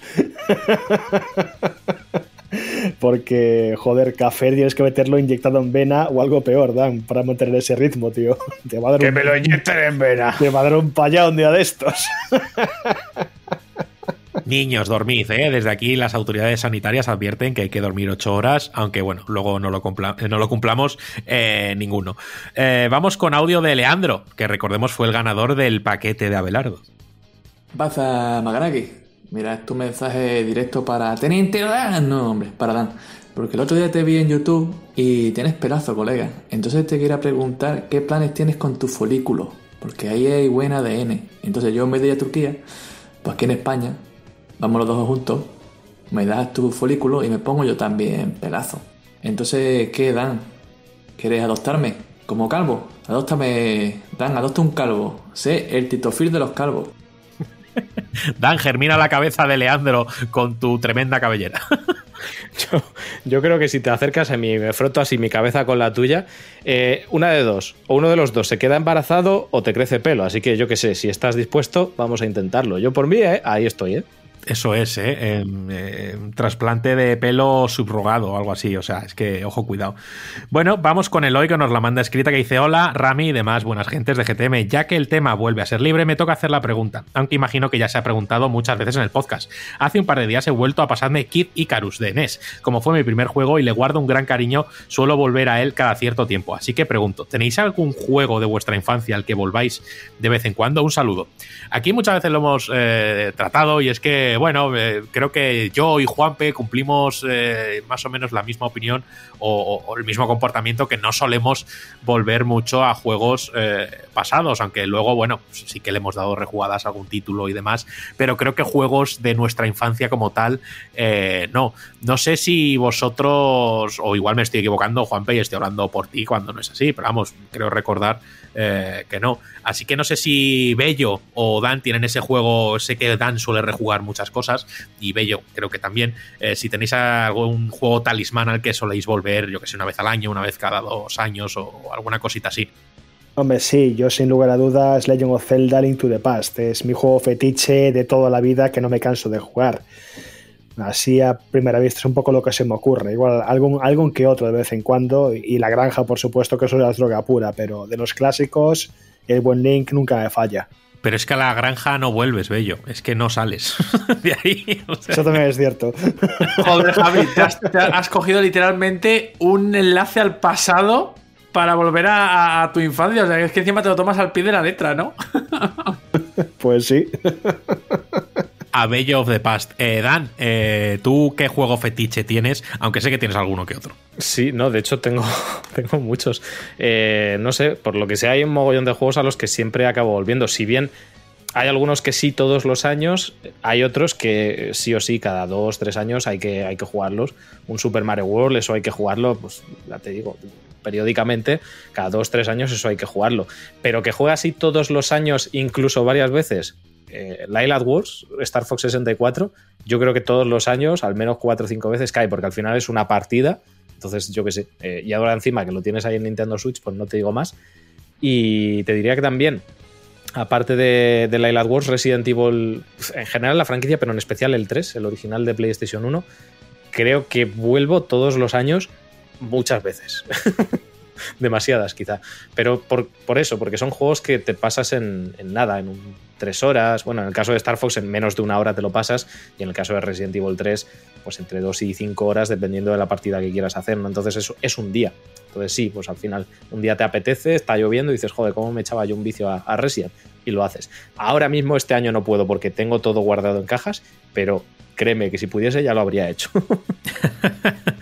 Bueno, vamos con Lino, que dice: Muy buenas podcasters de GTM. Esto va mejorando por momentos. Esta semana se nos cuentan sueños de cantantes heavy con miembros gigantes y que si queremos saber que, investigamos, y aquí estoy como un clavo. Bueno, esto viene por, por Twitch y una cosa que se contó allí. Así que si queréis enteraros de ese Deep Lore, pues nos tenéis en Twitch todas las mañanitas. Mi pregunta de esta semana es si vosotros habéis sufrido como yo el síndrome de vacío existencial videojueguil. Este síndrome que sucede cuando juegas a una maravilla de juego y al terminarlo no encuentras nada que te llene durante meses. Justo estoy sufriendo ese síndrome con Hollow Knight. Me pasé, eh, me lo pasé en estas navidades y llevo dos meses buscando a qué jugar y nada me llena. Espero que paséis muy buena semana. Bueno, yo no sé si de, de- de- de- etapa de meses como tal, pero bueno, sí que hay jueguitos que te marcan, sí que hay jueguitos que a lo mejor los terminas y dices, joder, ojalá durara más, ¿sabes? Fíjate, no suele pasar que siempre estamos que queremos experiencias más cortas y más acotadas, pero a veces un juego te hace clic y dices, "Uf, que no acabe nunca y, después cuando termina dices, "Uf, ¿y ahora qué juego yo que se me pueda parecer a esto y demás? Eh, no ha sido vacío insistencial como tal, pero yo con el último que jugué y a lo mejor me dejó esa sensación fue Death Door. Es un juego que me gustó mu- mucho, mucho, mucho, mucho y no me dejó vacío como tal, pero dije, "Uf, joder, y, y siento en cierta manera que no he remontado desde aquel momento, pero vacío existencial como tal, eh, no, no sé si tenéis alguna comparación eh, aquí respecto a lo que estoy diciendo y si no, pues pasamos más adelante. Dale, Dan. Yo ah, me ha pasado varias veces. O sea, yo creo que me pasa siempre con, con la saga Zelda. eh, pero creo que es una cuestión muy personal, emocional. Pero yo creo que algo así como lo que describe. a mí hay un juego que me dejó jodido. no sé cómo decirlo. Sí, me dejó afectado durante, durante, no sé si un mes, pero bastante tiempo, de reflexionar cada día, de que cada día te acuerdes de ello, de que se te mueve algo por dentro, que fue Beyond Two Souls, tío. A mí Beyond Two Souls me dejó tocado. Eh, me, gustó mucho el juego. Pero es lo que digo, creo que siempre lo digo, ¿no? Creo que es un juego con el que si conectas, conectas, y si no, te desentiendes completamente. Y me pasó, me pasó con, con Beyond Two Souls. Me ha pasado con muchos juegos, pero el caso de Beyond Two Souls yo creo que ha sido el, el más extremo de todos. A mí probablemente habrá algún que otro juego, así en la memoria reciente que, que haya jugado, eh, por ejemplo el segundo Ori, el de Will of the Wisp. A mí es un juego que se me hizo muy corto, que cuando lo completé y casi hice 100%, pues te quedan esas ganas de más y ese corazón palpitante de, de esa historia tan enternecedora y tan bonito que es el juego y la verdad es que sí, o sea, yo me quedé con ganas de mucho más. Entonces, pues bueno, no diría que me dejó un vacío existencial, sí que es cierto que últimamente estoy jugando juegos más casual para matar el rato y estoy buscando, pues bueno, un juego que vuelva a atrapar tanto como atrapó Ori durante, por desgracia, esas pocas horas que duró. Bueno, pues vamos a seguir hacia adelante y tenemos audio de José. ¿Qué tal, GTMeros? Espero que esté todo genial. Eh, quería comentar que estos últimos días me he acabado Scarlet Nexus, y si bien al principio me parecía el típico juego estética anime número 875, la segunda parte de la historia me, me estuvo gustando mucho. Pero todo eso se fue al carajo cuando en la última zona no paraba de encontrarme zona con enemigos, esta zona de enemigos, esta zona de enemigos sin parar. Y no enemigos comunes, sino los mismos que has ido encontrando antes de la historia, pero en vez de ser nivel 20, nivel 60. Todo esto en una recta final de la historia que por aquel entonces yo estaba gritando a pleno pulmón, por favor, basta ya, que acabe de una vez. El juego ha sido alargado innecesariamente. ¿Qué juegos habéis encontrado vosotros en el que habéis dicho lo mismo? Por favor, que acabe ya. Un saludo. Eh, bueno, a mí me gustaría pasarle la, la, palabra a Juanpe porque al final sé que jugó Scarlet Nexus, sé que disfrutó mucho del juego como tal y no sé si tienes también esa impresión. Eh, a ver, yo, a, mí no me, a mí no me pasó eso y mira que yo soy de los que nota enseguida eh, cuando un juego es muy largo, porque ya me he acostumbrado yo a experiencias más acotaditas y si bien no rechazo los mundos abiertos, tampoco me gustan las experiencias demasiado amplias solo por el hecho de que ya no dispongo de tanto tiempo como para, como para eh, afrontarlas y me gusta tener la sensación de que he jugado a juegos, ¿vale? No, no, no, me gusta tener un juego de 140 horas en 4 meses, pero sí me gusta tener 6 juegos de 25 horas en el mismo tiempo. Yo lo prefiero así porque me da la sensación de que eh, no me he perdido nada por el camino, porque al final, eh, si juegas un juego muy largo, necesitas mucho tiempo para... Si, estás al final alternando, creo que ese juego de 140 horas terminas perdiendo el hilo y son títulos que requieren de bastante atención. A mí no me, no me pasó eso. Eh, yo lo disfruté mucho de Scarlet Nexus, sobre todo por su jugabilidad. Me parecía tan frenética que el hecho de que de repente en la parte final me apareciesen los enemigos de, del resto del juego, pues no me, no me. Al contrario, creo que es una treta bastante, por llamarlo de alguna forma, eh, bastante japonesa. Es decir, los japoneses cuando hacen títulos de este corte suelen en la parte final eh, hacer que los jefes del principio reaparezcan vitaminados, ¿vale? Y sean más difíciles de derrotar. Es una práctica bastante común, eh, si no recuerdo yo mal. Y a la segunda parte de la, de la, de la pregunta de José, creo que era, nuestro socio, eh, sí, lo tengo claramente. Claro que tengo un juego en plan de, pero ¿por qué no acaba ya? Y de hecho lo tengo desde hace poco. Me pasó con Assassin's Creed Valhalla. Es en plan, ¿cuándo va a terminar esto? Por Dios, y es que no, no puede ser. Un Assassin's Creed. Yo, yo tengo recuerdos de los primeros Assassin's Creed y no eran así. No, no, no, no era esto tan grande, tan, tan innecesariamente grande. Ya no grande, sino hago. Eh, específico que es innecesariamente grande. Se puede ser grande, se puede ser amplio, ofrecer bastante más horas que al principio, yo lo entiendo. Eh, los tiempos cambian y las, y las demandas de los jugadores también, pero innecesariamente grande no. Es que de hecho nuestro querido Fer creo que no ha terminado el juego principal, creo que no sé si está con las expansiones y nada, y lleva como 140 horas de Assassin's Creed Valhalla. Digo, por Dios, digo, es que... Y yo me quedé en 73. No, no, no, es que no lo quiero recordar no quieres volver ahí inabarcable, ¿no? Bueno, si os parece, vamos a, a seguir y vamos con audio de Zucho. Aquí Locutor 5 con su secretaria. Estaba contando la perica. Pues cuando yo era joven y lozano, pues cómo metíamos pequeños trucos para, para esto, para, para hacer combinaciones de botones, para desbloquear cosas y algunas cosas graciosas y demás. Y voy a haceros una pregunta. Y como alguien de los que está ahí ahora mismo no sepa la respuesta, le quito el carnet de gamer, vamos. ¿En qué juego utilizabas la combinación LZR, C arriba, C abajo, C izquierda, C derecha y Start? Ojo, pregunta de enciclopedia, porque, bueno, supongo que es de Super de Nintendo 64, a fin de cuentas, pero yo pues ahora mismo eh, no me acuerdo. Sí que tuve mi época de usar eh, trucos, joder, en el Age of Empire, creo que los hemos usado todos y sobre todo por los jajas. Eh, yo que sé, me acuerdo de, de, de, de, Rogue Squadron, que al final podías meter códigos y conseguías naves, podías conseguir el, el Naboo Starfighter, podías conseguir pilotar un un TIE, podías conseguir el halcón milenario, pero esa combinación de botones yo me la pierdo. Seguro que Dan se la sabe, seguro. Ahora dice, pues no. Pues, no, a ver, no sé. Eh, se me viene a la mente el truco de F0X para desbloquear cosas, pero no recuerdo si era. Es que siento, no recuerdo si era esto. Imagino que no, que si es un truco tan conocido no sería algo de, de un juego como F0, así que lo siento de decepcionarte, pero no, te puedo decir el Konami Code, arriba, arriba, abajo, abajo, izquierda, derecha, izquierda, derecha, voy a estar, pero otra cosa, lo siento, de verdad, lo siento mucho. Antes de que preguntes, creo que tampoco. Al principio me parecía que estaba, que estaba haciendo el truco para seleccionar el mismo personaje en Street Fighter 2, que era parecido. Lo que pasa cuando he dicho lo de Z me ha descolocado y digo, no, esto no es de Super Nintendo. Entonces, eh, pues no tengo ni puta idea, tío. Y si esta de Nintendo 64 yo no la tuve en su día, así que ni de coña voy a saber el truco que mencionas. Así que doy por, por eliminado mi carnet de gamer porque está claro que ninguno ha pasado tu prueba. a no ser que Juanpe ahora de repente diga que sí. no, Juanpe creo que no tuvo 64 y, y Vamos, a ver, no, no, no, tuve 64 propia, jugué en 64, pero lo de los trucos, de hecho yo, eh, si me preguntas tema trucos, yo me, mi límite más antiguo es en plan Precision 2 GTA, ¿sabes? Algo así. No sé si será algo del Turok, no lo sé, no tengo ni idea. Ahora mismo no, no, no, no caigo, pero bueno, da igual. Eh, vamos con Rodrigo, que nos escribe una cosita y esto va directamente para ti, Juanpe. Y dice: Acabo de leer el artículo de Deathloop de Juanpe, supongo que es la entrevista a Dinga Bacaba, y me ha encantado. ¿Puedes creerte que, aunque me haya encantado el, el- artículo, eh, tengo el juego y aún no lo he jugado? Así que bueno, pues agradecimientos a Juanpe por, por ese texto. Nada, gracias, gracias a él por, por dedicar eh, el espacio del podcast para dar feedback de la revista, porque se lo agradecemos mogollón. Al final, oye, mira, nunca, creo que nunca eh, hemos, en los 147 con este programas que, hemos tenido aquí, creo que, no pasa absolutamente nada porque es una sección para preguntar y demás, pero nunca nos habían hecho feedback en directo, ¿no? Y es una cosa muy, muy chula porque nos permite responder de, de viva voz. Y me alegro mogollón de que te haya gustado la entrevista, sobre todo porque es una de las entrevistas que más he disfrutado haciendo. Eh, me salían solo las palabras, es en plan, qué maravilla, que, que co- conforme iba leyendo, iba recordando lo que estaba, lo que me dijo Dinka Bacaba en la, en la entrevista, me parecía súper interesante y a la hora de, de expresarlo era todavía más fácil a la hora de, de redactarlo, porque claro, al final, cuando incluso te resulta a ti muy interesante y especialmente apasionante lo que te están contando, pues es más fácil eh, redactarlo. Así que me alegro mogollón de que te haya gustado y sobre todo porque creo que este, que este hombre es muy peculiar.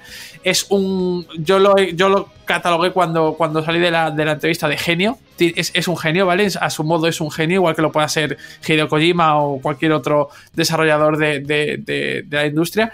Y poned el ojo en Dinga Bacaba porque va, va, va, va a pegar fuerte. Pues eh, muchas gracias de verdad, Rodrigo. Al final esta es la sección, os podéis mandar lo que queráis y se agradece también el feedback y que nos, que nos agradezcáis eh, los textos. Eh, tengo que decir que he investigado, no me podía quedar con lo de la pregunta y el truco de- de Zucho. Y bueno, en realidad eh, de Turok no puede ser porque en Turok sí que tenía trucos, pero eran mediante eh, metiendo códigos y ahí está el Bewaria, Oblivion y Satan, que era un, un mítico. Y he mirado y era de, de F0X y de hecho ah, Dan ha acertado de pleno, así que hay que decírselo, Dan, eres el único que conserva aquí el carnet, todavía no te lo hemos quitado. Es que, es que has visto la experiencia aquí, eh, en fin, me- ha sido suerte. Ya ha sido suerte, ya te lo digo. Bueno, vamos a seguir y tenemos audio de Andrés. Buenas familia GTM, ¿qué tal? Pues esta vez os voy a hacer una pregunta que quizá ya os hayan hecho, es muy probable, pero tengo curiosidad, yo no lo he escuchado, así que os lo pregunto. ¿Y es cómo hacéis los podcasts? Si os reunís ahí todos en la oficina para hacerlos, o estáis algunos en la oficina y otros desde otro sitio, o cómo? Que tengo curiosidad. Venga, muchas gracias, un saludo. Pues eh, muy buena pregunta, Andrés, aunque creo que si la hemos respondido, pues no está de más que al final se vuelva a responder y que mucha gente se entere. Pues bueno, GTM Restart al principio, eh, cuando empezó este Restart, sí que lo grabamos presencialmente en la oficina, ¿vale? Eh, normalmente grabamos los domingos y, bueno, pues a fin de cuentas era, era complicado juntarse todos los domingos, al final cada uno era nuestro tiempo de descanso, teníamos que destinarlo a, la revista porque trabajamos en nuestro tiempo libre y bueno, acabó siendo un poco eh, una carga pero seguíamos haciéndolo desde la oficina. Sí que hay que decir que con todo esto de la pandemia empezamos a pasar a un modelo, eh, pues bueno, que cada uno estuviera en su casa. Al final las, las, las- las circunstancias eran, eran otras y adoptamos este método. Pero sí que hay que decir que, bueno, Bello, aunque grabamos en la oficina, siempre graba a la distancia porque él está eh, desde su hogar, eh, tierra de los pulpos, y eh, bueno, siempre nos asiste en la distancia además se encarga él de, de- editar el podcast. Pero normalmente, pues en la oficina estamos Juan, Juan P y yo, que sí que grabamos de manera presencial. Luego Dan también está desde su casa y así es como lo hacemos últimamente. Así que, bueno, usamos una plataforma que se llama eh, Mucha gente graba por Discord, pero a nosotros no nos terminó de encajar del todo. Y es así como se graba el podcast a GTM Restart a día de hoy. Así que, bueno, pues oye, no pasa nada por responder la misma pregunta muchas veces. Al final es para que se entere más gente. Así que ahí tiene la respuesta, Andrés. Vamos con audio de José. Hola, GTMero. Hoy vengo a decir una cosilla. Acabo de pasarme el Ori, que lo tenía ahí abandonado y nunca llegué a jugar, por siempre salen muchos juegos. Y nunca dejéis de darle un intento a estos juegos buenos, clásicos, o como queráis decirlos, que se quedan siempre un poco atrás, eh, porque un buen juego nunca es atemporal. Venga, un saludo, hasta luego. Pues toda la razón del mundo, ¿no? Y justo Bello lo decía ahora, eh, con esa recomendación de Ori, de que en cierta manera le, le encantó Bello. Así que mira, ahí, ahí tienes a otro encantado eh, con Ori. Sí, sí, sí, es, que lo merece. El juego, aunque solo sea por el espectáculo visual que es, es una maravilla, pero es que, es que además es súper divertido de jugar, con mil opciones eh, de exploración, todo el combate expandido que hicieron con la segunda parte, la banda sonora es que te conmueve constantemente, o sea, es una maravilla de juego. Sí, sí, sí, mil por cien esa recomendación. Sí, yo también la firmo porque he jugado los dos Ori y, me han gustado mucho. Eso es así. Así que jueguen Ori si no han jugado. Eh, vamos con audio de Juanma. ¿Qué pasa, chavales? Mi pregunta esta semana va un poco enfocada porque veo que, que Dan está en el tren del hype con, con Ghostwire Tokyo y, y me preguntaba, joder, ¿qué pasará si el juego sale mal? Entonces quería preguntaros, ¿qué juego esperabais con muchísimo hype y al final cuando lo probasteis pe- pegasteis el batacazo? En mi caso creo que el último fue Biomutant. Venga, un abrazo. Bueno, yo es que últimamente no estoy en esto de- de- del hype y de ir muy flipado a una entrega y demás.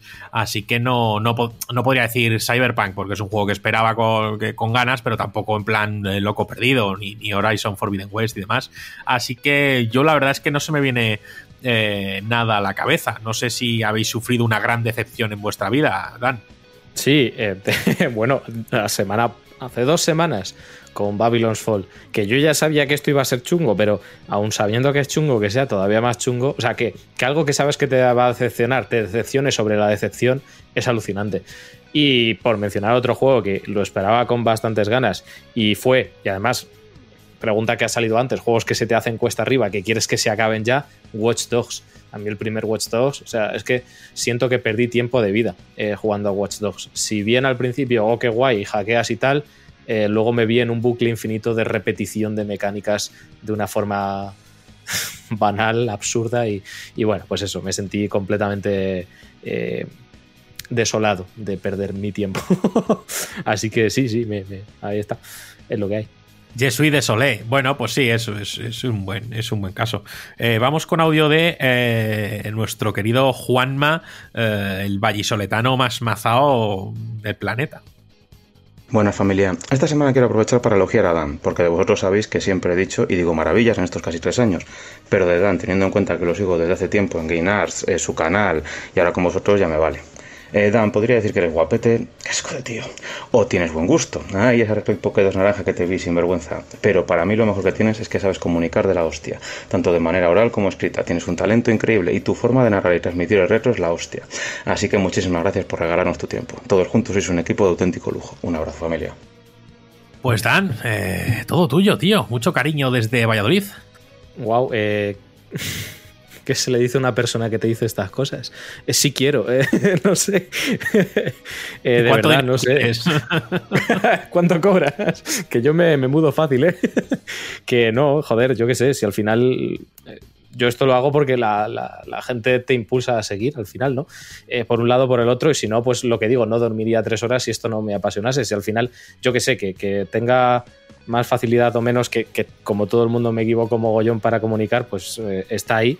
Pero al final yo lo único que quiero comunicando mejor o peor es compartir lo que me gusta y ya está. Y ese es, ese es el punto al final. Así que eh, las gracias las, se las tengo que dar yo a todo el mundo que lo hace posible, porque yo no estaría ahí comunicando si la gente no me escuchase. Así que, ¿qué te voy a decir? Es lo de siempre. Sin vosotros mm, no somos nadie. Nadie es nada sin, sin la gente que le apoye y le, le esté escuchando detrás. Así que gracias por tus palabras. No puedo decir otra cosa. Gracias.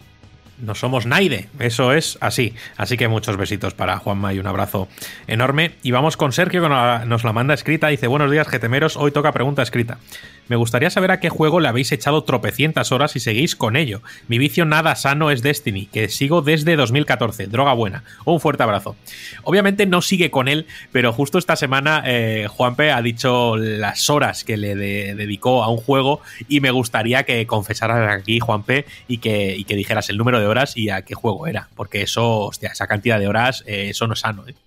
A ver, eh, en realidad tengo que decir a mi favor que, que va un- iba un poquito por rachas. Que era la pantalla de pausa y que lo dejabas encendido, ¿no? Ya. No, no, que iba un poquito por rachas, que he ido jugando de manera continuada y, y a veces lo dejaba y a veces he vuelto. Pues el total de horas eran 5.500 horas, ¿vale? 5.500 horas con algo.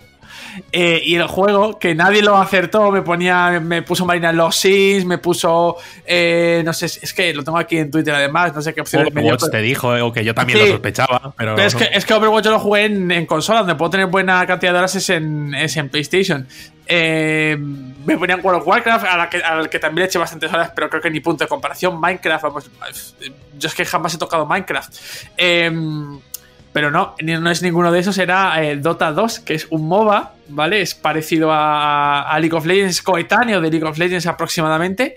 Eh, tiene, creo que de League of Legends de 2009 y Dota 2 salió en 2013 aproximadamente. Yo fui de los primeros que probó el juego cuando empezaron en plan beta mm, previa al lanzamiento, no sé qué, yo estuve jugando y a lo tonto a lo tonto, cuando me quise dar cuenta el otro día y vi el marcador de horas en Steam ponía 5500 horas y digo, claro, ¿cómo, cómo defiendo yo que no soy un PC en un PC Master Race si tengo 5500 horas a un juego y es de PC?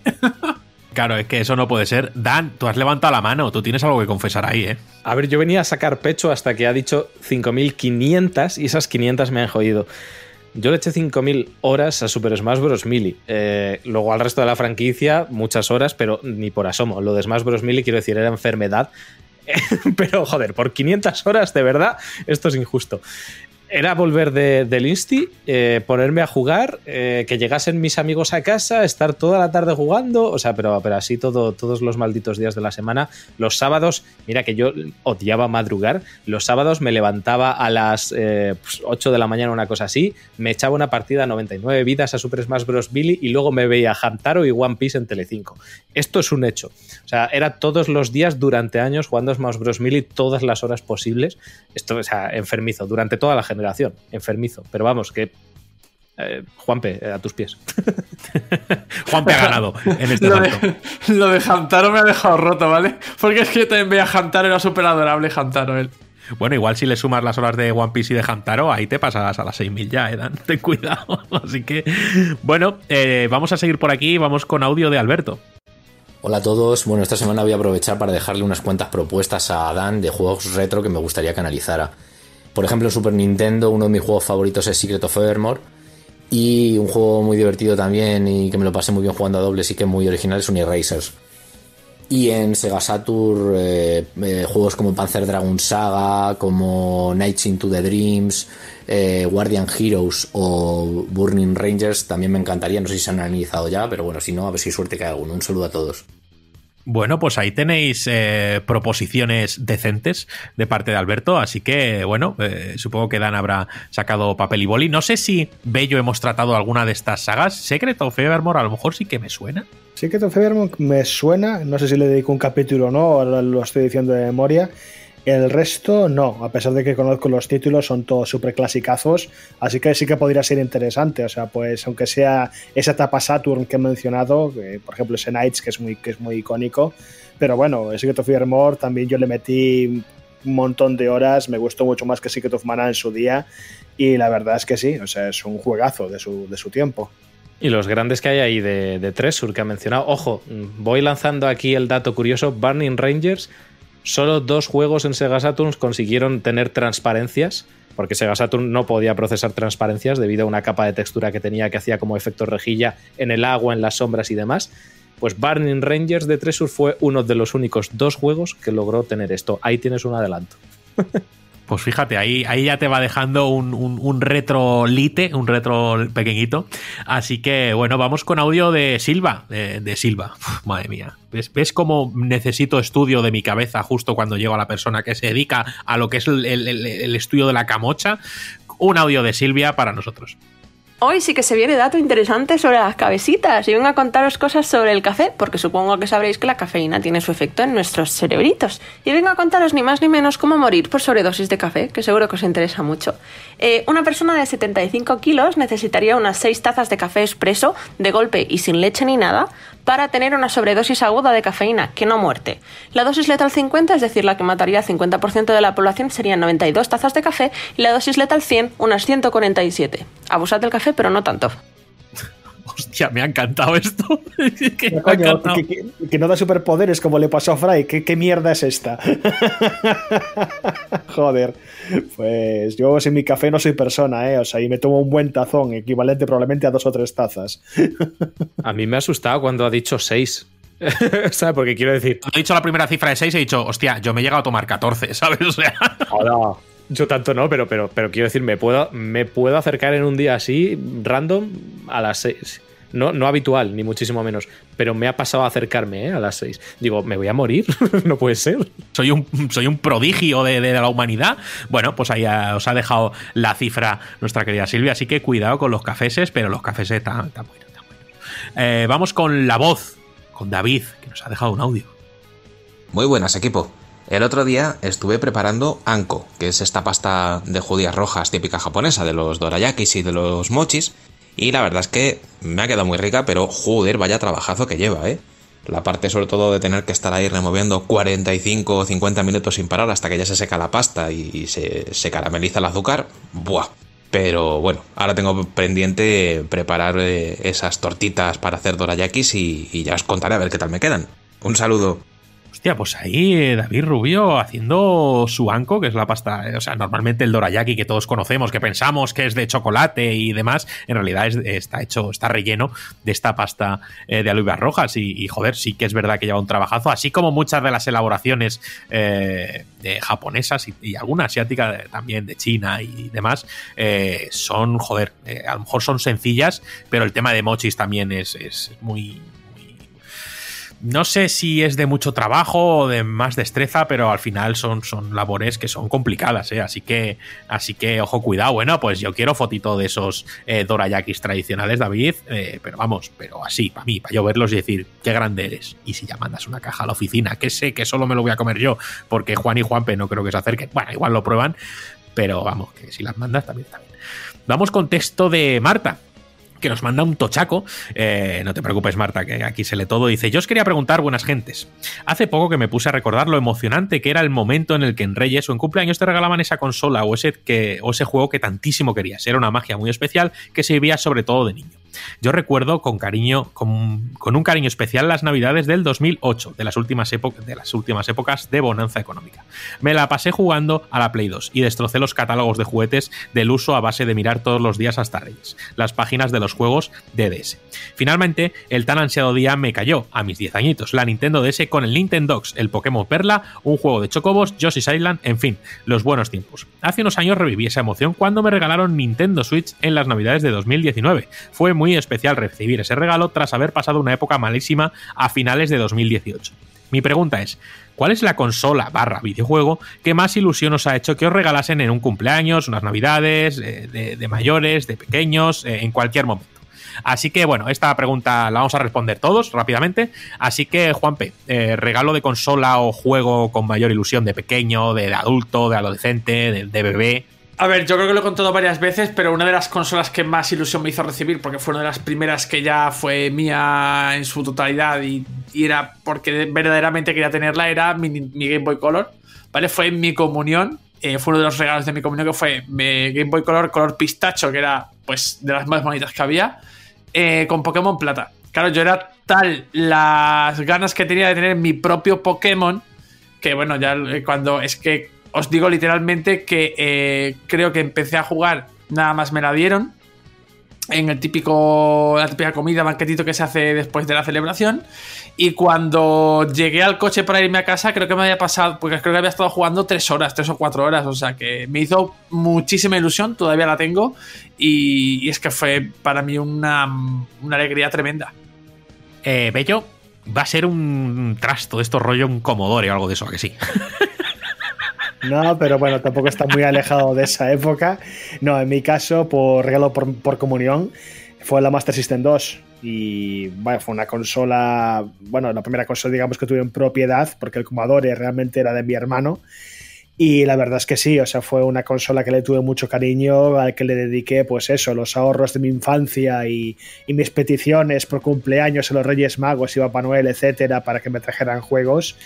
Y justamente, pues eso, eh, como mi familia pues era amigo de, de la gente donde fuimos a hacer el convite, eh, la- el mítico convite de la comida de comunión, pues al terminar la comida me monté en una tele allí en un apartado la consola para que pudiera jugarla y yo con mis amigos pues ahí jugando al Kidd, dándolo todo y me acuerdo que cuando llegué a la segunda fase con la moto para mí fue una puta locura, yo con mis ocho años, o sea que la verdad es que sí, guardo muy buen recuerdo de ese momento y de esa consola. Dan, un recuerdito especial. Pues es que tengo muchos, eh, porque yo creo que prácticamente todas las consolas, o, bien mi hermano se las compraba el cabrón a escondidas y no me decía nada, o llegaban por efectivamente por un cumpleaños o por Reyes. De hecho, PlayStation 1 llegó por un cumpleaños. Eh, mm, Game Boy eh, creo que fue por final de notas, ojo, fíjate. En el caso de Wii fue por Reyes, en el caso de la Xbox también y tal. Entonces sí que es verdad que todas están ligadas a una sensación de estas y os podría contar una historia de cada una de ellas. Pero me voy a ir a la última de todas. Me voy a ir a la última de todas porque estaba yo al borde ya de, al límite de mi adolescencia y al- casi al principio ya de mi adultez. Estaba yo en, eh, terminando bachiller y se me había pasado la gilipollez de la adolescencia de ser un hater, porque yo era, aquí donde me veis, era un hater de PlayStation, pero en plan eh, mal de la cabeza, como los que leéis por Twitter dices, este no está bien, pues yo era de esos, solo que no había redes sociales, por lo tanto nadie tiene pruebas de que sea tan idiota, así que eh, se, estaba, se me había pasado eso y, dije, yo necesito una PlayStation 3 porque yo no puedo estar sin jugar un Metal Gear Solid ci- eh, 4, un Gran Turismo 5, eh, un Heavy Rain y diversos juegos que quería jugar. Y fue además, pues como digo, eh, entrando ya en la etapa de la adultez, donde finalmente, pues en mi familia, yo era, siempre he sido el más pequeño de todos mis primos, de, todo, de toda mi familia, entonces pues se acaba también esa etapa en la que los reyes tienen cierta relevancia, cierta relevancia, perdón, y, demás. Entonces, eh, es verdad que fueron como los últimos reyes, eh, las últimas navidades así con regalos grandes que tuvimos en mi familia. Fue mi última Navidad como eh, no adulto. Y, llegó la PlayStation 3 con un Metal Gear Solid que me tuvo. Bueno, con un Metal Gear Solid que fui yo a comprar los juegos. De hecho, Metal Gear Solid 4, Naruto Ultimate Ninja Storm y venía con Gran Turismo 5 la consola. Y recuerdo esa misma noche empezar eh, Metal Gear Solid 4, tener clase al día siguiente, tirarme jugando hasta las 7 y pico de la mañana que me tenía que ir a clase. No hagáis esto, no fui a clase. No fui a clase porque me quedé jugando a Metal Gear Solid 4 del vicio que me pillé. Pero bueno, esto una vez en la vida no pasa nada, ¿vale? No lo hagáis, no lo hagáis en casa, pero yo lo hice. La verdad es que lo recuerdo con, con- mucho cariño el, el vicio tan absoluto que tuve con, con Metal Gear Solid 4 y de las pocas veces que he sido tan irresponsable en mi vida, tengo que decirlo. Bueno, son cosas que se hacen y ya está. Eh, no se, eh, se pide que no se hagan, pero al final las hemos hecho todos y, no pasa nada si luego al final hemos cumplido, ¿no? Así que, bueno, yo sí que recuerdo con mucho cariño cuando nos regalaron la Nintendo eh, 64. Sí que recuerdo que mi hermano era muy pájaro y eh, se la robó a los Reyes antes del día señalado y eh, la estuvo jugando y, jugó a Mario 64 y luego la metía con mucho cuidado otra vez en el embalaje y la volvía a reembalar incluso y ponerle papel de regalo nuevo y, y volver a meterla en, en ese arcón de los Reyes Magos, ¿no? Entonces, eh, sí que recuerdo que cuando eh, los Reyes nos la trajeron, al final ese Mario pues ya tenía muchas estrellas conseguidas, así que, así que bueno, pero sí que recuerdo con mucha ilusión ese regalo de Reyes de Nintendo 64. Y bueno, pues de las últimas consolas, la Nintendo Switch, que me regalaron al final, eh, pues eh, Isa y mis amigos, eh, pues la verdad es que me hizo bastante ilusión porque era una consola que tenía muchas ganas de tener y la verdad es que agradecí muchísimo ese regalo. Así que bueno, eso, esos son los últimos así regalos y, o, que tengo ese recuerdo de, muchísima ilusión. Vamos a ir ya con la recta final, quedan dos y vamos con. Quedan tres, perdón, que una ha llegado a última hora, Abelardo. Y vamos con audio de Raúl. Pregunta 04. Hola. Aquí R045. Os pregunto. Aparte de por motivos laborales, ¿sois de usar con frecuencia el botón compartir en los juegos? Yo me declaro un completo enfermo de los modos foto. Más de 400 capturas, por poner un ejemplo, en Red Dead Redemption 2. ¿Para qué? Para... Mua. bueno, Dan creo que antes se ha, se ha confesado como, como, machacador de ese botón de capturas, así que yo no, yo no hago capturas, eh, casi nunca, y eh, yo sé que el modo foto lo valoráis eh, muchísimos de vosotros y de vosotras, pero yo es algo que, que no, que no uso para nada. Dan. Buah, yo creo que es lo mejor que ha inventado el ser humano desde la puta lavadora, tío. Te lo digo en serio en, su día en Breath of the Wild, o sea, yo en, en, mi consola, capturas de Breath of the Wild habrá como 500. Eh, al final te haces un backlog de lo que fue todo tu viaje. Ahora con el Den Ring que estoy, estoy haciendo un mogollón de capturas. Le echo en falta un modo foto, igual que a Zelda. Bueno, Zelda tiene una especie de modo foto con el tema del, del Seika Slate, pero eh, un modo foto al uso sí que le eché en falta. Y al Den Ring igual entiendo que no esté porque paralizar la, el juego como tal pues sería una cagada a través de un modo foto, estarías metiendo un modo pausa encubierto, pero no para de hacer capturas a los diferentes paisajes, zonas, pero es un juego que no para de maravillarte. Y lo estaba comentando antes, eh, en su día también con Resident Evil Village tengo que decir lo que hice más de 400 capturas, esto cuando tenía 48 horas para pasarme el juego, redactar un análisis, editar el vídeo, me dio igual, hice más de 400 capturas, no podía parar, una belleza. Y ahora me está pasando con Ghostwire Tokyo, que que esto a la hora estoy capturando todo lo que estoy jugando para luego hacer el vídeo y demás. Y, claro, eh, sé que esto tiene un arma de doble filo. Sí, muy bien las capturas molan un montón, pero luego cuando quiero utilizar las imágenes para meterlas en el vídeo a la hora de redactar ese análisis y ponerlas de fondo, es que estoy parando la acción en las capturas de vídeo que he hecho cada 5 segundos porque cada 5 segundos estoy activando el modo foto y, y ahora un poquito más picado el plano y si giro la cámara y no sé qué. Es que es tan bello Tokio es tan bello Shibuya con esos reflejos, con tal. Entonces, sí, a mí, eh, no en todos los juegos, o sea, esto no me pasa en todos los juegos, tiene que ser un juego que me guste mucho y mucho su estética, porque, por ejemplo, en Horizon Forbidden West, si bien alguna foto ha caído, eh, no es algo habitual, pero es que esto, te lo juro, ¿eh? no te estoy mintiendo, hay veces que juego 15 segundos y he vuelto a activar el modo foto. Es que es así, es enfermizo lo mío con esto.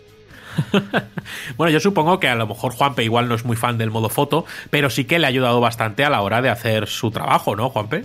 Eh, sí, a ver, sabéis que eh, para las críticas de la, revista intentamos siempre, en la medida de lo posible, aportar nuestras propias imágenes, porque al final creo que eh, suma calidad a, al, trabajo, ¿no? Y Digo en la medida de lo posible porque sí que es cierto que hay muchos títulos que no se prestan a, al, modo foto, de hecho por eso muchos no lo traen, aunque tú puedas sacar una captura del juego. Y viceversa también, ¿eh? que hay juegos que se prestan pero no tienen modo foto. Sobre todo porque tienen a lo mejor mucha interfaz, muchos menús que en, el formato de foto que a lo mejor podemos meter nosotros en la revista, pues se cortan, ¿no? Y, se ve perfectamente que la imagen está cortada. Y creo que eso pues queda un pelín cutre, salvo que lo puedas encajar de tal manera que no parezca que haya más elementos en la, en la pantalla. Pero, pero sí, sobre todo para, vestir la revista, un modo foto o la posibilidad de obtener capturas en las, en las diferentes consolas, aunque no todas te permiten una transferencia mmm, ágil, eh, nos viene genial. Pues sí, es una herramienta eh, súper útil a fin de cuentas. Eh, bueno, vamos con la penúltima, que es de José, Dice 11 del 11 del 11, mítica fecha. Aprovechando la temática del concurso, ¿cómo creéis que pueden ser los próximos Starfield eh, de Elder Scrolls y Fallout? ¿Seguirán la estela de lo visto en títulos como Breath of the Wild o Elden Ring? ¿O volveremos a mundos abiertos de otros tiempos? Siempre me han gustado los títulos de Bethesda, pero los eh, ánimos bastante contenidos respecto a esto. Ojalá den un paso adelante y hagan avanzar la industria y no se queden en otro juego más. Un saludo, equipo. Bueno, eh, yo creo que a fin de cuentas han aportado mucho al tema de los mundos abiertos, sobre todo Skyrim y, Fallout y demás, pero no sé si van a seguir una estela y desarrollarlos de esa manera, aunque bueno, eh, muchas cosas ya lo han hecho ellos eh, antes. No sé, Javi Bello, eh, respecto a esto, que al final son juegos que creo que te llaman mucho la atención, ¿tienes algo que decir? ¿Qué esperas de Starfield como mundo abierto? Es que Starfield no creo que vaya a ser mundo abierto, va a ser universo abierto. Yo es que no sé qué pensar, o sea, son tanto Starfield como el menciona, como lo que sería Elder Scrolls Sales o un posible Fallout 5 o lo que nos venga en el futuro es que ahora mismo lo que me plantea es indiferencia. Si los últimos trabajos de Bethesda para mí, a pesar de como, como dices, han aportado muchísimo al mundo abierto, han aportado mucho a lo que es que este género llegue al gran público y que se vea todo el potencial que tiene, pero creo que Bethesda se durmió mucho de sus laureles, que quiso abusar por un motor gráfico obsoleto, de formas de crear juegos muy eh, pobres, por así decirlo, y que tienen muchísimo talento para crear increíbles mundos, eh, un trasfondo narrativo tremendo, eh, formas jugables, pues que funcionan bastante bien, pero que igualmente muchas veces se quedan atrás. O sea, yo lo siento mucho, Skyrim im- im- im- impactó mucho cuando eso, el 11 del 11 del 11, hace 11 años, valga la redundancia, pero que joder, eh, quisieron estirar el chicle de más y en Fallout 4 se nota muchísimo. Entonces lo que tengo, y con Fallout 76 ni te cuento, pero bueno, eh, yo lo que tengo miedo es que como está mencionando, eh, que Starfield con el increíble potencial que tiene de exploración espacial, se quede en otro juego en primera persona de Bethesda con todos los problemas que lleva arrastrando desde hace décadas casi ya. Y lo mismo para el Scrolls 6 o el futuro de la franquicia Fallout. Entonces, pues bueno, eh, son parte de mis juegos favoritos. He disfrutado, he echado cientos de horas a las sagas. Entonces, por eso me, jode mucho por dentro de que no alcanzan el potencial que tendrían que, al- que- que alcanzar, pero es que ni de lejos y de que se sigan cometiendo fallos que otros juegos en, otros, en el mismo género le han pasado la mano por delante, pero, pero de calle. Entonces, pues bueno. A ver, mm, no voy a decir que. Es que no sé qué decir, sinceramente, no lo sé. Sinceramente, es lo que decía al principio. Lo que tengo es indiferencia ahora mismo y mucho me tiene que sorprender Bethesda para recuperar mi respeto. Así de claro te lo digo. Bueno, pero yo creo que en cierta manera siempre tenemos que ser permisivos y bueno, aunque haya habido chufas, que las ha habido, pero joder, también te han traído juegos que, que te han marcado mucho y que te han gustado mucho. No sí, sé. sí, sí, sí, co- completamente de acuerdo. Y mi, y mi amor por, por Fallout es, es gracias a Bethesda con su Fallout 3, que fue el que le metió en la saga como mucha gente, que era una saga al fin y al cabo olvidada de principios del 2000. Pero bueno, en fin, mm, lo vuelvo a decir, para mí se durmieron los laureles. En fin, sabéis que son muy vinagres con esto. No, pero tampoco te dejas alimentar por los hypes y los tal, pues que salga y ya veremos, ¿sabes? O sea, bueno, es una buena postura. Y Em, bueno, eh, David, me voy a acordar un momentito. Sí, sí, sí. Porque yo no sé si Javi se acuerda de que uno de los textos más leídos de cuando teníamos la web era un reportaje que hizo él de Fallout. De hecho, estaba dividido en varias partes, si no recuerdo yo mal, y tenía como, tenía como título eh, una de las conocidas frases de Fallout. No sé si tú te acuerdas, Javi. ¿Cuál es la frase esta? Claro que me, hombre, claro que me acuerdo que la guerra no cambia nunca. Por supuesto que sí. Exactamente. Pues, el- Vamos a ver. pues, pues el uno. Javi se curró un- una especie como de mm, monográfico en varias partes de Fallout. Eh, que publicamos en la web cuando todavía teníamos el portal abierto. Y si no recuerdo mal, era uno de esos textos que parece que no. eh, que, que lo hemos comentado muchas veces, ¿no? Textos más elaborados a lo mejor tenían menos impactos, pero este coló, este eh, entró por el agujero y era como una. una voy a decir una palabra muy fea, pero es así, chorreo constante de, de audiencia al texto y estuvo entre los más estaba siempre entre los más altos de, de la, de la web como los más leídos. Sí, a ver, es que justo lo había escrito con motivo del anuncio de Fallout 4. Yo con Fallout 4 tenía un hype que no lo sabes tú bien. Porque venía a meterme por Fallout 3, descubrir Fallout 1, Fallout 2, después Fallout New Vegas, que me voló la cabeza, y anuncian Fallout 4 con ese trailer cinemático, y yo estaba, bueno, la pantalla era blanca. O sea, como- ¿Quién te le iba a decir, Javi? eh? ¿Quién me lo iba a decir? ¿Quién te le iba a decir? Tú te flipado en ese momento es- y es ahora, más. es que estoy muy vinagre yo con esto. Es más, mencionaban antes, no sé qué, qué, qué- qué socio nos preguntaba cuál había sido tu son de decepciones. Pues ahí lo tienes, Fallout 4, tío. Fallout 4 a mí me me dio en la mierda. Te lo así de claro. Pero bueno, también al fin y al cabo son expectativas a veces que nos fantaseamos demasiado y entiendo que, que Fallout 4 tenga un gran seguimiento y que haya muchísima gente que le guste. Simplemente que para las cosas que a mí me habían enamorado de esa franquicia no cumplía ninguno de los requisitos. Entonces, pues por eso fue una experiencia tan agridulce para mí. Pero quitando eso, pues bueno, ojalá, ojalá, pues eso, que Bethesda me, me impresione, me, me haga olvidar esta indiferencia y me vuelva a conquistar, porque joder, ha hecho grandísimos trabajos y que lo vuelvo a decir, ha conseguido que un juego que estaba olvidado se convirtiera en una de mis sagas favoritas. Así que a ver, a ver con qué nos sale. Bueno, y para terminar la sección, eh, audio de Abelardo. Así que, bueno, pues que pase rápido. Hola, ¿qué pasa perros? Aprovechando que hay tema libre, voy a hacer una SMR. No diré de qué, tenéis que adivinarlo, allá voy. Joder. Joder. Qué revista más buena.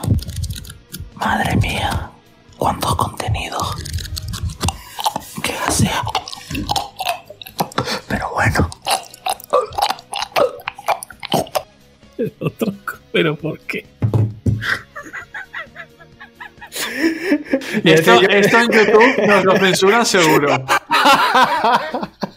Le decía yo antes fuera de micro a Rami porque yo me lo había escuchado que yo lo, yo lo estaba editando y joder, puto Abelardo.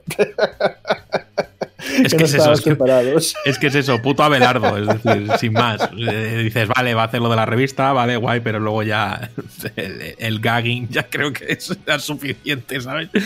En fin, eh, porque además había como dos personas a la vez. Igual el sonido no era solo suyo y había ahí un segundo participante o segundo Calla, calla, no tío. No indagues, déjalo, que, que pase, olvidémoslo. Ya, tío, es, es mi naturaleza de querer saber. Así que, bueno, en fin. Ya hemos terminado con esta sección de los socios. Os agradecemos mucho que participéis semana tras semana mandándoos pues vuestros audios, vuestras preguntas, eh, preguntas escritas, lo que sea.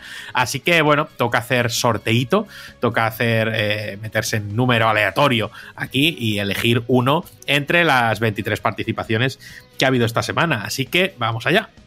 Y ha ganado el 18, que es Silvia, la de las cabecitas, la que nos ha dado eh, ese dato sobre el café. Así que, bueno, Silvia, pues te haremos llegar tu, tu, clave de Skyrim por privado. Muchísimas gracias por participar. Y rápidamente, si os parece, voy a leer los comentarios de ebooks y de YouTube, que agradecemos mucho que nos dejéis comentarios, que nos dejéis likes, que la verdad se agradece. Es una frase muy de, de, de, de youtuber y no quiero ofender a, a, a, Dan, pero al final, pues bueno, que tampoco repetimos mucho, pero que, que bueno, que se agradece mucho. Así que Rubén Costa y Marc Amorós nos han escrito en YouTube agradeciéndonos un montón el programa. Dicen grandes como siempre, gracias por hacerme ameno el trabajo, un abrazo familia, muchas gracias por el programazo, como siempre interesantísimo, así que os lo agradecemos eh, mucho.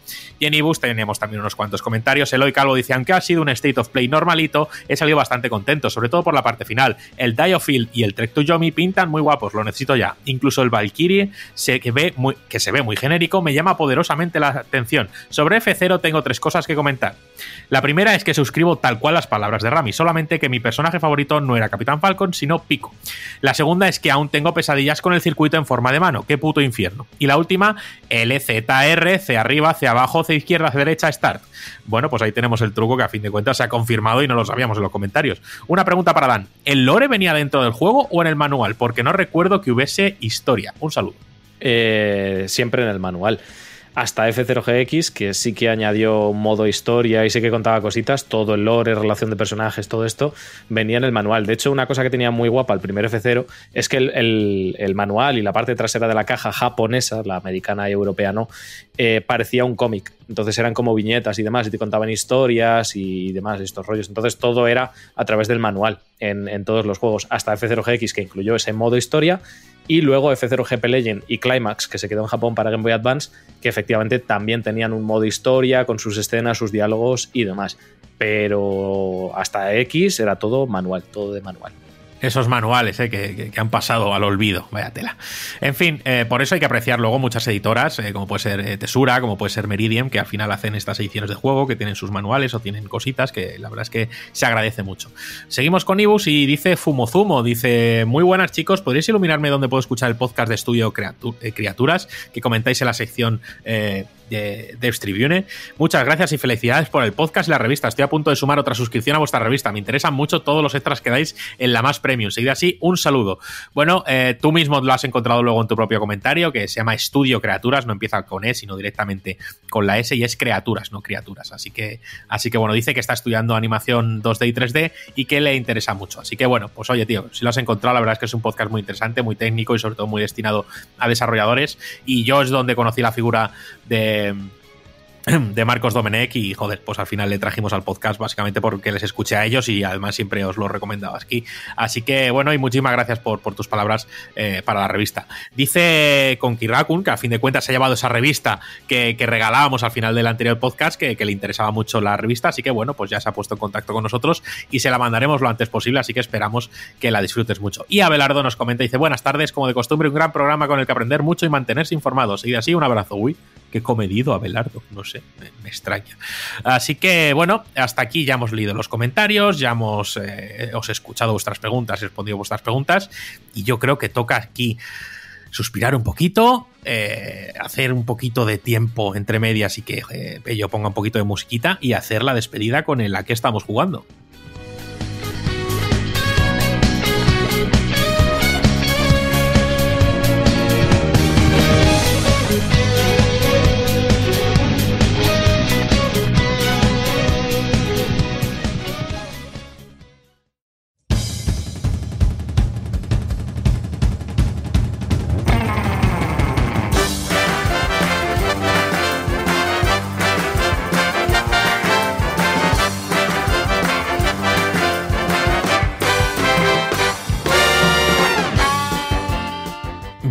Pues toca a qué estamos eh, jugando. Eh, sobre todo, Dan, sé que estás dando mucho a Ghostwire Tokyo, sé que estás jugando a muchas otras cosas, pero me interesa en especial uno que sé perfectamente al que has jugado al menos, no sé si lo seguirás y demás. Así que, Dan, te doy la palabra a ti primero. Ostras, pues no sé ahora mismo. Es que tengo tantas cosas en la cabeza que, que voy a explotar, te lo juro. ah, vale. claro, que esto ha sido hoy, cállate. Pues eh, empiezo por Tunic, pues me parece guay.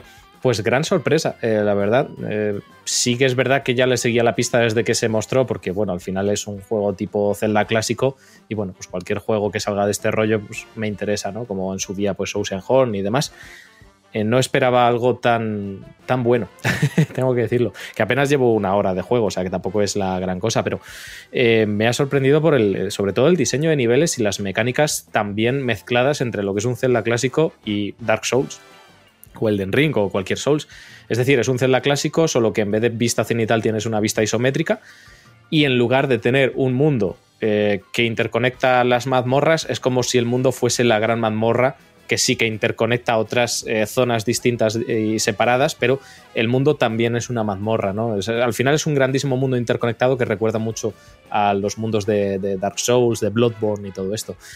Eh, y luego es, aparte de pues, parecerse mucho a Zelda en la exploración, llevas una espada, llevas un escudo y todo esto, el sistema de combate es, tienes un Z-targeting, pero se parece mucho a, los Souls. Tienes eh, un esquive con tus frames de invencibilidad, igual que pues, rodar en, en Elden Ring, en Dark Souls y demás. Tienes para curarte diferentes pociones, en este caso, que funcionan igual que los frascos de Estus o el vial de lágrimas carmesí del Elden Ring. Tienes hogueras eh, para renacer si mueres. Si mueres pierdes tus gemas, que básicamente es tu moneda de cambio. Bueno, así un poco con todo. Tiene, es Zelda, pero le pones las mecánicas de progreso de un Dark Souls y funciona sorprendentemente bien la, la mezcla. El sistema de combate es eh, pues como digo, muy, muy versátil para lo que es el juego con, vista cenital, los diseños, a nivel artístico, a nivel sonoro es súper relajante. O sea, a nivel sonoro me parece que es un juego para ponerte la banda sonora rollo zen y separarte del plano astral, o sea, del plano terrenal y vital astral. Es brutal. Eh, muy bien, la verdad es que de momento muy bien. Eh, no sé si el juego puede mantener ese nivel de diseño, como digo, en el que vas abriendo atajitos por todos los lados y cuando llevas yo qué sé, 20 minutos dando vueltas por ahí, descubres que has tirado una escalera y estás donde hace 20 minutos y dices, joder, qué bien diseñado está esto. Pero de, momento muy, pero que muy, muy bien, la verdad. ¿Qué más he estado jugando? He estado jugando a Zelda Link Between Worlds, que lo estoy jugando ahora en directo en Nintendo 3DS, reviviéndolo. Me quedé un poco loco viendo que el juego tiene casi 10 años ya, entonces me dio la depresión absoluta. Y bueno, puto juegazo, de verdad. Eh, juego súper infravalorado, banda sonora de las mejores de la franquicia, todo completamente orquestado, diseño de, mazmorras, de niveles, que es admirable lo que hizo Unlimited Wars, un juego además que es eh, bastante importante en la franquicia porque es el primero que propone una estructura eh, abierta, no lineal, donde puedes acceder a las diferentes mazmorras en el orden que te dé la gana y afrontar ese mundo como a ti te apetezca. Es el, un poco el precursor ¿no? de la libertad que luego se dio acá en, en Breath of the Wild. Y, bueno, pues reviviéndolo otro poquito en, directo, que la verdad me lo estoy pasando muy bien. Me terminé Martha is Dead, me ocurrió una putada, se me buqueó muchísimo el juego y no pude acceder a la misión final del tema de los partichanos, donde tenías que. Bueno, no hago spoilers, ¿vale? Pero al final del todo haces una última misión con el telégrafo y puedes acceder a una zona en barca. Vale, pues no me dejaba acceder a la barca porque se me bugueó el juego, se me bugueó la misión, entonces no pude después de desarrollar toda esa misión secundaria a lo largo del juego, no pude acceder al final de la misión secundaria, lo cual me cabreó bastante, pero me gustó luego mucho el final y sobre todo el mensaje final que, tiene el, juego. Eh, por supuesto, el Den Ring, muchas, muchas horas y es lo que más horas le he dedicado durante, los, durante las últimas semanas ha sido el Den Ring. Y es que no voy a decir nada que no haya dicho ya, me está volviendo muy loco y cada vez más. Llevo 80 horas, estoy casi al nivel 100 ya y, no veo que el juego se acabe. Me da la sensación de que cuando te acercas al horizonte el mapa se sigue extendiendo hasta el infinito y más allá. Y me está pasando eso de que no quiero que se acabe y quiero que me dure muchas horas. Y me da la sensación de que, de que se me va a ir a, los varios cientos de horas y ojalá sea así porque de verdad que lo estoy disfrutando mucho. Y luego Ghostwire Tokyo, que bueno, lo tengo desde ayer, pero ayer es que ya le eché mis 15, bueno, 17 horas en realidad Y qué os voy a decir, pues nada que no haya dicho ya. Yo lo único que puedo decir es recomendarlo una vez más, porque desde luego creo que es un juego que si te gusta mínimamente Japón, o sea, aunque no te guste, creo que es un juego que tiene muchas virtudes y muchas cosas buenas, pero como te guste Japón lo más mínimo, su cultura o lo que sea relacionado con Japón, creo que vas a estar con una sonrisa de oreja a oreja cada minuto que estés jugando a, a Ghostwire Tokyo, por su estética, por el cariño y el mimo que tiene todo, y sobre todo destacar una vez más el tema de las misiones secundarias, que me parece que son, si bien no todas, eh, la gran mayoría son como capítulos de una serie de terror eh, centradas en el, folclore japonés. No sé, es que me, eh, me vuela la cabeza el- lo bien hecho que está en ese sentido. Son diferentes al resto de misiones secundarias que podéis ver en, cualquier otro videojuego. Y yo creo que eso es eh, todo, que no es poco, la verdad, pero bueno, Marta is Dead que me faltaba casi nada, el Tunic que lo he probado hoy nada, una, una horita, y, y bueno, sobre todo, como ya digo, Elden Ring y ayer Ghostwire Tokyo a muerte y destrucción, y así será hasta la semana que viene, supongo. Y eso es bastante, creo yo. Bastante, bastante, la verdad es que sí. Eh, Juanpe. Pues yo he estado jugando poquito, poquito esta semana, la verdad. Eh, no he podido avanzar nada en Kingdom Hearts 3, que ya dije que estaba jugando por gusto y amor. Eh, he terminado esa cosa de la que no puedo hablar, pero hablaré pronto. Em, y, y he vuelto a coger Pokémon, ¿vale? Porque quiero terminar ya la Pokédex, que me queda muy poquito. Y le he estado dando otro poquito así como en plan, un ratito antes de dormir, pues eh, a, a, eh, completar unas cuantas entradas de la Pokédex. Y, y la verdad es que poquito más. Bueno, pues no está mal. Eh, Bellito, dime que no has estado en la granja. Pues no te lo digo, pero he hecho más cosas aparte de estar en la granja. Eh, esta semana, pues curiosamente, sí que he probado otro juego. Eh, me he comprado y- el Infernax, que lo vi de casualidad por YouTube viendo juegos así indie y tal. Me llamó muchísimo la atención y vi que está bastante bien de precio, me lo pillé. Y es curiosete, es una especie de mezcla, es un juego de estética muy retro, ¿vale? Y es una especie de mezcla de, de Zelda 2, la aventura de Link, y, y Castlevania 2, Simon Quest. O sea, es que es casi una estética casi idéntica y un estilo de juego muy similar, pero con tintes de Metroidvania modernos y opciones jugables pues un poquito más actuales, ¿no? Entonces es un juego, pues eso, de acción y plataformas 2D, de ir explorando un mapa. Y la premisa es que eres un, el duque de unas tierras que vuelve a su casa después de las cruzadas, cansado de tantas guerras. Y bueno, llegas a, tu casa, a tu reino, y ves que está tomado por demonios, de que está el pueblo patas arriba, y tú como señor feudal, pues bueno, tienes que, digamos, arreglar la situación. Entonces, pues te vas encontrando con docenas y docenas de, PNJs, de NPCs, que te van pidiendo pues ayuda, en plan de, mira, hay bandoleros en este puente por la noche, o hay un demonio que me ha- me ha tomado mi granero y lo necesito para seguir acumulando y la comida, eh, mi marido está poseído, por favor, encuentre manera de salvarlo. Pero lo curioso que tiene es que te dan la opción de elegir eh, constantemente, de querer hacer el bien o querer, o querer hacer el mal, ser un hijo puta. Y de hecho, eh, me comí ya algún spoiler, pero bueno, sé que el juego tiene, tiene varias rutas, de que puedes intentar ser, ir en plan rollo paladinesco y intentar resolver todos los entuertos y salvar a todo el pueblo, o puedes ser un, un hijo puta con todas las de la ley y sembrar el caos y el mal y hacer atrocidades, incluso puedes unirte a un culto satánico y invocar a un demonio, o sea, hacer de todo. E incluso después sé que el juego tiene como algún modo secreto, homenaje a títulos icónicos de la época NES y un montón de guiños y cameos, o sea, y la verdad que me está gustando mucho, es muy curiosete, o sea, es como digo, es un juego de corte muy retro, pero muy bien montado y muy entretenido de jugar, la verdad. Y aparte con muchos, muchos toques de humor. O sea, por ejemplo, en uno de los castillos eh, le pegué una pared y, cayó pues una pata de pollo de estas de Castelvania.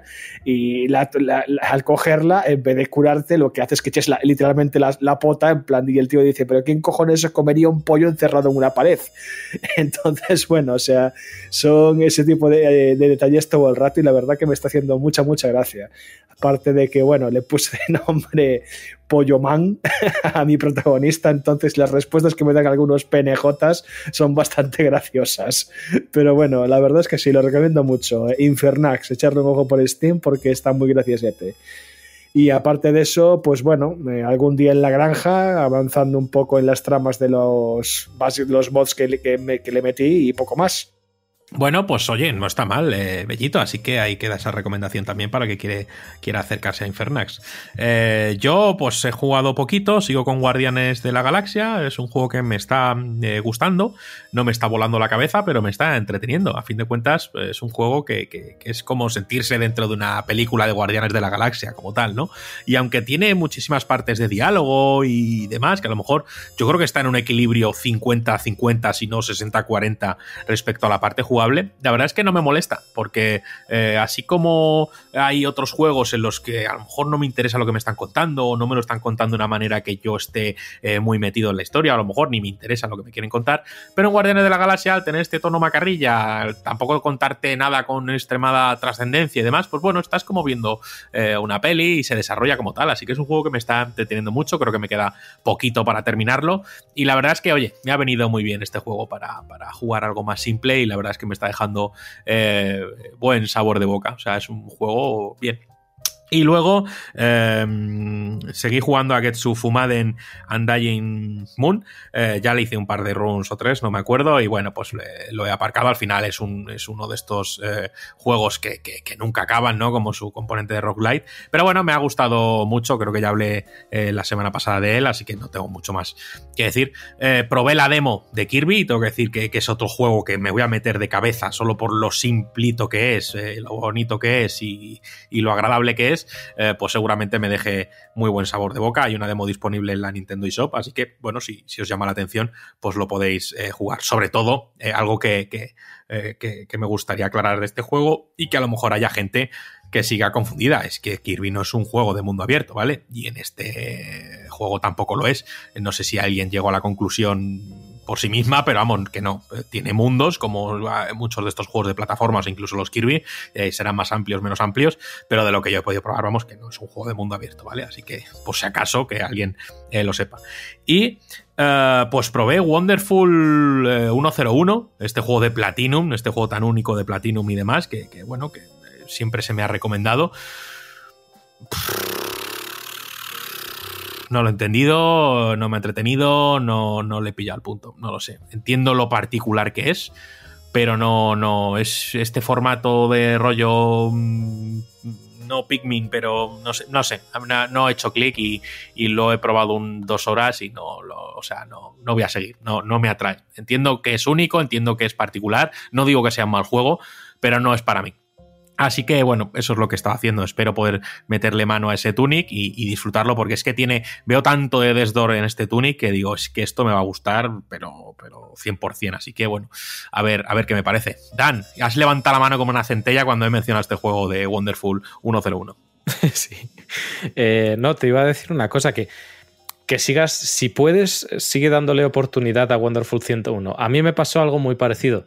Mm, Es de Platinum Games y yo esperaba quizá algo distinto. Y es verdad que durante las primeras horas de juego no me ubicaba, me sentía perdido, no entendía las mecánicas y me estaba decepcionando mucho.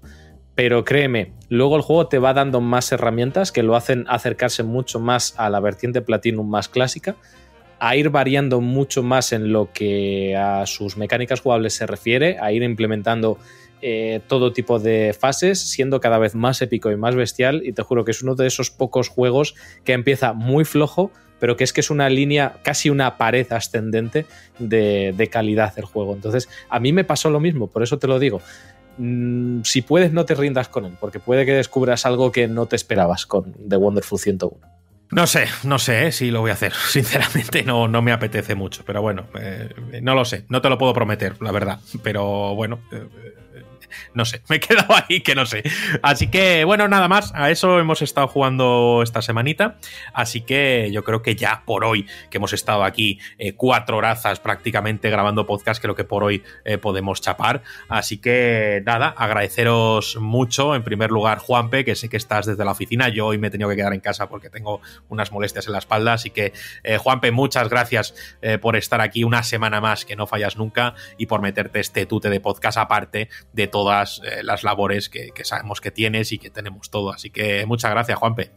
Nada, gracias a vosotros y sobre todo a las, a las personas que participan todas las semanas en el podcast, que lo agradecemos mogollón, y a todos los que nos escuchan, que al final son los que eh, nos permiten que nosotros nos podamos tomar este rato para, para hablar entre nosotros y que luego no- nos lo escuchen, que encima lo escuchen. Así que nada, gracias a todos y que nos escuchamos la semana que viene. Dan, una semanita más sin fallar aquí. Muchísimas gracias por aportar eh, junto a Bello ese tomo de la enciclopedia de los videojuegos y que siempre nos traes cositas muy interesantes y opiniones eh, la mar de maravillosas. Así que Dan, muchas gracias, tío. A vosotros siempre. Mira que se intenta, ¿eh? pero oye, eh, algún día esto tiene que decaer. Vete haciendo la idea que para la semana que viene o la siguiente yo ya he petado. No, en serio, eh, para mí un placer, siempre lo digo, poder estar con vosotros y hablar de videojuegos, que la gente nos escuche, lo disfrute y de alguna manera, pues oye, pues hacerles pasar un rato más ameno en su día a día. Yo creo que eso es lo más grande que podemos hacer. Así que gracias a vosotros por permitirme que así sea. Nada, es un auténtico placer. Eh, Bellito, Bellito de mi vida, muchísimas gracias por estar ahí, muchísimas gracias por, por participar, por editar, por además eh, sacar los podcasts en YouTube, que te lleva un curro extra. Además, eh, sacando esa sección de Devs Tribune que también has querido externalizar y sacar los episodios sueltos en YouTube, que hemos empezado con este último de Marcos Domenech, pero lo vamos a ir alternando con episodios pasados, episodios presentes y demás para que quede ahí como consulta para el que quiera o la que quiera escucharlos. Y muchísimas gracias por, por estar en GTM desde, desde los albores y continuar ahí al pie del cañón y, dándolo todo en, en este formato eh, auditivo como tal del podcast. Muchísimas gracias, Bello. Nada, chico, joder, eh, casi es un discurso mítico antes de prejubilación. joder, la, la tos no dura nada bueno. Jubilación. Madre mía. No, joder, eh, siempre hay que agradecer las cosas y al final Sí, uno sí, reflexiona, sí. estás a tope, estás a tope con los bits, joder, qué gracias, tío. Nada, tío, de nada, tío. Muchas gracias también a vosotros. Esto es, como siempre digo, una labor conjunta, porque al fin y al cabo estamos aquí todos eh, cuatro horas, colaboramos todos, hacemos que esto funcione y después, pues sí, yo me estoy ahí detrás montándolo y editándolo, pero de la misma manera vosotros hacéis otras cositas para la revista y creo que entre todos sacamos un trabajo formidable, así que bueno. Nada, eh, no tengo mucho más que decir. eh, aquí estaremos una semanita más eh, mientras podamos, mientras aguantemos, mientras nos mantenga el café y no nos estalle el corazón. Aquí seguiremos y aquí continuaremos la semana que viene más y mejor. Pues más y mejor, o al menos lo vamos a intentar. Así que muchísimas gracias eh, por estar al otro lado y escucharnos y siempre darnos tu apoyo, siempre eh, comentarnos, darnos tus likes, apoyarnos en la revista, apoyarnos en Twitch y demás. Así que bueno, solo decirte que si te interesa lo que hacemos por aquí, que nos visites en gamestribune.com, que somos un proyecto editorial en el que hacemos una revista de videojuegos eh, sin publicidad y totalmente independiente, que la verdad es que la calidad está tanto dentro de sus páginas como en sus materiales y que de verdad te animo a que visites la web y veas lo que hacemos, que también hacemos muchos libritos, que también hacemos muchas cosas aparte, así que eh, te rogamos que permanezcas atento a nuestras redes sociales, arroba Games y ahí anunciamos todas las cositas que hacemos. Así que eh, nada más, yo ya os he agradecido eh, vuestro apoyo, os lo hago todas las semanas, es un agradecimiento sincero, de verdad que os quiero, así que nada, que nos vemos la semanita que viene. Adiós, adiós.